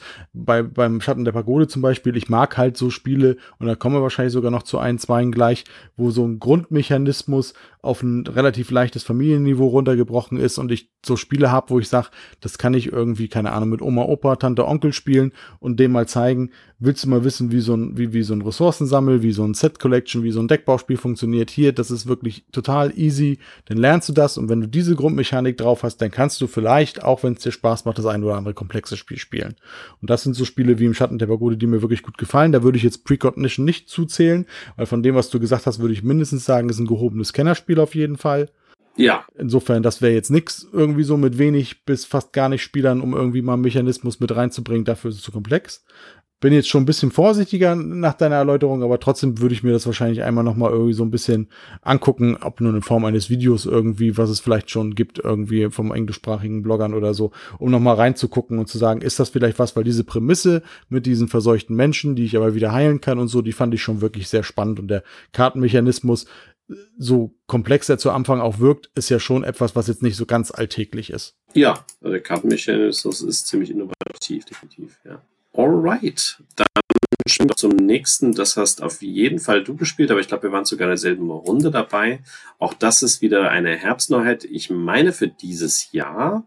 Der Name ist auch definiert. Es wird Black Hole Buccaneers heißen vom Peters Wurfli und äh, erscheint bei Pegasus Spiele und äh, ist ein Karten-Set Collection Game was, glaube ich, dann eins dieser Spiele ist, was du gerade gemeint hast, was in so eine Kerbe geht mit einfachen Regeln, aber dann doch äh, wieder ein Kniff drin, der anders ist. Genau, wobei ich das auch noch als etwas komplexer einstufen würde, als dass ich es jetzt irgendwie mit Anfängern spielen könnte. Wobei das auch wieder eins der Spiele ist, wo es mit den Regeln so ein wenig schwierig wird. Also zu Beginn kriegt man erstmal eine Karte, wird aufgedeckt, da steht, wie viele Karten kriegt man. Und welchen Wert dürfen wir nicht überschreiten. Also zum Beispiel, wir kriegen sieben Karten und wir dürfen 22 nicht überschreiten. Dann hast du Karten in deiner Hand, die du ausspielen kannst. Die haben verschiedene Mechanismen, äh, je nach Farbe auch.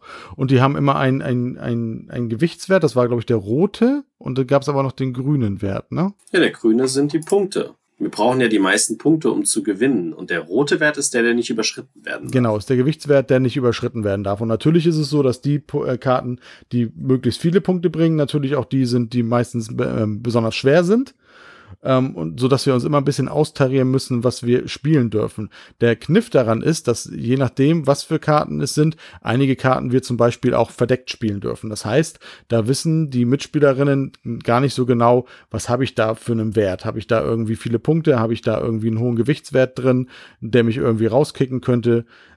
Weiß man dann eben nicht. Diese Karten haben aber immer noch ähm, verschiedene Funktionen. Also du hast erwähnt, dass wir die draften, ne? Also aller Seven Wonders, ne? Also es sind acht Karten, wir kriegen die auf die Hand, ich kann sie mir alle merken, ich suche mir eine aus, leg sie vor mich ab, das macht jeder, dann gebe ich alle Karten nach rechts weiter. Dann decken alle ihre Karten auf, vielleicht hat man auch eine verdeckte gespielt ähm, und führen dann das aus, was die Karte sagt. Da gibt's einfache Karten, wo man Sets sammelt, das sind die grünen. Ähm, die bringen mir zum Beispiel fünf Siegpunkte und kosten nur drei ähm, ähm, Lagerplatz, den ich nicht überschreiten darf. Jetzt ist es aber so, dass wenn ich verschiedene von den Grünen sammle, dieser Wert sich verändert. Also ähm, der wird dann vielleicht dann 4-4. Ah, nee, ich glaube, der Start ist ja 2-5, meine ich. Also ähm, er bringt nur zwei Siegpunkte, kostet fünf Lagerplätze. Wenn ich jetzt nochmal so eine passende grüne Karte ausspiele, dann ist er bei, äh, es muss sogar dann die gleiche sein, Entschuldigung, dann ist er bei vier Siegpunkten, vier Lagerplätze. Wenn ich noch eine Karte ausspiele, bringt sie fünf Siegpunkte, drei Lagerplätze und schaffe ich es noch eine vierte auszuspielen, kriege ich sogar fünf Siegpunkte und sie nimmt nur zwei Lagerplätze ein. Also da geht man drauf aus, dass man dann die einsacken möchte. Es gibt gelbe Karten, die bringen Sondereffekte ins Spiel oder auch mal Minus ähm, Siegpunkte, aber auch Minus Lagerplätze. Es gibt ähm, ähm, ähm, graue Karten. Ich glaube, das waren Einmaleffekte. Genau, die grauen Karten sind Einmaleffekte, die man sofort ausführt. Hier zum Beispiel von dem Ausspielen zeige diese Karten vor, mische anschließend alle in dieser Runden gewählten Karten und lege sie dann an jede Person neu an. Das ist also eine Chaoskarte, wie man sieht, die sofort ausgeführt werden muss. Es gibt violette Karten, die man auch verbessern kann. Und sie haben einen Effekt. Beim Ausspielen spielt eine andere Person diesen Zug ebenfalls eine lila Karte, drehe diese Karte um 90 Grad. Ach genau, das waren lila Karten. Ähm, da war es wichtig, dass man alleine ist, wenn man sie ausspielt. Das heißt, wenn ich die lila Karte spiele, kriege ich sieben Punkte und nur drei Lagerplätze. Hat aber noch einer irgendeine lila Karte gespielt, müssen wir beide die Karte switchen. Also einmal drehen um 90 Grad. Und dann bringt sie mir nur noch 30 Punkte statt sieben und belegt sieben Lagerplätze. Also bei den Lilanen versuche ich der Einzigste zu sein in einer Runde, der sie gerade aktiv ausgespielt hat. Und dann gibt's noch goldene Karten, die bringen Sieg-Eng-Bedingungen ins Spiel. Da versuche ich am, am Ende des Spiels nochmal gewisse Sachen zu erfüllen.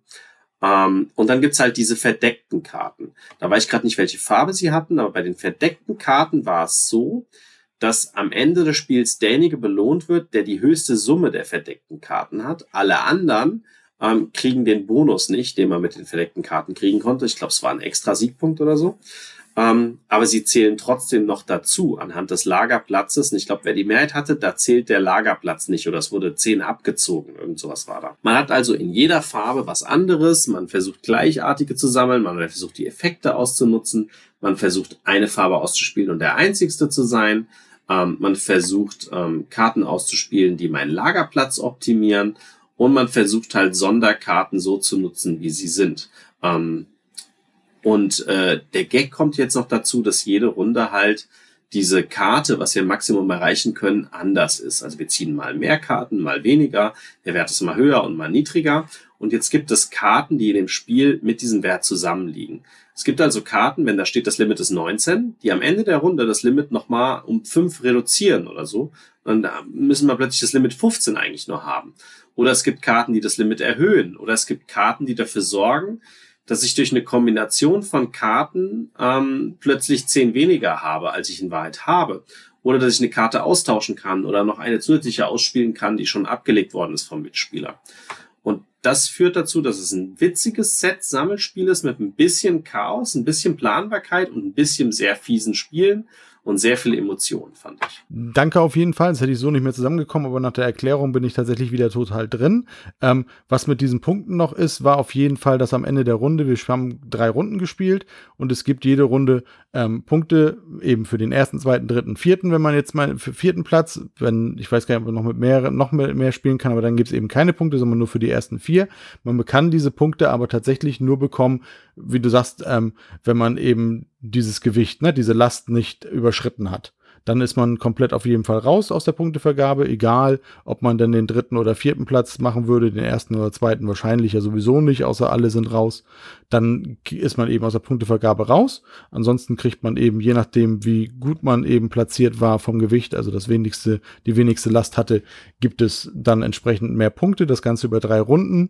Und dann wird eben gezählt, wer die meisten Punkte bekommen hat, der hat dann gewonnen. Was auf den Karten auf jeden Fall sehr cool war, also wir sind wie gesagt Weltraumpiraten und sammeln eigentlich sozusagen, ich glaube die Thematik war, dass es eigentlich Schrott ist. Was auf den Karten aber ist, ist tatsächlich relativ viel ähm, Geek Relief zum Teil. Ne? Also ich sehe zum Beispiel da auf einer Karte irgendwie einen Gravity äh, Gauntlet, den Gauntlet auch in der Farbe und so mit einem bisschen mehr Steinchen als Schmuck. Vielleicht könnte man auch aus irgendwie anderen Comic-Universum nehmen oder Kürbisse oder andere Geschichte. Also es ist ein bisschen ähm, ja, Science-Fiction-Comedy mit drin und auch ein bisschen Geek Relief auf jeden Fall, was einfach, sag ich mal, für, für, für Leute wie uns das eben nochmal einfach so ein bisschen netter gestaltet.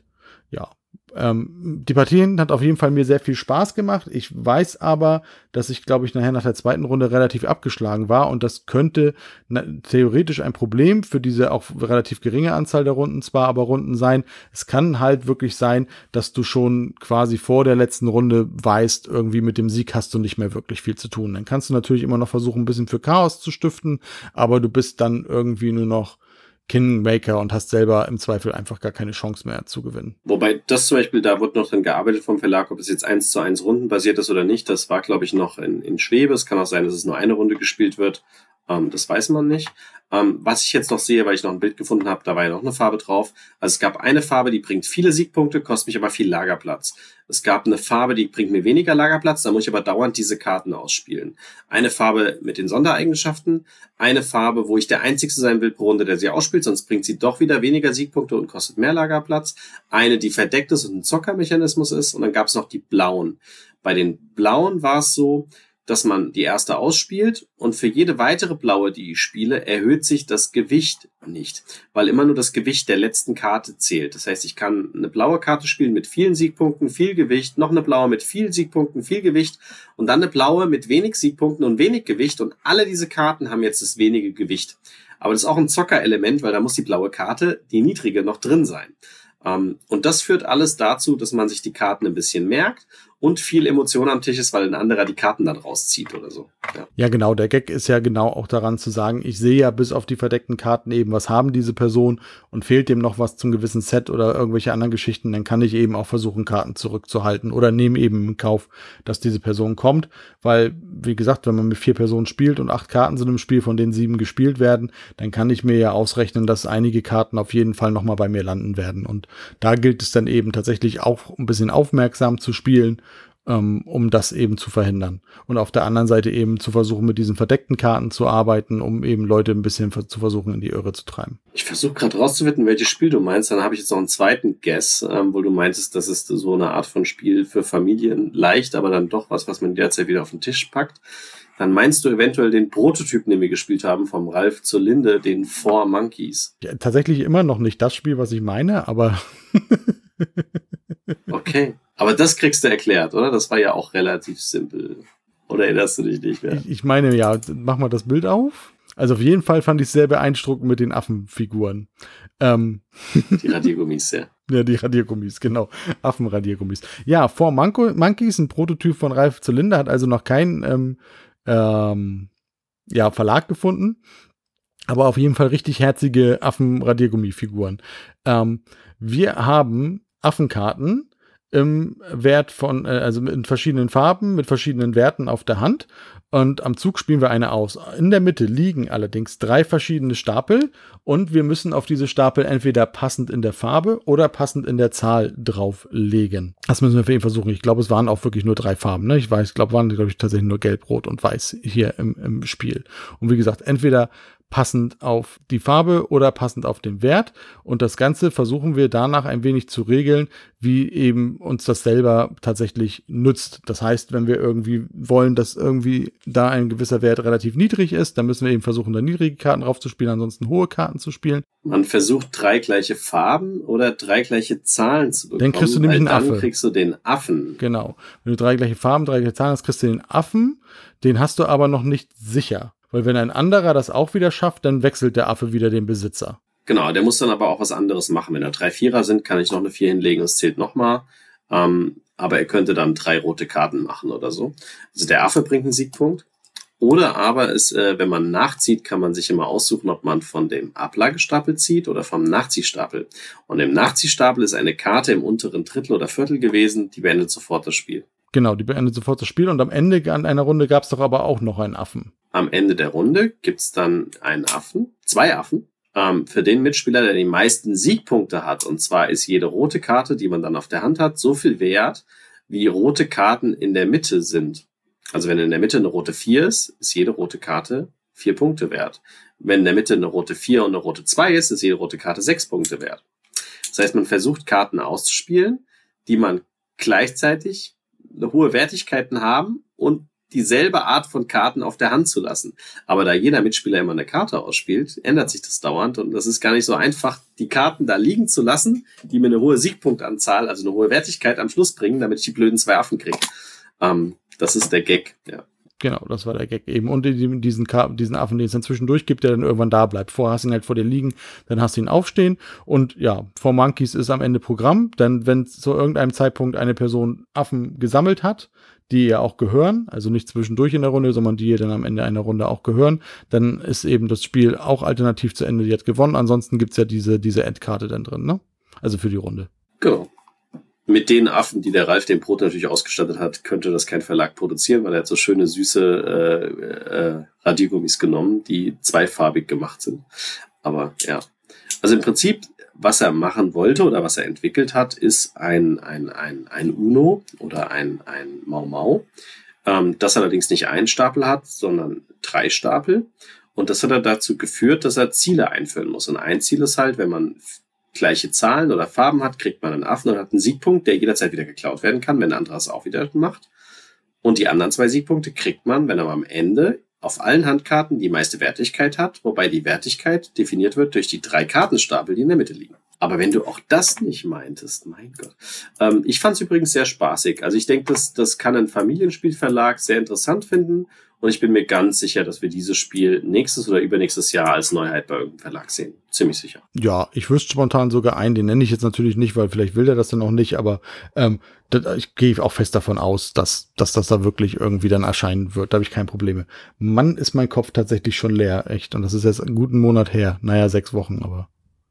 Also ich habe hier noch vier weiße und einen, den wir erwähnen können, weil es einer dabei hatte, wo wir nicht sagen. Das ist eins von, das ist das ist tatsächlich eins von zwei, wobei Familie würde ich dann noch ein bisschen in Anführungsstrichen stellen, aber das wäre tatsächlich eins von zwei, das, was wir am Ende.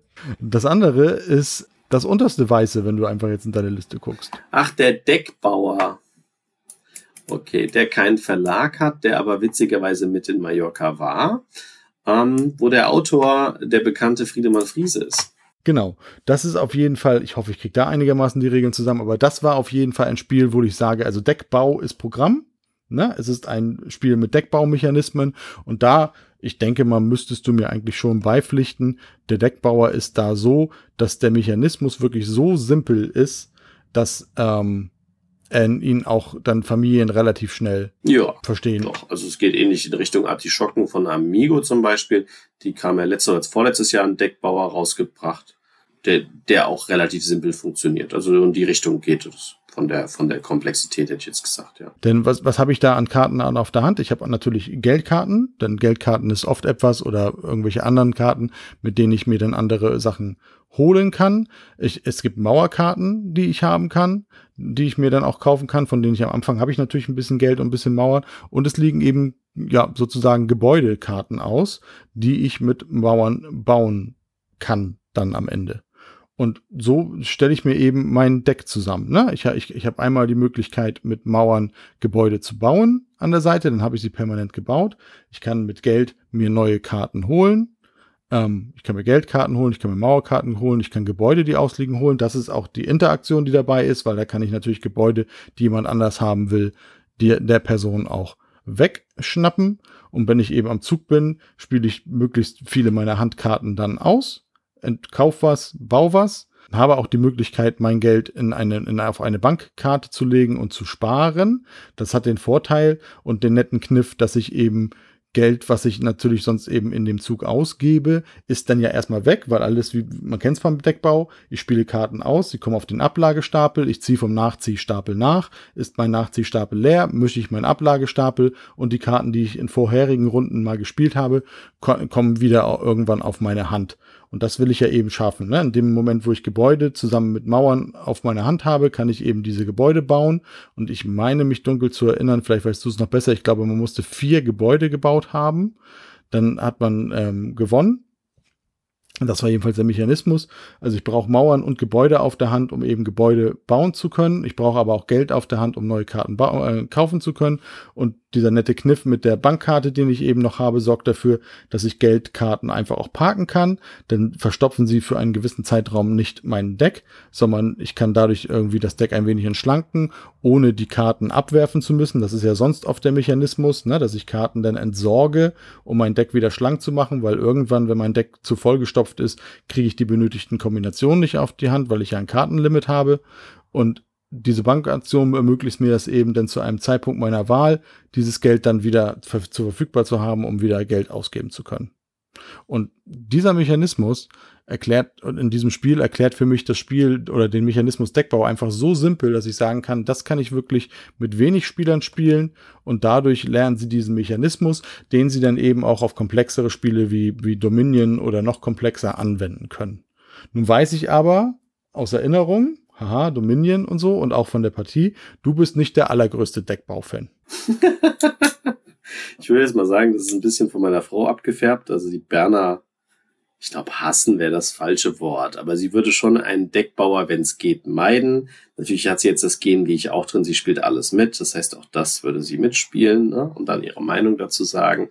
Einen Deckbauer zu finden, der meiner Frau gefällt, ist nicht so einfach. Ich würde sagen, die Deckbauer, die klassischen Deckbauspielern Spaß machen, genau die mag sie nicht.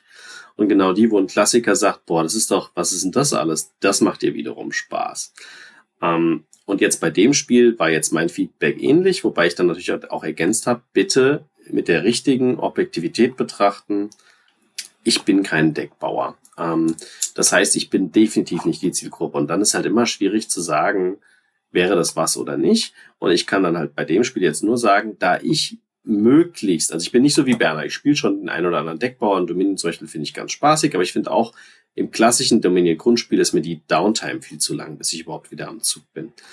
Der hier hat keine gefühlte Downtime, also sie ist geringer, weil es diese Kettenzüge so nicht gibt. Das macht er gut. Das mit den, mit den, mit den Geldaufsparen macht er auch gut. Äh, alles, was du da erwähnt hast.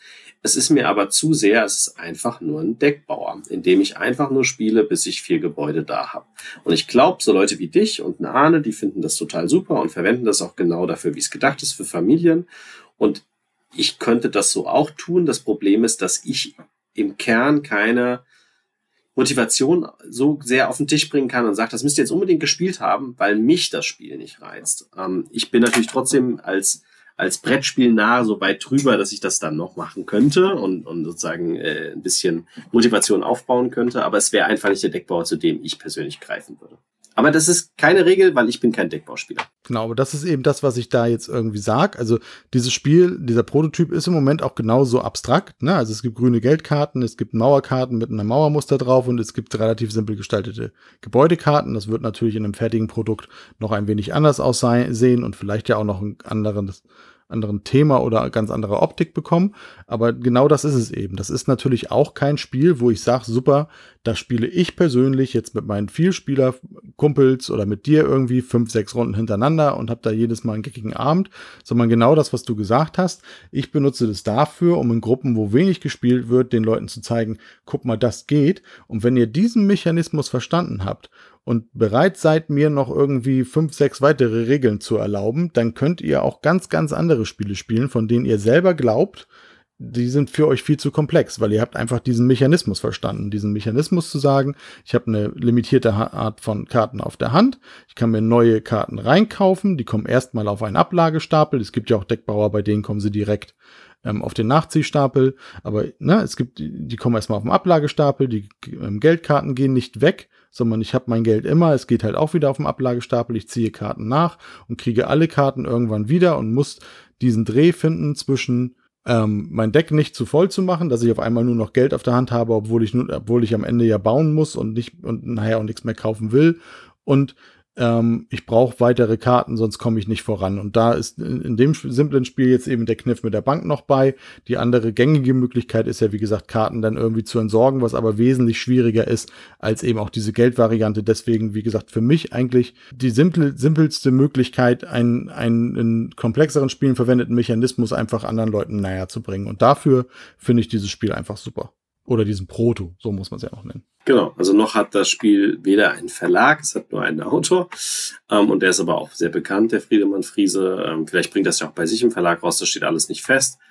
Ähm, wir haben es halt vor Ort spielen können, ähm, weil es in einem Gepäckstück dabei war. Wie es da aussieht mit der Veröffentlichung diesen nächsten Jahres, das wissen wir tatsächlich nicht. Okay, ähm, dann würde ich mir ein Spiel krallen, was nur ich gespielt habe. Ich glaube, du nicht. Und die anderen, die da noch übrig sind, haben wir alle nämlich dann zusammen gespielt. Ähm, das Spiel, was nur ich gespielt habe, ist dann das Korax ähm, Queen of Twelve. Ich glaube, das hast du nicht mitgespielt. Nee, das habe ich nicht mitgespielt. Ähm, gehört in die äh, of Twelve Reihe. Das erste war das King of Twelve, ein würfelbasiertes Zocker, ähm, Kartenlege- und Optimierspiel. Das zweite war das Council of Twelve, auch bei Korax. Ähm, das war ein kooperatives Spiel diesbezüglich und hat ein paar Sachen aufgegriffen, aber vor allem auch thematisch aufgegriffen.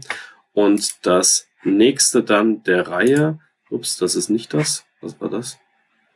Ach, das war ihr erstes, okay. Ähm, das nächste der Reihe ist dann das Queen of Twelve. Das hatten wir jetzt in Mallorca dabei. An dem arbeiten sie gerade. Die Version, die ich vor Ort gespielt habe, die haben sie nochmal ähm, entschlackt. Das heißt, die Version, die ich gespielt habe, ist wahrscheinlich als Erweiterung geplant und macht dann aus dem Spiel ein etwas komplexeres Spiel. Und ähm, der Block, der wahrscheinlich dem Spiel beiliegt, ist ein etwas leichterer Block, den man spielt.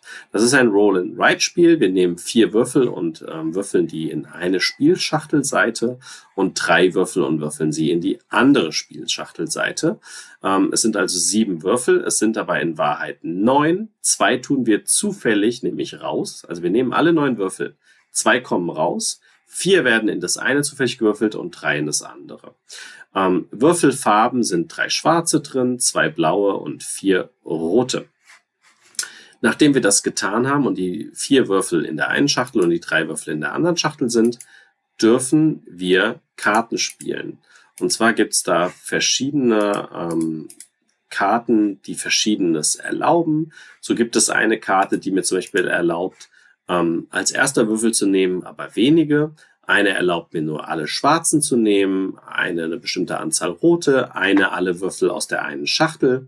Ähm, eine darf ich kopieren und dieselben Würfel nehmen wie ein Mitspieler, etc. pp. Jeder legt eine Karte aus, dann werden alle Karten aufgedeckt und sie werden in einer Reihenfolge, die definiert ist durch die Höhe der Karte, also die 1 zuerst, dann die 2, dann die 3, abgelaufen und die Würfel werden vor sich hingelegt. Üblicherweise, wenn es eine gute Runde ist, hat man vier Würfel vor sich liegen. Wenn es eine mittlere ist, drei und wenn es eine schlechte ist, deutlich weniger.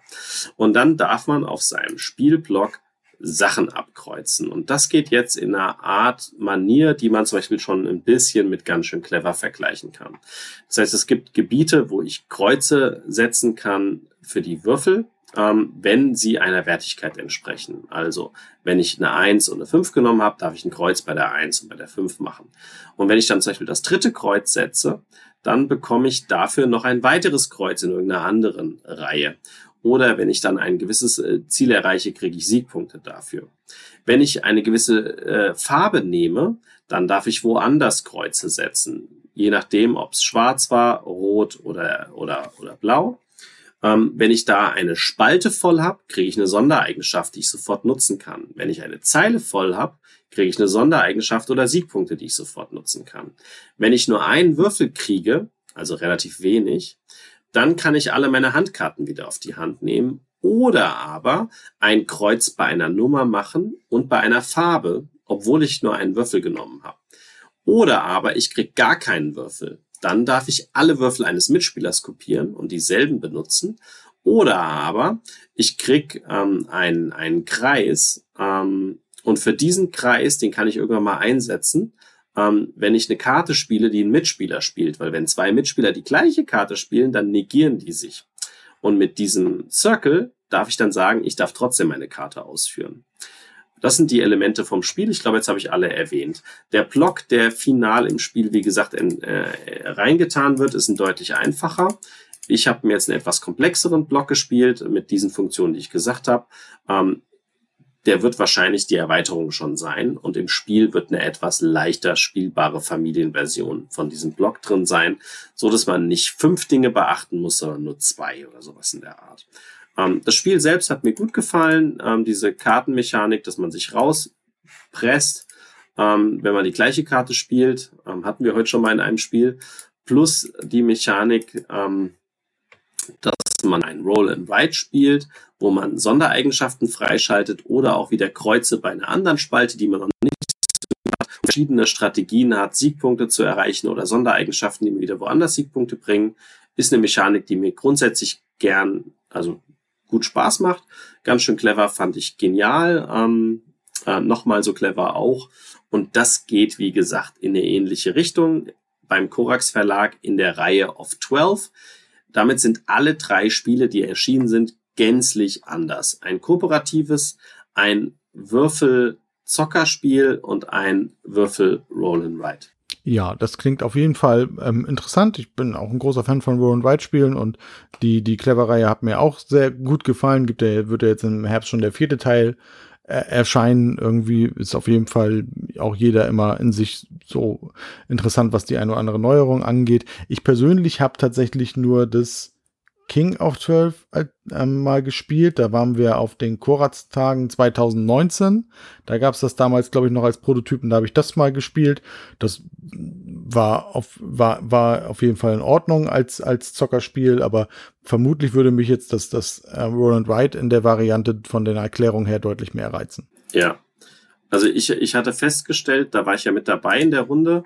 Auch das habe ich der Autorin gesagt, die es ja mit dabei hatte ähm, dass mich das King of 12 irgendwie in der Prototypenpartie damals überhaupt nicht überzeugt hatte. Es war okay, aber es gab halt schon tausend Spiele, die genauso sind.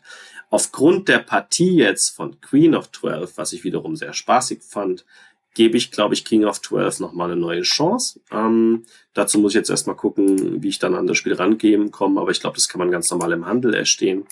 Ähm, und guck mir das jetzt nochmal an, weil das dritte der Reihe mir gut gefällt. Was aber ja nichts heißen mag. Vielleicht gefällt mir auch nur das dritte und die anderen zwei nicht. Ähm, mal schauen. Ja, auf jeden Fall sind sie alle drei, ja, wie du sagtest, äh, deutlich unterschiedlich. Ne? Also sie haben eine ähnliche Grafik und Optik gemein und im großen Umfeld wahrscheinlich eben, sag ich mal, die Welt, in der sie spielen, soweit man das bei dieser Art von relativ abstrakten Spielen sagen kann, aber sie sind alle halt komplett unterschiedlich. Und dann haben wir das thematisch super clever gemacht, ähm, weil ähm, wir haben vor Ort auch schon so ein bisschen unsere Highlights sortiert. Und das war jetzt aber tatsächlich ein bisschen Zufall. Aber die nächsten Spiele, die wir jetzt euch vorstellen, waren so die Burner vor Ort. Also da waren jetzt schon, El Burro war auch so ein richtig, richtig, richtig gutes Spiel. Und das Spaceship Unity auch. Aber es gab noch so einzelne Spiele, die mich ziemlich geflasht haben. Mal gucken, ich glaube, bei Matthias war es ähnlich, wo ich gesagt habe, Hui, schön, dass ich das vorab spielen durfte. Ähm, und äh, ich glaube, es ist ziemlich egal, mit welchem wir anfangen. Ähm, ich nehme jetzt mal als erstes vielleicht das von Moses. Ähm, das hat aktuell nur einen Arbeitstitel, weil es wird ein Würfelspiel zum ähm, äh, zu Sebastian Fitzek Zyklus geben. Das gab's ja schon. Also es gab das Sebastian Fitzek Safe House, dann gab es das Sebastian Fitzek Würfelspiel. Jetzt folgt aber ein Sebastian Fitzek Roll and Write Koop-Spiel. Also in meines Wissens, man möge mich ergänzen, das erste kooperative Roll and Write auf dem Markt, zumindestens in Deutschland. Und ich sag mal so weit, äh, das nächste wird schwer zu toppen sein, dass das das erste Top. Das ist schon ziemlich, ziemlich, ziemlich, ziemlich gut. Der Marco Teubner war nämlich das erste Mal dabei, den haben wir gar nicht erwähnt, dass der ähm, auch einer der ersten dabei war, der noch nie dabei war. Ich hoffe doch mal, dass wir den auch mal wieder mitbekommen, weil das war ein sehr angenehmer Gast und er hatte äh, dieses Spiel auch dabei. Ähm, jetzt suche ich gerade, wo ich Bilder dazu habe. Ich glaube, ich habe nicht super viele Bilder gemacht, aber hier war doch irgendwo eins. Gut, während du das sagst, kann ich auf jeden Fall noch ergänzen, dass du ja quasi eins in dieser Fitzek-Reihe sogar ausgelassen hast. Ne? Also wir hatten ja genau einmal das Safe House, das Safe House-Würfelspiel und dann ist, ich glaube im vorletzten Jahr, ja, es muss das vorletzte Jahr sein, weil das habt ihr zu Essen gespielt im Livestream, ähm, 2020, als ich erst später dazu kam, ähm, und zwar die Skiller Cruise mit dem Schiffaufbau, ne, mit den Schachteln. Ach, natürlich, das mir auch sehr gut gefallen hat. Ja, was wir live gespielt haben, wo der Marco dann mit dem Channel war, ja. Ja, richtig. Und wenn man jetzt eben sagt, irgendwie, wir hatten das Safe House, das Safe House Würfelspiel, wir hatten das Killer Cruise und zumindest der Arbeitstitel des jetzigen Spiels geht auch in Richtung mörderische Kreuzfahrt, ne? Also könnte man ja so ein bisschen vermuten, das ist jetzt quasi wieder ähnlich und, und auch hier ist es dann vielleicht am Ende das Killer Cruise Würfelspiel, wer weiß, ne? Also, und während Safe House ja tatsächlich jetzt nicht wirklich, äh, oder, oder beide Spiele basieren jetzt nicht hundertprozentig ähm, auf, auf Büchern von Sebastian Fitzek, wobei zumindest das Killer Cruise, also es gibt auf jeden Fall ein, ein Schiff, äh, ein, ein, ein ähm, Thriller von ihm, der auf einem Kreuzfahrtschiff spielt. Ne? Also das ist jetzt nicht das Spiel, was man danach spielt, aber zumindest da gibt es sowas. Aber die Spiele, die sind schon irgendwie so, sag ich mal, aus seiner Buch-Thriller rein irgendwie hinausgenommen. Ja, kooperatives Würfelspiel. Ich wüsste tatsächlich auch keins, ähm, ähm, was wir ähm, was es tatsächlich stattdessen noch gibt und kann dir nur recht geben. Ähm, da muss man tatsächlich erstmal rankommen. Wir haben es, glaube ich, zu, ja, wir haben es zu dritt gespielt, ne? Wir beide und ähm, Christian Hildenbrand von Amigo. Und wir haben es tatsächlich am Ende sogar geschafft. Ähm, könnte man ja meinen, wenn ich, wenn man sich vom Anfang dieses ähm, mittlerweile ja auch gut dreistündigen Podcast irgendwie erinnert, ja, wenn man kooperative Spiele sofort schafft, ist es irgendwie doof. Aber nein, es war relativ knapp und wir waren einfach, wir waren einfach auch gut. Ne? Wir waren einfach auch gut. Berner, Ihr Kommentar ist immer, das erste muss man verlieren. Ich finde aber auch, wenn man es knapp verloren hat, ist auch okay. Wenn man die nächsten Partien alle spielt und dann auch wieder immer nur Sacke knapp gewinnt, aber doch immer gewinnt, dann fühlt sich ein bisschen komisch an. Wenn man aber dann dauernd verliert, fühlt sich ja auch komisch an. Das ist immer so. Ähm, also ich habe es einmal gespielt äh, mit dir zusammen. Ähm, und einmal habe ich einer Spielrunde am Schluss zugesehen und ich habe vor allem das Feedback mir angehört. Und das äh, werde ich dann am Schluss noch erwähnen, ohne die Person zu sagen. Fand ich nämlich auch spannend, weil wir ganz anderes Feedback gegeben haben als die. Also vom, vom Setting her wirst du, wirst du dann hören, ja. Erinnerst du dich da noch an die Spielregeln? Ich habe jetzt hier mal, ich habe nur zwei Bilder tatsächlich. Ich, glaub, ich glaube größtenteils ja. Also wir haben, wir haben jeder einen Plan vor uns ausliegen, der aus sechs ähm, größeren Kästchen besteht. Das Ganze ist insgesamt ein ähm, ja, ein, ein, ein Kreuzfahrtschiff angelegt. Wie gesagt, wir haben ein, wir haben sechs größere Raster, die jeweils aus, ich zähle gerade mal, 1, 2, 3, 4, 5, 2, 4, 6, 7, 5 mal 7, wenn ich das richtig sehe, Feldern bestehen. Diese sechs ähm, verschiedenen Raster. Auf diesem Raster sind unter anderem mehrere Räume eingezeichnet in zwei verschiedenen Farben. Es sind Treppen. Also der Pool, der Technikraum, die Kajüte, der Shop, so Sachen. Genau, mhm. Kombüse, alles Mögliche, was man halt auf dem Schiff so findet. Es sind mehrere Treppensymbole eingezeichnet, die uns eben ermöglichen, wie man es in anderen Spielen vielleicht mit Tunneln kennt, an einem Ort anzufangen, an einem wieder auszusteigen oder ein Beamer, genau. Und ähm, es gibt viele weiße Felder, auf denen nichts ist und es gibt einige Felder, auf denen verschiedenste Symbole sind, die auch so ein bisschen na, in den maritimen Bereich gehen, sage ich mal. Na, ein Fernglas, ein Rettungsring, ein, ein Kompass, ein Bullauge, verschiedenste Dinge sozusagen und natürlich auch ein paar Personen-Passagierfelder. Dazu haben wir noch einen zentralen Plan, der ähm, einmal so ein bisschen so einen Überblick der möglichen Hinweise an, an Regeln gab, was man darf, was man nicht darf und der eben auch ähm, zeigte zum Beispiel ein paar Sterne als Joker-Symbole oder auch Passagiere, die man abkreuzen konnte und auch mehrere Felder, ähm, in denen man die Symbole äh, ankreuzen konnte, die man eingesammelt hat. Was wir gemacht haben, ist äh, zu würfeln. Es gibt zwei blaue und zwei weiße Würfel. Man würfelt die an seinem Zug und dann kann man gemeinsam ähm, und dann ähm, wird halt gemeinsam gesprochen, welches Pärchen man nimmt. Ich glaube, man wählte immer einen blauen und einen weißen. Ist das richtig? Nee. Entweder die zwei blauen oder die zwei weißen. Zwei blaue oder zwei weißen. Auf diesen Würfeln können eben teilweise Passagiere sein, die man ankreuzen kann, oder eben Ziffern. Und mit diesen Ziffern ist es so, dass man auf diesem, Zentra auf diesem jeweils eigenen Plan, den man hat, ja ein Startfeld hat, was vorher ausgewählt ähm, wird. Ja, warte ganz kurz. Also alle müssen sich für dieselben Pärchen entscheiden. Das heißt, wenn wir uns entscheiden, wir nehmen die blauen, müssen alle mit den blauen zurechtkommen. Das ist ein wichtiger Fakt, ja. Genau, das dürfen wir ausdiskutieren. Es wird vorher noch festgelegt, es gibt noch Zifferfelder auf den, auf den äh, Karten, dass man nochmal auswählt, auf welche, an welcher Ziffer man ähm, starten darf. Und dann zieht man von dort aus und später dann immer weiterführend von diesen Linien ab, ähm, in gerader Linie die entsprechenden Ziffern, die man, für die man sich dann, also meinetwegen zwei Würfeln, zeigen eine 3 und eine 4, dann kann man eben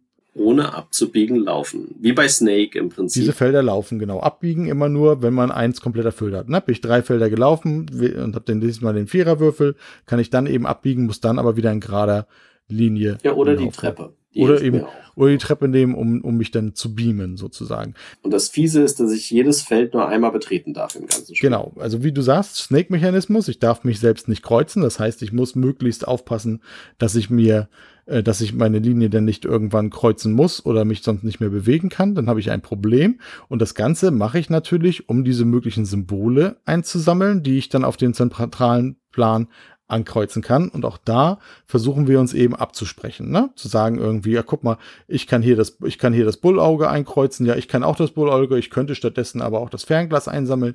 Ja, das ist super. Denn wenn wir diese Felder zusammenbekommen, gewinnen wir Zeit. Weil wir haben nur eine gewisse Anzahl von Runden, dann haben wir verloren. Genau, es wird, ne, jedes Mal dran mit Würfeln und wenn wir es dann nachher nicht geschafft haben, diese Symbole einzusammeln, dann haben wir eben nachher immer weniger Zeit. Und irgendwann, also thematisch ist es dann so, dass der Killer dann irgendwann die Leute einfach dann abgemurkst hat. Genau, und wir entscheiden uns für einen der Aufträge, die drauf sind. Da sind im Proto gewesen eins, zwei, drei, vier, fünf, sechs, sechs Aufträge mit Symbolen, die aber auch mal sehr viele brauchen und deutlich schwerer werden. Dafür gewinnen wir dann vier Zeit, wenn wir es schaffen. Und es gibt kleinere Aufträge, die leichter zu schaffen sind. Wenn wir uns für einen Auftrag entschieden haben, muss der aber fertiggestellt werden. Vorher können wir keinen anderen anfangen. Und es gibt noch die Jederzeit-Aufträge, da müssen wir Passagiere einsammeln, die auch auf dem Plan eingetragen sind. Und die Sterne weiß ich jetzt gerade gar nicht, wo die herkamen. Waren denn die? Ach, das dürfen irgendwelche Symbole sein. Das heißt, das, da können wir auch ein Lenkrad oder einen Rettungsring oder sowas nehmen. So rum war es, genau. Und immer wenn wir einen Auftrag abgeschlossen haben, kriegen wir einen neuen Hinweis. Und das ist jetzt, das erinnert an das, an das, an diesen 3D-Aufbau von Killer Cruise. Da wissen wir dann zum Beispiel, er ist nicht in einem orangenen Raum. Und damit können wir jetzt natürlich alle Wege bei orangenen Räumen ohne Probleme verbrauchen, ähm, weil das egal ist. Ähm, danach wissen wir irgendwann mal, er ist in, im, im Oberdeck oder im Unterdeck oder er ist nicht im größten Raum oder im kleinsten Raum. Das erfahren wir dann, es wird erwürfelt. Und dann müssen wir alle noch, wenn wir alle Aufträge erfüllt haben, ich glaube vier Stück, ne, ähm, müssen wir im Endraum zusammenkommen und da muss noch ein Feld frei sein. Genau, da müssen wir sehen. Dann irgendwann steht er fest, in welchem Raum er ist und dann müssen wir alle drei am Ende da drin landen können. Und kann das zu einem gewissen Zeitpunkt schon einer nicht mehr, ist diese Partie dann tatsächlich auch verloren. Ne? Genau, wobei man kann die Passagiere als Sonderfunktion nutzen, dass man kreuzen darf. Aber ich glaube, es kostet immer zwei Passagiere. Das war teuer. Genau, und dazu gibt's eben dann auch noch andere Würfel, die von Runde zu Runde dann noch reinkommen, ne? Die eben auch noch was, die eben auch noch was machen also uns irgendwie Wege abkürzen oder andere Geschichten. Oft auch nichts passiert, das ist dann gut und die müssen eben immer mitgewürfelt werden. Ne? Das ist erstmal nur einer, dann kommt ein zweiter dazu, schließlich kommt noch ein dritter dazu, um das eben auch noch mal ein bisschen schwerer zu machen. Die wollten doch dann auch Passagiere haben oder irgend sowas war doch da und die Wahrscheinlichkeit ist gestiegen. Genau, die wollten Passagiere haben oder es passierte eben nichts und je nachdem, aber der erste Würfel, der reinkam, der hat relativ viele leere Felder gehabt, auf denen es nicht, nichts passierte und der letzte, da ist halt, glaube ich, fast immer was passiert dann. Und die Absprachen, die wir machen müssen, ist einmal für die Aufträge, dann für den besseren Weg und wir müssen absprechen, dass jeder andere Symbole sammelt oder halt zumindest nicht die gleichen, ähm, die, wenn wir die schon haben. Und dann muss noch abgesprochen werden, welche Würfel wir nehmen und dann muss noch jeder optimieren seinen Plan. Ähm, es macht keinen Sinn, wenn in unserem Auftrag zwei Ferngläser gesucht werden. Ich schaffe zwei Ferngläser und der Matthias kriegt auch eins. Da müssen wir uns irgendwie einigen oder vielleicht eine andere Würfelkombination nehmen, damit halt nicht überholt geholt wird. Und das Feedback der anderen Runde, ohne jetzt die Personen zu nennen, war von einer Person zum Beispiel, dass es ihr zu viel Absprachen und beachten. Sein Plan, das Laufen, die Absprachen auf dem vollen Plan, das da und das da ist einfach zu viel zum Denken. Während eine andere Person in derselben Runde gesagt hat, dass sie keine Roll and Rides mag, keine Koop-Spiele mag, keine Kommunikationsspiele und sonstiges, aber dieses Spiel ganz okay war. Also ein sehr großes Lob, weil ja eigentlich das Genre überhaupt nicht hier passt. Ähm, und witzigerweise betont hat, dass genau das, dass man so viel verschiedene Sachen beachten muss, dazu geführt hat, dass sie es spannend findet. Und jetzt haben wir das gespielt und wir sind ja schon, also Berner liebt Koop-Spiele und uns zwei, glaube ich, würde ich schon in die Reihe fassen. Wir spielen immer gerne Koop-Spiele mit. Und vor allem, wenn sie was Neues bieten. Und mir persönlich, ich war, mir war das auch nicht zu viel. Ich finde diese Absprachen vonnöten, damit man Dilemma-Situationen hat, vom Weg und von den Zahlen und von Dings. Und wir haben das aber auch anders gespielt als die. Bei uns war es so, dass wir drei, wir haben es nämlich mit, ich glaube, mit Christian Hildebrand haben wir es Mhm, gespielt. genau, bin mir mit nicht Christian sicher. haben wir es gespielt. Und wir drei haben es folgendermaßen gemacht. Wir haben gewürfelt und dann haben wir erstmal noch gar nichts abgesprochen. Wir haben geguckt, wenn wir einen Auftrag schon hatten, haben wir bei dem Auftrag geguckt. Dann hat erstmal jeder auf seinen Plan geguckt, welche Würfel ihm gut passen würden. Und ich habe gleichzeitig auch immer noch die anderen Würfel beachtet und geguckt, sind die vielleicht besser. Und das hat jeder von uns gemacht, eine Minute gefühlt oder vielleicht auch zwei. Dann hat einer gemeldet, du, ich krieg das und das Symbol. Oder ich krieg nur ein Symbol, das ist nicht so toll. Und dann hat man gewartet, bis ein anderer sagt, ich krieg zwei Symbole, die wir brauchen. Und der hat dann eigentlich definiert, ah, die Würfel brauchen wir. Was kann ich mit den Würfeln noch überhaupt anstellen, was nicht so schlecht ist? So haben wir gespielt. Ja, ja, ja, genau. Also es hat einer nachher irgendwie angefangen zu sagen, was geht. Der zweite hat dann gesagt, okay, ich kann mit dem, also, mit, also der erste hat gesagt, mit denen könnte ich was Gutes machen, mit denen was nicht so gut ist. Der zweite hat dann letzten Endes, wie du sagst, festgelegt, welcher Würfel wurde eigentlich genommen, weil der dann sagen konnte, ich kann mit dem, mit deinem Guten auch was machen oder ich kann mit deinem nicht so Guten was total Tolles machen. Und der dritte hat dann letzten Endes nur noch geguckt, ja, okay, passt. Oder hat dann im Zweifel nochmal eingeworfen. Oder wenn der dritte dann den letzten Rotz kriegt, dann, okay, dann nehmen wir doch die anderen Würfel, dann müssen wir es anders machen. Und dazu muss halt jeder so ein bisschen gucken, eben, dass, dass diese Räume halt nicht, nicht komplett irgendwie begangen werden, beziehungsweise erst, wenn wir wissen, wir können Orange ausschließen oder Blau ausschließen oder was auch immer. Was lustig war, ich weiß nicht, ob es der Christian war oder du, ähm, weil ich bin initial schon durch die Räume durch. Man darf ja komplett durch und ich bin da durch, weil ich dachte auch, die Hälfte des Raums kann ich mir abschneiden. Und irgendeiner ist in den Fluren gelaufen, was kacke ist, weil genau die Flure brauchst du. Mhm. Ich bin tatsächlich viel in den Fluren gelaufen, weil ich gesagt habe, mir Ah, nicht die du warst Räume das. irgendwie schon, schon komplett verbauen irgendwie und am Ende dann nicht mehr hinzukommen und habe einfach nur ein bisschen geguckt, wo, also ich habe immer schon ein bisschen drauf geachtet, wo kann ich im Zweifel nachher noch gut eine Treppe nutzen, um irgendwo hinzukommen, wo ich mir jetzt so halb den Weg abschneide. Aber ja, ich habe tatsächlich relativ viel versucht, einfach nur in den weißen Fluren zu laufen. Die äh, Karten unterscheiden sich in Schwierigkeitsgraden, damit werden sie mehr verwinkelt und die Gegenstände sind äh, krasser auseinander oder gleiche sind dann mehr beieinander oder ungleiche. Und man kann es durch die, das Reinkommen der Würfel früher oder später natürlich schwieriger machen oder durch die Rundenanzahl. Es hat also gängige Mechaniken aus Koop-Spielen, um es schwieriger oder leichter zu machen. Mich hat's komplett überzeugt. Ähm, ich fand aber auch tatsächlich, wenn ich wahrscheinlich in der Runde gewesen wäre, die vorher gespielt hat, hätte ich nicht so viel Spaß gehabt. Ähm, man hat gemerkt, dass unsere Runde eher, ohne dass wir das Spiel oder ne, Dings, eher auf diesem kooperativen Level besser agiert.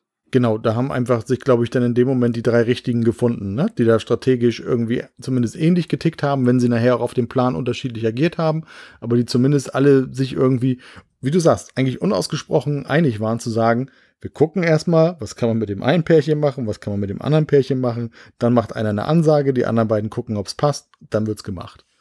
Und das hat einfach wirklich sehr strukturiert und gut funktioniert. Und das macht es, äh, hat es in der, dieser Erstpartie für mich tatsächlich, wie du vorhin auch schon angefangen hast zu sagen, zu, zu einem der drei, vier Highlights von dieser Woche ähm, werden lassen. Ja, also das ist für mich ein Must-Pflicht-Spiel, was man haben muss.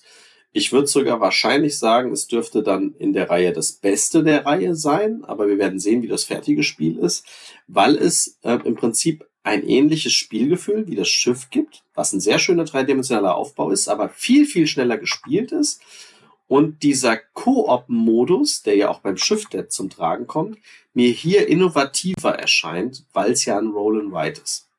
Das ist einfach ein neues Gefühl. Ja, absolut. Kann ich nichts anderes sagen. Und das, das Schiff hat natürlich auch noch ein bisschen mehr Handling, ne? durch die verschiedenen Ebenen und so. Und hier packst du es auf den Tisch und kannst es quasi kurz nach der Regelerklärung direkt losspielen. Dazu kommt natürlich noch, dass ähm, äh, es wenig Spiele auf dem Markt gibt, die dieses Snake-Feeling gescheit rüberbringen. Da gab es schon mehrmals Protos, auch in Malle, aber alle waren nie so richtig, die haben einfach nicht am Schluss so funktioniert, dass sie rausgekommen sollten. Und das ist auch eines der ersten Snake-Spiele, die in meinen Augen gut funktionieren ähm, und damit gerechtfertigt endlich diesen Mechanik auf ein Brettspiel bringen. Ähm, erscheinen wird das Spiel wahrscheinlich nicht zu essen. Es ist angekündigt für Frühjahr 2023. Das heißt, ihr könnt es euch zwar zu Weihnachten wünschen, aber es wird da nicht kommen. Ähm, Ihr könnt euch natürlich einen Gutschein wünschen oder sonstiges, aber schaut doch im Frühjahr bei Moses vorbei. Ihr werdet, glaube ich, sehr glücklich werden, wenn ihr Roll Rides mögt. Bringen wird's dann optimalerweise der Osterhase. Zum Beispiel und ist definitiv eins meiner Highlights vor Ort. Bezüglich, äh, ähm, naja, Flip and Ride und, und Snake ähm, bin ich ja mal gespannt, was du zu dem ähm, Get on Board sagst. Das hat tatsächlich auch einen Snake-Mechanismus. Da habe ich jetzt nur gelesen, dass irgendein Fehler drin ist, der in der zweiten Edition ausgebügelt wird. Irgendein Druckfehler auf irgendeiner Karte, irgendwas war da? Ja, in der Anleitung sind Beispielfehler, glaube ich. Ich weiß gar nicht, ob auf der Karte auch ein Druckfehler ist. Aber in der, in der Anleitung sind zumindest, aber das war schon sogar drin. Da waren zwei kleine Beispielfehler drin. Aber das habe ich mir, das ist ja mein Urlaubskauf gewesen. Ich sehe ja immer zu, dass ich mir im Urlaub zumindest mal ein Spiel kaufe und fand ich auch wirklich gut gemacht. Da bin ich mal gespannt, was du sagst. Das hat auch durch dieses Legen der Strecken auf dem zentralen Plan auch einen, einen kleinen Snake-Mechanismus. Du darfst dich da natürlich dann auch nicht kreuzen. Wenn ich dazu komme, es zu spielen, ja. Du könntest ja mal zu einem der Events, wo wir ihn sehen, vielleicht mit dabei haben. Wenn wir dann Zeit haben, können wir es ja mal logisch. Das könnte ich glatt tun. Ist ja ein kleines Spiel zum meinen Ein weiteres Spiel, was wir vor Ort gespielt haben, was in Essen erscheint, und zwar im Doppelpack, ist Kronos Cops. Ähm, und das gilt jetzt wieder in die Art von Spielen, wo man aufpassen muss, wenn man drüber berichtet, dass man nicht spoilert, um den Spielspaß nicht zu vernichten. Vernichten ist vielleicht ein zu hohes Wort, aber wenn man einen Ticken zu viel verrät, dann ist das wie bei Serien. Der ein oder andere nimmt es ist ärgerlicher als da. Ich habe auch festgestellt, bei gewissen Sachen stört es mich überhaupt nicht, wenn ich gespoilert werde zum Beispiel im Rollenspiel, ähm, weil es mich einfach interessiert und ich nicht weiß, ob ich jemals dazu komme, es zu spielen. Bei gewissen Serien ist es mir auch nicht so relevant. Bei anderen Serien würde ich, glaube ich, lynchen, ähm, wenn mir einer vorher was verrät. Das ist also sehr schwierig. Ähm, Chrono Cops ist eine Neuheit von Pegasus Spiele und ist von Matthias Prinz und Martin Kallenborn und wird in Essen zwei Editionen haben, die Einstein-Relativitätskrise und die Da Vinci Universal, das Da Vinci Universal Dilemma.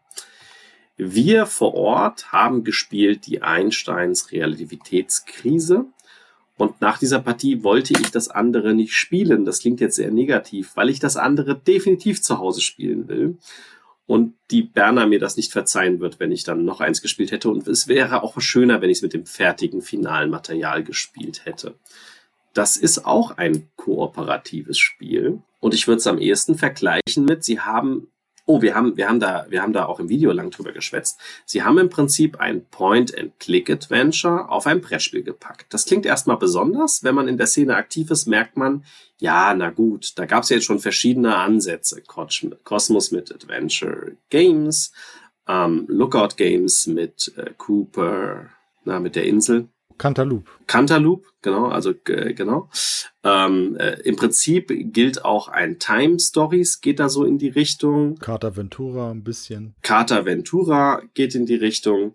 Und alle haben hier und da Vor- und Nachteile. Je nachdem, ob ihr jetzt alleine, zu zweit, mit vier Personen oder mehr spielen wollt, ob Humor drin sein soll, ob es ernster sein soll ob es mehr Spielregeln benötigt, wie ein Time Stories hat schon ein bisschen mehr Regeln. Ein Carta Venturia hat sehr wenig Regeln. Dafür muss man beim Carta Venturia sehr viel vorlesen.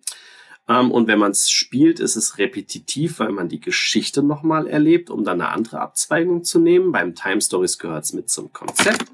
Das Cosmic Adventure Games macht es mit einer App, da wird es sogar vorgelesen von professionellen Sprechern, was sehr beeindruckend ist, aber eher im Horrorsegment anzusiedeln ist. Und das Chrono Cops erinnert mich jetzt am ehesten von der Weirdness und vom Humorfaktor, auch wenn Lookout da sehr nah dran ist. Aber das hat's noch mehr geschafft in meinen Augen, an dem Humor von den alten Lucas Artspielen dran zu sein. Also Sam Max, Day of Tentacle, Indiana Jones 5 war da auch aus der Schmiede. Steve McCracken, Monkey Island. Steve McCracken, Monkey Island. Wenn das die Dinger sind, die euch äh, in der Kindheit fasziniert haben und ihr habt euch schlapp gelacht und ich habe Day of Tentacle, glaube ich, schon so oft gespielt. Auch schon auf Nintendo DS habe ich gecrackt und draufgepackt und auf anderen Systemen und habe es immer wieder, immer wieder gespielt. Ähm, dann ist das hier wahrscheinlich das Spiel, was ihr spielen wollt. Wir haben es vor Ort zu viert gespielt. Ähm, und zwar mit einem Spieler, der so Spiele gar nicht mag und mit einer, äh, mit, mit, mit, mit zwei Spielern, die sowas lieben. Da zähle ich jetzt Matthias und mich dazu. Und mit Spielern, die sowas aber auch sehr mögen. Ähm, das war so die, die Gruppe, mit der wir gespielt haben. Und ähm, das Konzept der Spielregeln ist hier so simpel gehalten, wie man es nur machen kann. Es gibt Spielkarten. And that's it. Das heißt, wenn man das Spiel aufbaut, liegen in der Mitte, hm, weiß ich nicht, wie viel das pro Spiel sind, sagen wir mal 10, 12, 7 verschiedene Kartensets, alle mit einer unterschiedlichen Farbe und mit einem unterschiedlichen Muster. Und jetzt ist es so, dass jemand unseren Chronodecoder, ähm, also ein Zeitelement, Zeitreisenelement ähm, geklaut hat und damit Unfug treibt. Und wir sind eine Art Polizei, die das wieder zur Rande bringen soll. Das kennt man so auch aus Time Stories ähm, von der Story eigentlich, aber da ist es ernster. Äh, Time Stories hat ein bisschen Humor, aber nicht ansatzweise so viel wie in Lookout oder hier. Hier ist es schon sehr spaßig gemeint. Und jetzt kommt der Gag, den man kennt aus der Geek-Szene bei Science-Fiction-Filmen, dass zum Beispiel Terminator ja Inkonsistenzen hat, wenn man sich das ganze Zeitgeraffel und Änderungen anguckt. Oder hier zurück in die Zukunft, ne, ist ja auch, die nutzen das ja auch aus, dass sich dann Sachen ändern. Und hier ist es die Spielmechanik. Das heißt, ähm, ich reise, ich bin gerade in einem Zeitlevel, wo was kaputt ist. Ähm, jetzt nehmen wir irgendwas, was da drin nicht vorkommt. Ich reise zum Beispiel nach Deutschland und der Bundeskanzler ist ähm, ähm, der Sänger von den Ärzten. Und äh, dann merke ich ja, da ist was falsch. Jetzt muss ich rausfinden, warum zum Verrecken der Bela, nee, der Bela ist nicht der Sänger, ne? Der Bela singt auch, aber du würdest jetzt wahrscheinlich eher auf Farin abzählen. Genau. Warum ist der Farin jetzt Bundeskanzler geworden? Ähm, das muss man rausfinden. Das heißt, ihr arbeitet in dem Zeitkonstrukt, in dem ihr euch befindet, verschiedene Zeitstrahlen ab, versucht Sachen rauszufinden, eröffnet vielleicht einen zweiten Zeitstrahl, weil ihr irgendwas switcht ähm, und in den zweiten oder dritten oder vierten oder wie auch immer Zeitstrahl habt ihr dann endlich diese Sache, die dazu geführt hat, dass er Bundeskanzler geworden ist. Vielleicht hat ihm einer statt Punkrock, ähm, CD, ein, ein Duden in die Hand gedrückt oder so als, als Achtjähriger oder was weiß ich. Oder sein Zeugnis wurde verändert in der Schule. Alles Sachen, die jetzt nicht in diesen Spielen so vorkommen. Ähm, und dann müsst ihr diese Änderungen herbeiführen, vielleicht mit Gegenständen, oder sowas, wie man es auch aus den Click Point-and-Click-Ventures kriegt. Und wenn das dazu führt, dass er dann nicht mehr Bundeskanzler ist, sondern der richtige Bundeskanzler Bundeskanzler ist, dann geht ein neuer Zeitstrahl auf und da ist wieder was anderes kaputt. Und so arbeitet man sich durch diese Zeitstrahlen durch.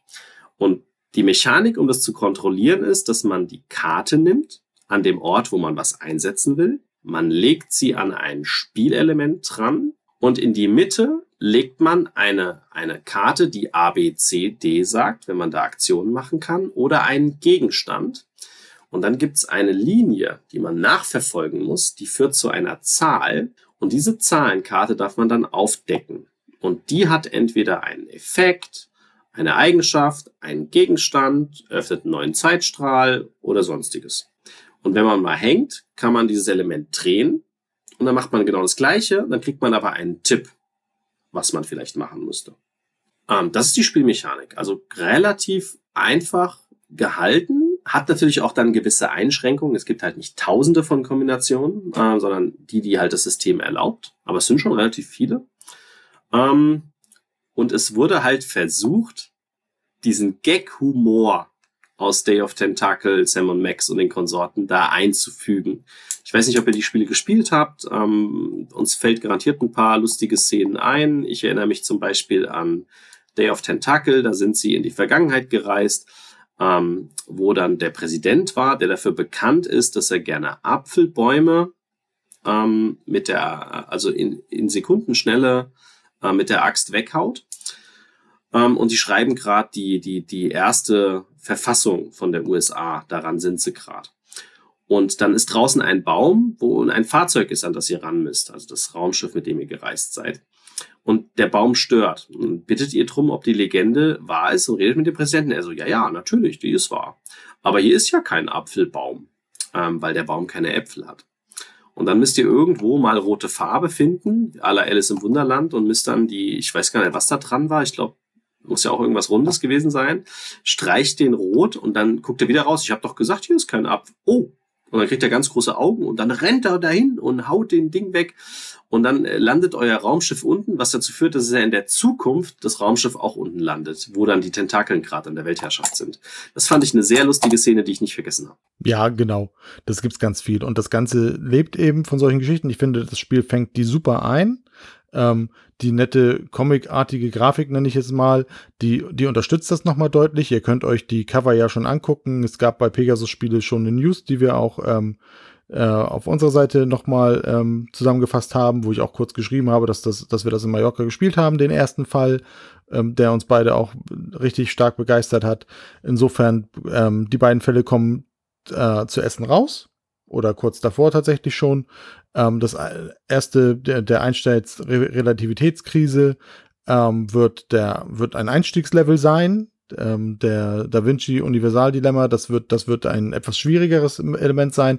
Es ist auch schon der Titel ist noch nicht benannt, aber es heißt auch schon, dass im Frühjahr ein dritter Teil rauskommen soll und vermutlich auch noch noch ein kleinen Ticken schwerer ist, aber wirklich noch auf einem angenehmen Niveau. Also ich würde jetzt, also zumindest der Einstiegsfall und ich nehme mal auch an, dass selbst der, der mittelschwere Fall ähm, nicht so anspruchsvoll sein werden, wie es zum Beispiel ein Time Stories ist. Ne? Das ist dann doch schon deutlich, deutlich komplexer und bringt das eben auf Familienniveau runter. Und das macht das Spiel für mich tatsächlich auch zu einem, einem der Highlights, weil auch da ich tatsächlich, das war jetzt keins von meinen Beispielen, aber auch da ich sagen muss, das ist jetzt ein Point-and-Click-Spiel, was wirklich auch tatsächlich richtig, richtig einfach ist. Alle anderen, die wir bisher erwähnt haben, beim Adventure Games gibt es auch ein paar einfachere, die sind nicht alle im Horror-Setting angesiedelt, aber es kann bei allen anderen Spielen schon zu Problemen kommen. Ich finde, Time Story ist relativ komplex. Ähm, es gehört zum Thema dazu, dass du das Spiel mehrfach spielst, gewisse Dinge nochmal ähm, erlebst. Das ist repetitiv. Das mögen nicht alle und vor allem ist es natürlich für Leute, die du irgendwie an komplexere Sachen ranbringen willst, vielleicht ein bisschen schwierig. Das Cantaloupe hat so ein paar, ja, Enden, die, oder Rätsel, die für mich zumindest nicht so ganz offensichtlich waren, hat das Problem mit dieser roten Folie, die du auf die Seite legen kannst, dass du aufpassen musst, dass du als jemand, der die Lösung aussucht, nicht schon an Lösungen gerätst, die, die für dich noch gar nicht wichtig sind. Das Cartaventura, ähm, finde ich, ist für mich ein reines Solospiel, weil diese Texte sind so ellenlang, die man vorlesen muss und die Karten so klein und ich wüsste auch nicht, was ich da groß mit mehreren diskutieren soll. Das ist dann eben auch äh, repetitiv, weil man das theoretisch bis zu sechs oder sieben Mal ja sogar spielen kann mit den anderen Entscheidungswegen. Und was hatte ich jetzt noch nicht? Ich glaube, ich hatte sie jetzt alle schon. Und das bringt es wirklich, die Chronocops bringen das wirklich für mich auf einem Familienniveau, dass es wirklich witzig ist. Wer die, wie du sagst, diese Point-and-Click-Generation ähm, ist und das mitgemacht hat, der zieht da richtig, richtig viel Humor raus. Auch, auch ich denke, auch andere können da durchaus zum Schmunzeln bei einigen Geschichten können, äh, kommen, weil da wirklich, ja, man sieht es ja mit Einstein und Da Vinci, Persönlichkeiten auch Thema sind in diesen Spielen, die dann eben auch anders agieren. Du hast ja ein anderes Beispiel gebracht mit Fahr in Urlaub oder so, also die wirklich sich auch merkwürdig benehmen, wo man gucken muss, oh, da stimmt irgendwas nicht, wir müssen das irgendwie lösen, was könnte die Lösung sein?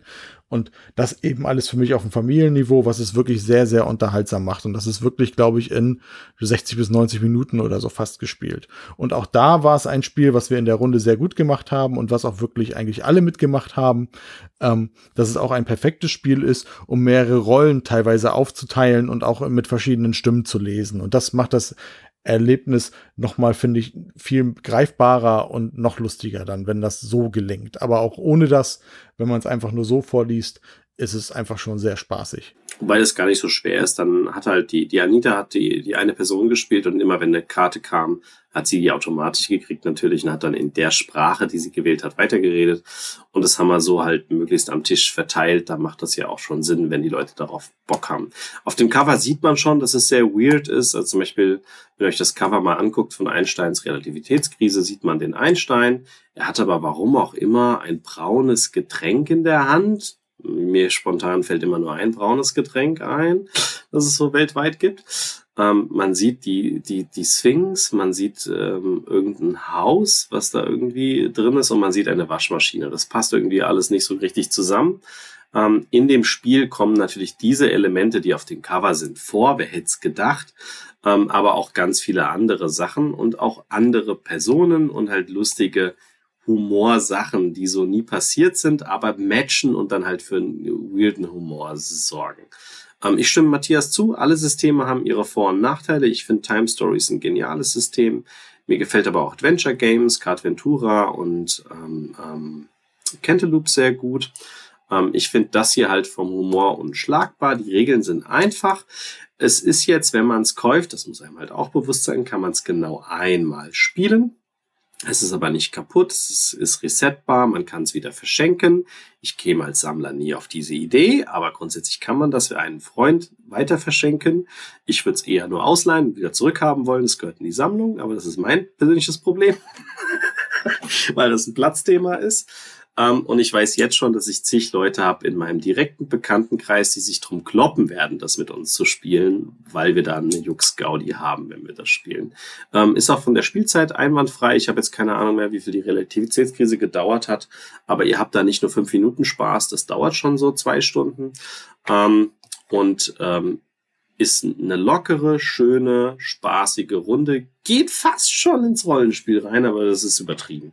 Ähm, aber ich will ja den Matthias irgendwann noch darüber ziehen auf die dunkle Seite. Ich lese, ich lese ja schon mit anderen Stimmen Texte. Ich fange ja schon an. Ich adaptiere ja schon. Also ich fand es auch spannend, weil eine Person sogar, glaube ich, gesagt hat, sie findet zu viel Text. Fand ich überhaupt nicht. Ich fand, also vom Textfluss her fand ich Carta Venturia am, an, anstrengendsten, weil man da so viel Text vorlesen muss. Adventure Games von Cosmos haben ähnlich viel Text, aber es wird von professionellen Sprechern vorgelesen als Hörspiel. Das ist was ganz anderes. Ähm, Time Stories löst gar nicht mit so viel Text. Die machen sehr viel über Grafik, ILU und weitererzählen, was man da gesehen hat, aber es ist gar nicht so viel Text. Und man muss ihn nicht vorlesen. Genau, naja, ich wollte gerade sagen, das ist der Punkt. Ne? Also es hat an einigen Stellen schon auch einigen Text, aber bei Time Stories lebt es eben davon, dass du nur bestimmte Begriffe erwähnen darfst und den Text gar nicht vorlesen darfst. Genau. Und das Cantaloupe hat ähnlich viel Text, den man umgehen kann. Deswegen ist Cantaloupe aus meiner Sicht ein reines Single- oder maximal Zwei-Personen-Spiel, ähm, weil das halt so ein schöner Ringordner ist, auch ein schönes System. Aber ich hätte nicht unbedingt nur Lust, das eins zu eins vorzulesen am Tisch. Dafür ist es extrem anstrengend, weil es viel Text ist.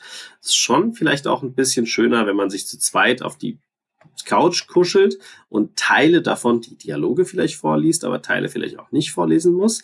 Oder wenn man es einfach alleine genießt. Und das Chronoskops ist ein sehr schönes Mischding, ähm, was gut passt. Ja, genau. Also mich hat es auch komplett überzeugt. Ich brauche die Dinger. Alle. Ja, absolut. Also auch auf eine Essen ein, ein, ein, ja, Musskauf.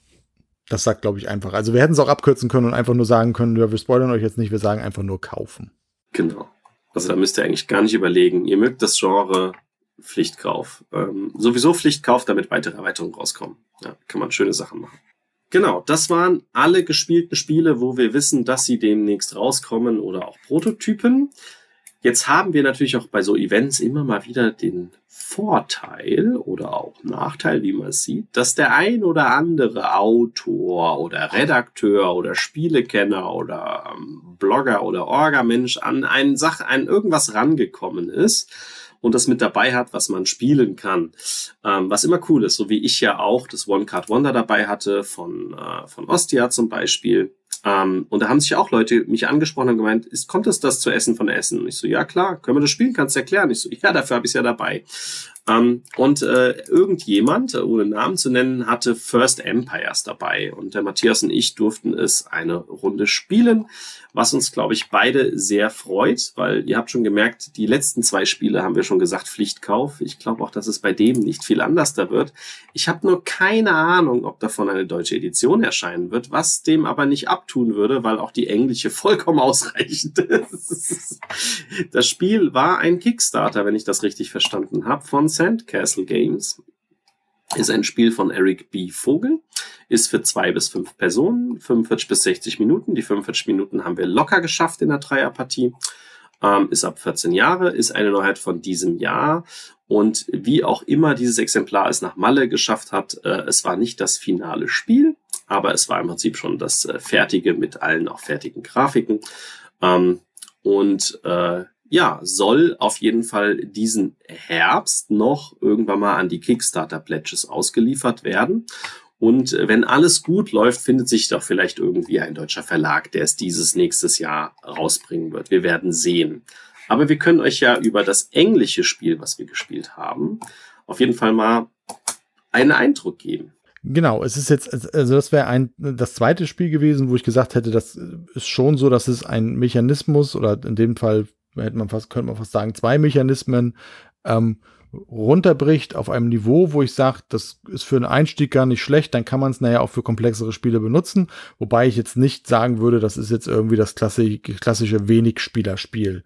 Das ist, also ich persönlich, nee. ist für uns immer schwierig, weil wir ja mehr Vielspieler sind. Ich würde es aber, ich würde es aber schon als einfaches Kennerspiel bezeichnen wollen. Ja. Ähm, ich denke, da gehst du mit, genau. Ähm, aber Familienspiel würde ich dann am Ende doch nicht sagen. Aber es hat zwei Mechanismen, die da schon in diesem relativ kompakten Spiel drin sind, die ich finde, die es gut quasi Leuten näher bringt, die vielleicht bisher weniger mit diesen Mechanismen zu tun hatte. Das eine ist natürlich so ein bisschen Area Control, denn wir haben eine Landkarte und ähm, können uns eben dann nachher auch mit unseren Einheiten ausbreiten und versuchen, andere zu verdrängen. Und aber der Hauptmechanismus, den ich finde, den es gut erklärt hat, ist eben so eine Art ja, Tech und Entwicklungsbaum, den ich da irgendwie habe, in mehreren Ebenen. Ähm, ja, es ist ein hauptsächlich würfelbasiertes Spiel mit einem zentralen Plan, mit einer Landkarte und jeder hat ein Tableau, auf dem wir uns auf verschiedenen Ebenen entwickeln können, auch je nachdem, was wir für Symbole würfeln. Ne? Also zum einen geht es darum, ähm, weitere Karten ziehen zu dürfen. Karten sind auch noch im Spiel, die uns eben, die wir, die wir spielen können, die uns eben noch besondere Effekte geben und auch Punkte geben können. Wir können aber auch mehr Einheiten aufs Tableau bringen. Jetzt muss ich nochmal auf den Tech Tree so ein bisschen gucken, was wir da noch hatten. Das eine war, war Bewegung noch, genau. Da können wir eben noch wesentlich mehr Schritte gehen, mehr Einheiten, mehr Karten, ähm, mehr Würfel. Und ich glaube, das andere ist Würfel nochmal Würfel, ne? War das blaue, glaube ich. Ja, wenn ich das richtig sehe. Da haben wir eben ähm, jeweils so Tech-Trees oder, oder Entwicklungsbäume, wie man es nennen kann. Am Anfang haben wir ähm, gewisse Grundwerte, Auch bei die wir jedem unterschiedliche, tatsächlich. Also mit, nicht krass unterschiedlich, aber schon ein bisschen. Genau, nicht krass unterschiedlich, aber wir können, wir können, ähm, also die sind alle ein bisschen unterschiedlich. Wir haben ähm, ja Einstiegswerte, die wir haben und können dann eben entwickeln. Das heißt, wenn wir ein gewisses Symbol haben, ähm, dann können wir auch, dann können wir das nehmen von unserem Würfelergebnis und kommen eben einen Schritt höher. Und manchmal dauert es aber mehrere Schritte, bis man eine Stufe höher kommt. Und dann hat, hat man auf einmal statt drei Würfel vier Würfel oder kann irgendwie statt vier fünf Einheiten auf, auf das Tableau bewegen oder kann eine Karte mehr ziehen, die man irgendwie ausspielen kann, wenn man es möchte. Und jedes Tableau hat auch ein bestimmtes Feld, an dem man oben noch einen seiner Marker aufs Feld bringen kann, also auch auf die Karte bringen kann, auf einem ja, also diese, diese, diese Landkarte ist in verschiedenfarbige Bereiche aufgegliedert, ähm, die auch den Farben der Würfel entsprechen sozusagen. Und da, wo wir zu diesem Zeitpunkt unsere zum Beispiel Einheiten haben, da könnten wir dann eben einen entsprechenden, ja, ich weiß gar nicht, wie es im Spiel wirklich heißt, aber ich sag mal irgendwie Bereichsmarker oder Besitzmarker denn aufs Tableau bringen. Das war eine Stadt, weil du kriegst sie ja freigeschaltet auf jeder Leiste, wenn du eine gewisse Bevölkerungsanzahl erreichst im Prinzip und dann baust du da eine Stadt. Dann baue ich da eine Stadt, genau. Die habe ich dann mit meinen Einheiten dahinterlegt. Die muss ich aber eben auch schützen, denn diese Stadt kann mir auch wieder weggenommen werden. Und diese Städte haben auf ihrer Rückseite, also auf der Vorderseite sehen sie einfach nur als jetzt, wo, wo du rangezoomt hast, sieht man es auch so kleine Städte aus. Auf der Rückseite haben sie aber Punktewerte, ich weiß es gar nicht, von 1 bis 3 oder von 1 bis 4. Ich glaube, ein Dreier, mehrere Zweier und mehrere Einser. Genau. Ähm, das weiß man aber nicht. Ne? Also die sind verdeckt in den jeweiligen Reihen zufällig hingelegt und ähm, jeder hat eine Hauptstadt, mit der er startet. Das könnte viel wert sein oder wenig, genau. Und ansonsten muss man immer diesen Marker kriegt man freigeschaltet, wenn man auf der Leiste dementsprechend schon weiter höher ist. Ich glaube, das war da, wenn, wenn man da ist, hier, wo dieses dicke Fette markiert ist, was bei jeder Leiste und bei jedem Spieler anders genau, ist. Genau, unterschiedlich hoch ist und, je, und jeweils anders ist. Aber wenn ich zum Beispiel das Tableau, was ich jetzt sehe, das ist das Gelbe, wenn ich eben äh, bei, bei Würfeln den Wert 4 erreicht habe, aber das Feld 7, dann kann ich eben, ähm, dann kann ich, dann kann ich eben eine Stadt bauen. Oder muss ich eine Stadt, muss ich eine Stadt bauen? Und muss die eben in einen meiner ähm, ja, Länder, die mir aktuell gehören, bauen und im Worst Case, wenn ich keine andere Möglichkeit habe, in dem Land, wo schon eine Stadt ist, aber eigentlich ist das nicht präferiert, sondern man muss in einer anderen Stadt bauen.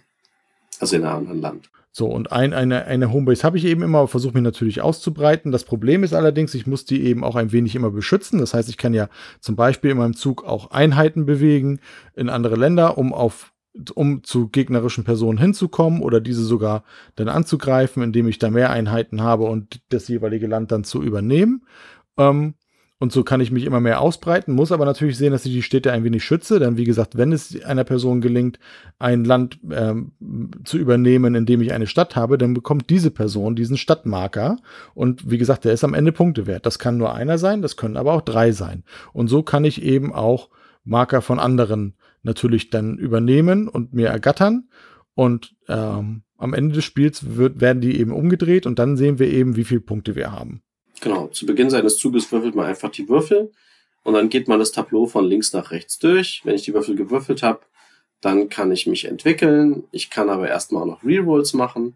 Ähm, dann kann ich mich bewegen. Ähm, wenn ich auf den Würfeln das Schwert habe, kann ich aber auch einen Kampf leichter durchführen, weil jedes Schwert brauche ich dann ein weniger, um zu kämpfen. Und ähm, dann ziehe ich eventuell noch Karten an und dann setze ich nach meinem Zug, wenn ich mich bewegt habe und alles gemacht habe, meine Bevölkerung ein. Und das Geile ist, dass das sich extrem schnell bewegt. Ne? Man kann sich ja über das Meer bewegen und ist plötzlich an Orten, da denkt man gar nicht, dass man da so schnell hinkommt. Also ist ein fremdes Land gar nicht meistens so weit entfernt. Das fand ich ziemlich, das geht ziemlich schnell. Ja, das ist eben das Gute, ne? Also es bricht es wirklich runter. Du hast halt Kontinente und auch ein paar Inselkontinente, die du hast, aber wie du sagst, man kann sich einfach bewegen und zwar Wasser ist einfach nur ein Feld und zwar so weit, wie man es bewegen kann. Und wenn Wasser quasi nicht irgendwo durch eine Insel oder irgendeinem äh, komplett abgeschlossen ist, dann ist es eben nur ein Schritt und zack, bin ich auf einem anderen Kontinent. Und relativ schnell beim Gegner, was es eben auch sein muss, weil das Spiel ist relativ schnell gespielt. Ne? Es soll eben kein großes irgendwie Zivilisations- oder Kampfspiel sein, sondern soll relativ schnell gespielt sein. Ja, die Karten sind noch ganz interessant. Die geben eben Punkte nach bestimmten Voraussetzungen. Wir haben hier gerade eine als Beispiel. Man muss, zumindest, man muss mindestens zwei Städte auf dem, äh, zur gleichen Zeit auf dem Spielbrett haben. Dann kann man diese Karte aufdecken und dann gibt sie eben Punkte. Die sind auch bei allen teilweise gleich, teilweise komplett unterschiedlich, was man als Ziele hat zum Beispiel ein Ziel war auch, dass man auf der Leiste weiter vorkommt, in demselben, in einem selben Zug, ne, ich glaube drei Schritte oder sowas macht. Ähm, mich persönlich hat das Spiel auch in vielerlei Hinsicht an Eight Minute Empires erinnert, wenn du das noch kennst. Ja, tatsächlich kenne ich auch, ja. Das stimmt. Ja. Aber komplexer. Ja, ein, ein, ein wenig komplexer. Aber wie gesagt, also aber schon das hier jetzt eben als einfaches Kennerspiel. Das gleiche, das hat auch noch einen, zweiseit, zweiseitigen Plan. Das heißt, wenn man mit weniger Personen spielt, sind Kontinente entsprechend auch noch größer und es ist noch leichter, irgendwie überall hinzukommen. Die Seite, die wir jetzt gespielt haben, die ist tatsächlich in aller abstrakt und geschwungener Art tatsächlich auch grundsätzlich der Weltkarte so ein bisschen nachempfunden. Ne? Also man sieht da tatsächlich auch so Nord- und Südamerika, Afrika, unten ähm, auch Australien oder beziehungsweise Ozeanien und Wobei Europa. Wobei da auch Länder sind, die dann ausgeblendet werden, wenn man nicht zu fünft und nicht zu viert spielt. Ähm, also die Karte ist dann für drei bis fünf und auf der Rückseite war es, glaube ich, für zwei. Genau, was für zwei. Und wie gesagt, bei den drei bis fünf ist es auf jeden Fall in seiner Abstrakti, äh, also in einer abstrakten Art tatsächlich der Weltkarte auch so ein bisschen nachgefunden. Und zu zweit ist es eben ein bisschen größer und zusammenhängender einfach. Ja, wie gesagt, ich fände schön, wenn es einen deutschen Verlag fände. Ähm, ich persönlich habe natürlich auch kein Problem, mir dann, wenn auch die englische, dann nachher, wenn die Kickstarter ausge, ähm, ja, ausgeliefert sind, wird es dann ja irgendwie auch als Retail-Version erscheinen oder man kommt irgendwie auch vielleicht über einen Gebrauchtmarkt an eine Kickstarter-Version ran. Ich persönlich habe auch mit den englischen Regeln kein Problem, denn wer es jetzt gehört hat, auch wenn wir ein bisschen länger drüber gesprochen haben, die Regeln sind dann doch relativ simpel und eingängig. Würde mich aber tatsächlich freuen, wenn es auch einen deutschen Verlag gibt, weil das einfach die Käuferschicht hier nochmal und die Zielgruppe nochmal deutlich erweitern würde. Und das hätte das Spiel aus meiner Sicht auf jeden Fall verdient. Ist auf jeden Fall auch in den Top 5 gewesen ähm, aus der Mallorca-Woche von mir. Ja, sehe ich ähnlich. Also ist bei mir auch ähm, unter den Spielen, die ich vor Ort gespielt habe, die mich sofort überzeugt haben. In dem Fall, weil es mit einfachen Mitteln, aber noch ein Ticken on top und schönem Spielmaterial auch Double Layer Boards und hier so ein ähm, Rundenzähler, der sich schon gestaltet ist. Ähm, und mit einer sehr dynamischen Mechanik und sogar einem leicht asynchronen Spiel ähm, eine schöne Einstiegsklasse bietet. Also ich habe damals acht Minuten Imperium echt, echt oft gespielt, weil ich auch einfaches Kernsystem und bildet halt ein, ein, ein, ein, ein jahrzehntelanges Gestreite um die Länder da. Und das hier weiß ich jetzt noch nicht auf Dauer, ob es mir besser gefällt als 8 Minuten Imperium, aber ich würde jetzt erstmal sagen, ja. Ist aber auch ein Ticken, wie gesagt, komplexer, weil es ja dann diese ganzen Entwicklungsbäume und sowas darstellt. Aber alles schon so, dass man es auch normal mit etwas gehobeneren Familienspielern spielen kann, also welchen, die nicht nur Monopoly kennen. Ähm, oder auch geführt mit ihnen zusammenspielen kann und sie dann in diese Szene reinbringt. Und ich glaube, dass das einer meiner ähm, Gateway Games wird. Die hat, also es hat mir vor Ort wirklich sehr viel Spaß gemacht. Und ich kann es mir gar nicht vorstellen, dass eventuell dann nächstes Jahr oder nächstes Jahr eine deutsche Version bei irgendeinem Verlag kommt. Ähm, ich bin aber gespannt. Ich weiß gar nicht, ob, ob der Originalverlag Sandcastle Games in Essen einen Stand hat. Ist mir gerade jetzt nicht bewusst. Man wird sehen. Ähm, ich habe jetzt mal gerade im Internet recherchiert, das Englischspiel kostet so 45 Dollar. Also wenn sie einen Stand haben, kann man sich, wie gesagt, auch ohne Probleme die englische Version holen. Aber mich würde es wundern, wenn es dann nicht ein weiterer Verlag sich da findet. Wir werden sehen. Und ich stimme dir zu, das war, die letzten drei Spiele, die wir jetzt vorgestellt haben, waren äh, mit Space Unity, Spaceship Unity schon und meine Highlights definitiv. Genau, da ticken wir tatsächlich beide, glaube ich, komplett ähnlich. Wenn wir jetzt eine 5 draus machen würden, wäre es bei mir wahrscheinlich jetzt spontan, wenn ich die Liste durchgehe, wahrscheinlich das More or Less. Ähm, so, ne? Also wir haben auch viel über viele andere Spiele gute Worte verloren, aber das wäre wahrscheinlich jetzt so irgendwie to die Top 5, auf die ihr euch dann auf jeden Fall auf die eine oder andere Weise freuen könnt. Entweder jetzt dieses Jahr schon in Essen oder im Frühjahr im Fall von der mörderischen Kreuzfahrt oder wie es auch immer dann heißen wird. Ähm, und More or Less was im nächsten Jahr dann erscheinen wird. Und wie gesagt, First Empires, zumindest die englischsprachige Version, an die wird man dann schon irgendwann rankommen, sei es in Essen oder dann irgendwie online über den einen oder anderen Shop. Hier ist der Matthias aus der Zukunft mit sehr guten Nachrichten. Andy und ich haben ja eben über das Spiel First Empires von Sandcastle Game sehr ausführlich gesprochen und darüber, wie super es uns gefallen hat. Und nun hat uns die Nachricht erreicht, dass der Verlag und Vertrieb Asmodee das Spiel noch in diesem Jahr voraussichtlich auf Deutsch herausbringen möchte. Asmodee wird auch einige Spiele zum Ausprobieren auf der Spiel in Essen dabei haben. Erscheinen soll das Spiel dann offiziell aber voraussichtlich erst Ende diesen Jahres. Das heißt, man muss sich vielleicht noch ein bisschen gedulden, aber allzu lang müssen wir Spielerinnen nicht mehr auf eine deutsche Version warten. Also was müsst ihr euch auf jeden Fall für Essen merken? Space Unity, Chrono Cops, dieses Mikrospiel von Pegasus, was noch keinen Namen hat, aber auch da erscheinen wird mit dem, mit dem Politikthema. Genau, Alburo wird auch erst nächstes Jahr kommen. One Card Wonder wäre vielleicht noch was, was man auf jeden Fall. One Card Wonder hat auch sehr viel Spaß gemacht. Genau.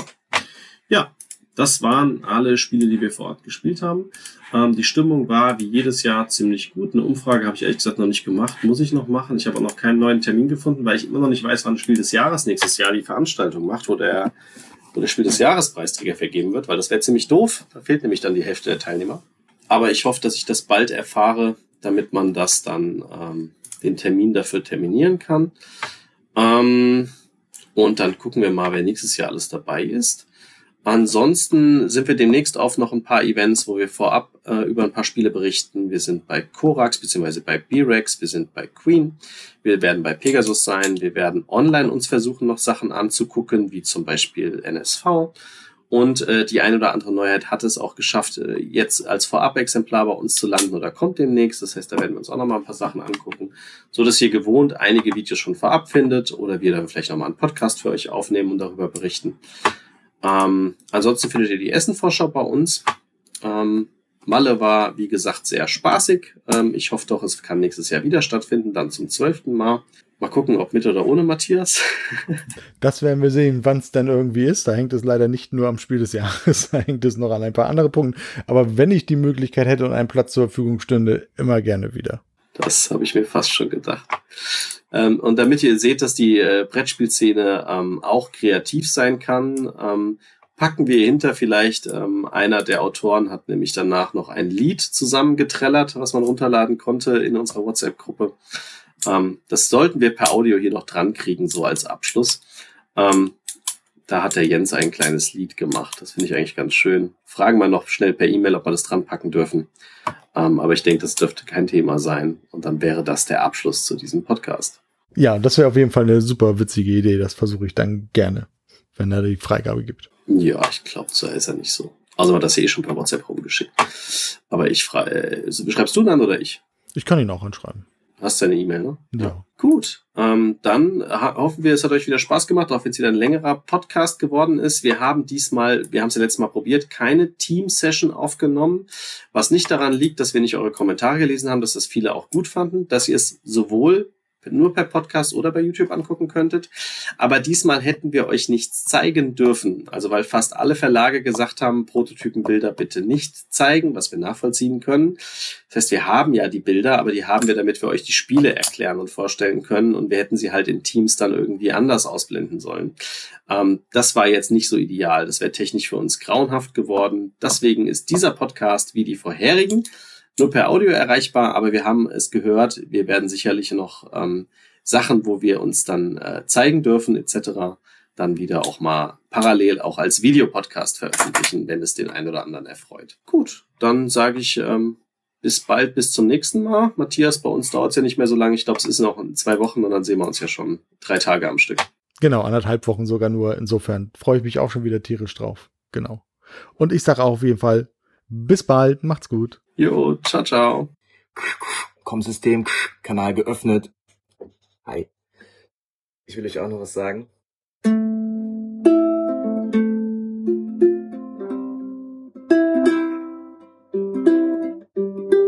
Ihr müsst euch einfach vorstellen, wir haben den letzten Abend und singen die zusammen. Das hatte ich da noch nicht, deswegen äh, singe ich es euch einfach jetzt.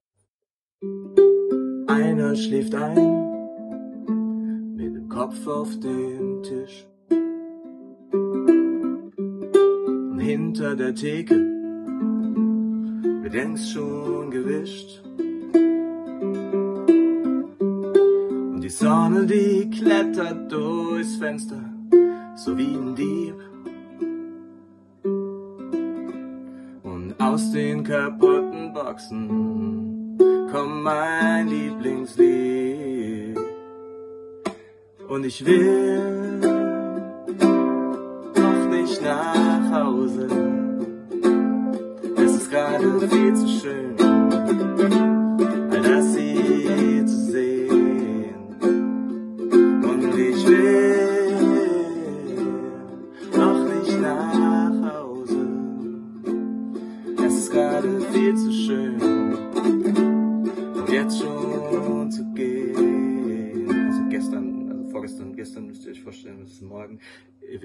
meine. Jonglieren am Strand mit Michael und Co. Ans Meer vorgerannt, genießen und so. Und Christoph und Christian und Roland waren morgens immer weg schnaufenden, verschwitzten Shirts kam sie dann zurück. Und ich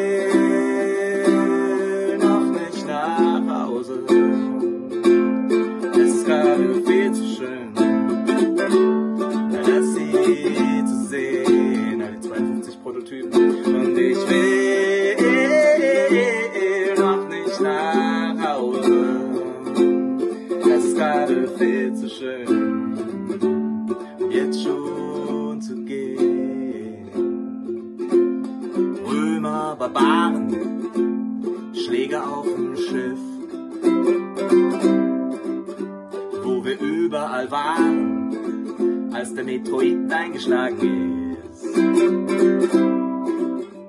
Und Philipp verteilt krasse Witze und keiner lacht.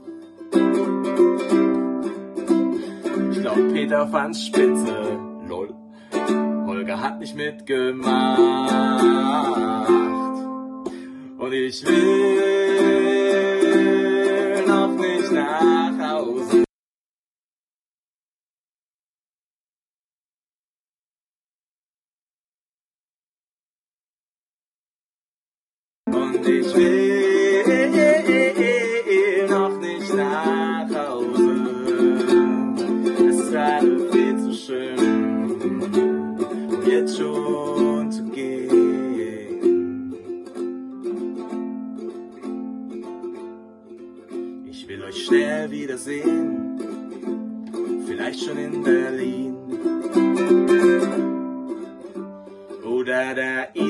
Iserlohner Seiler See und ich war noch nie in Wien. Kommt in Essen auf ein IPA-Bierchen zum Pegasus-Stand. Hop, hop, Hyperlauf, swish, wusch, zing. Die Location ist bekannt. Und ich will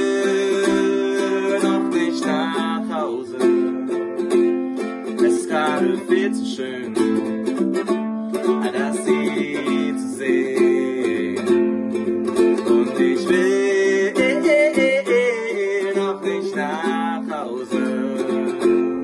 Es ist gerade viel zu schön, jetzt schon zu gehen. Jetzt bitte alle vor den Bildschirmen. Ich will noch nicht nach Hause. Gerade viel zu schön,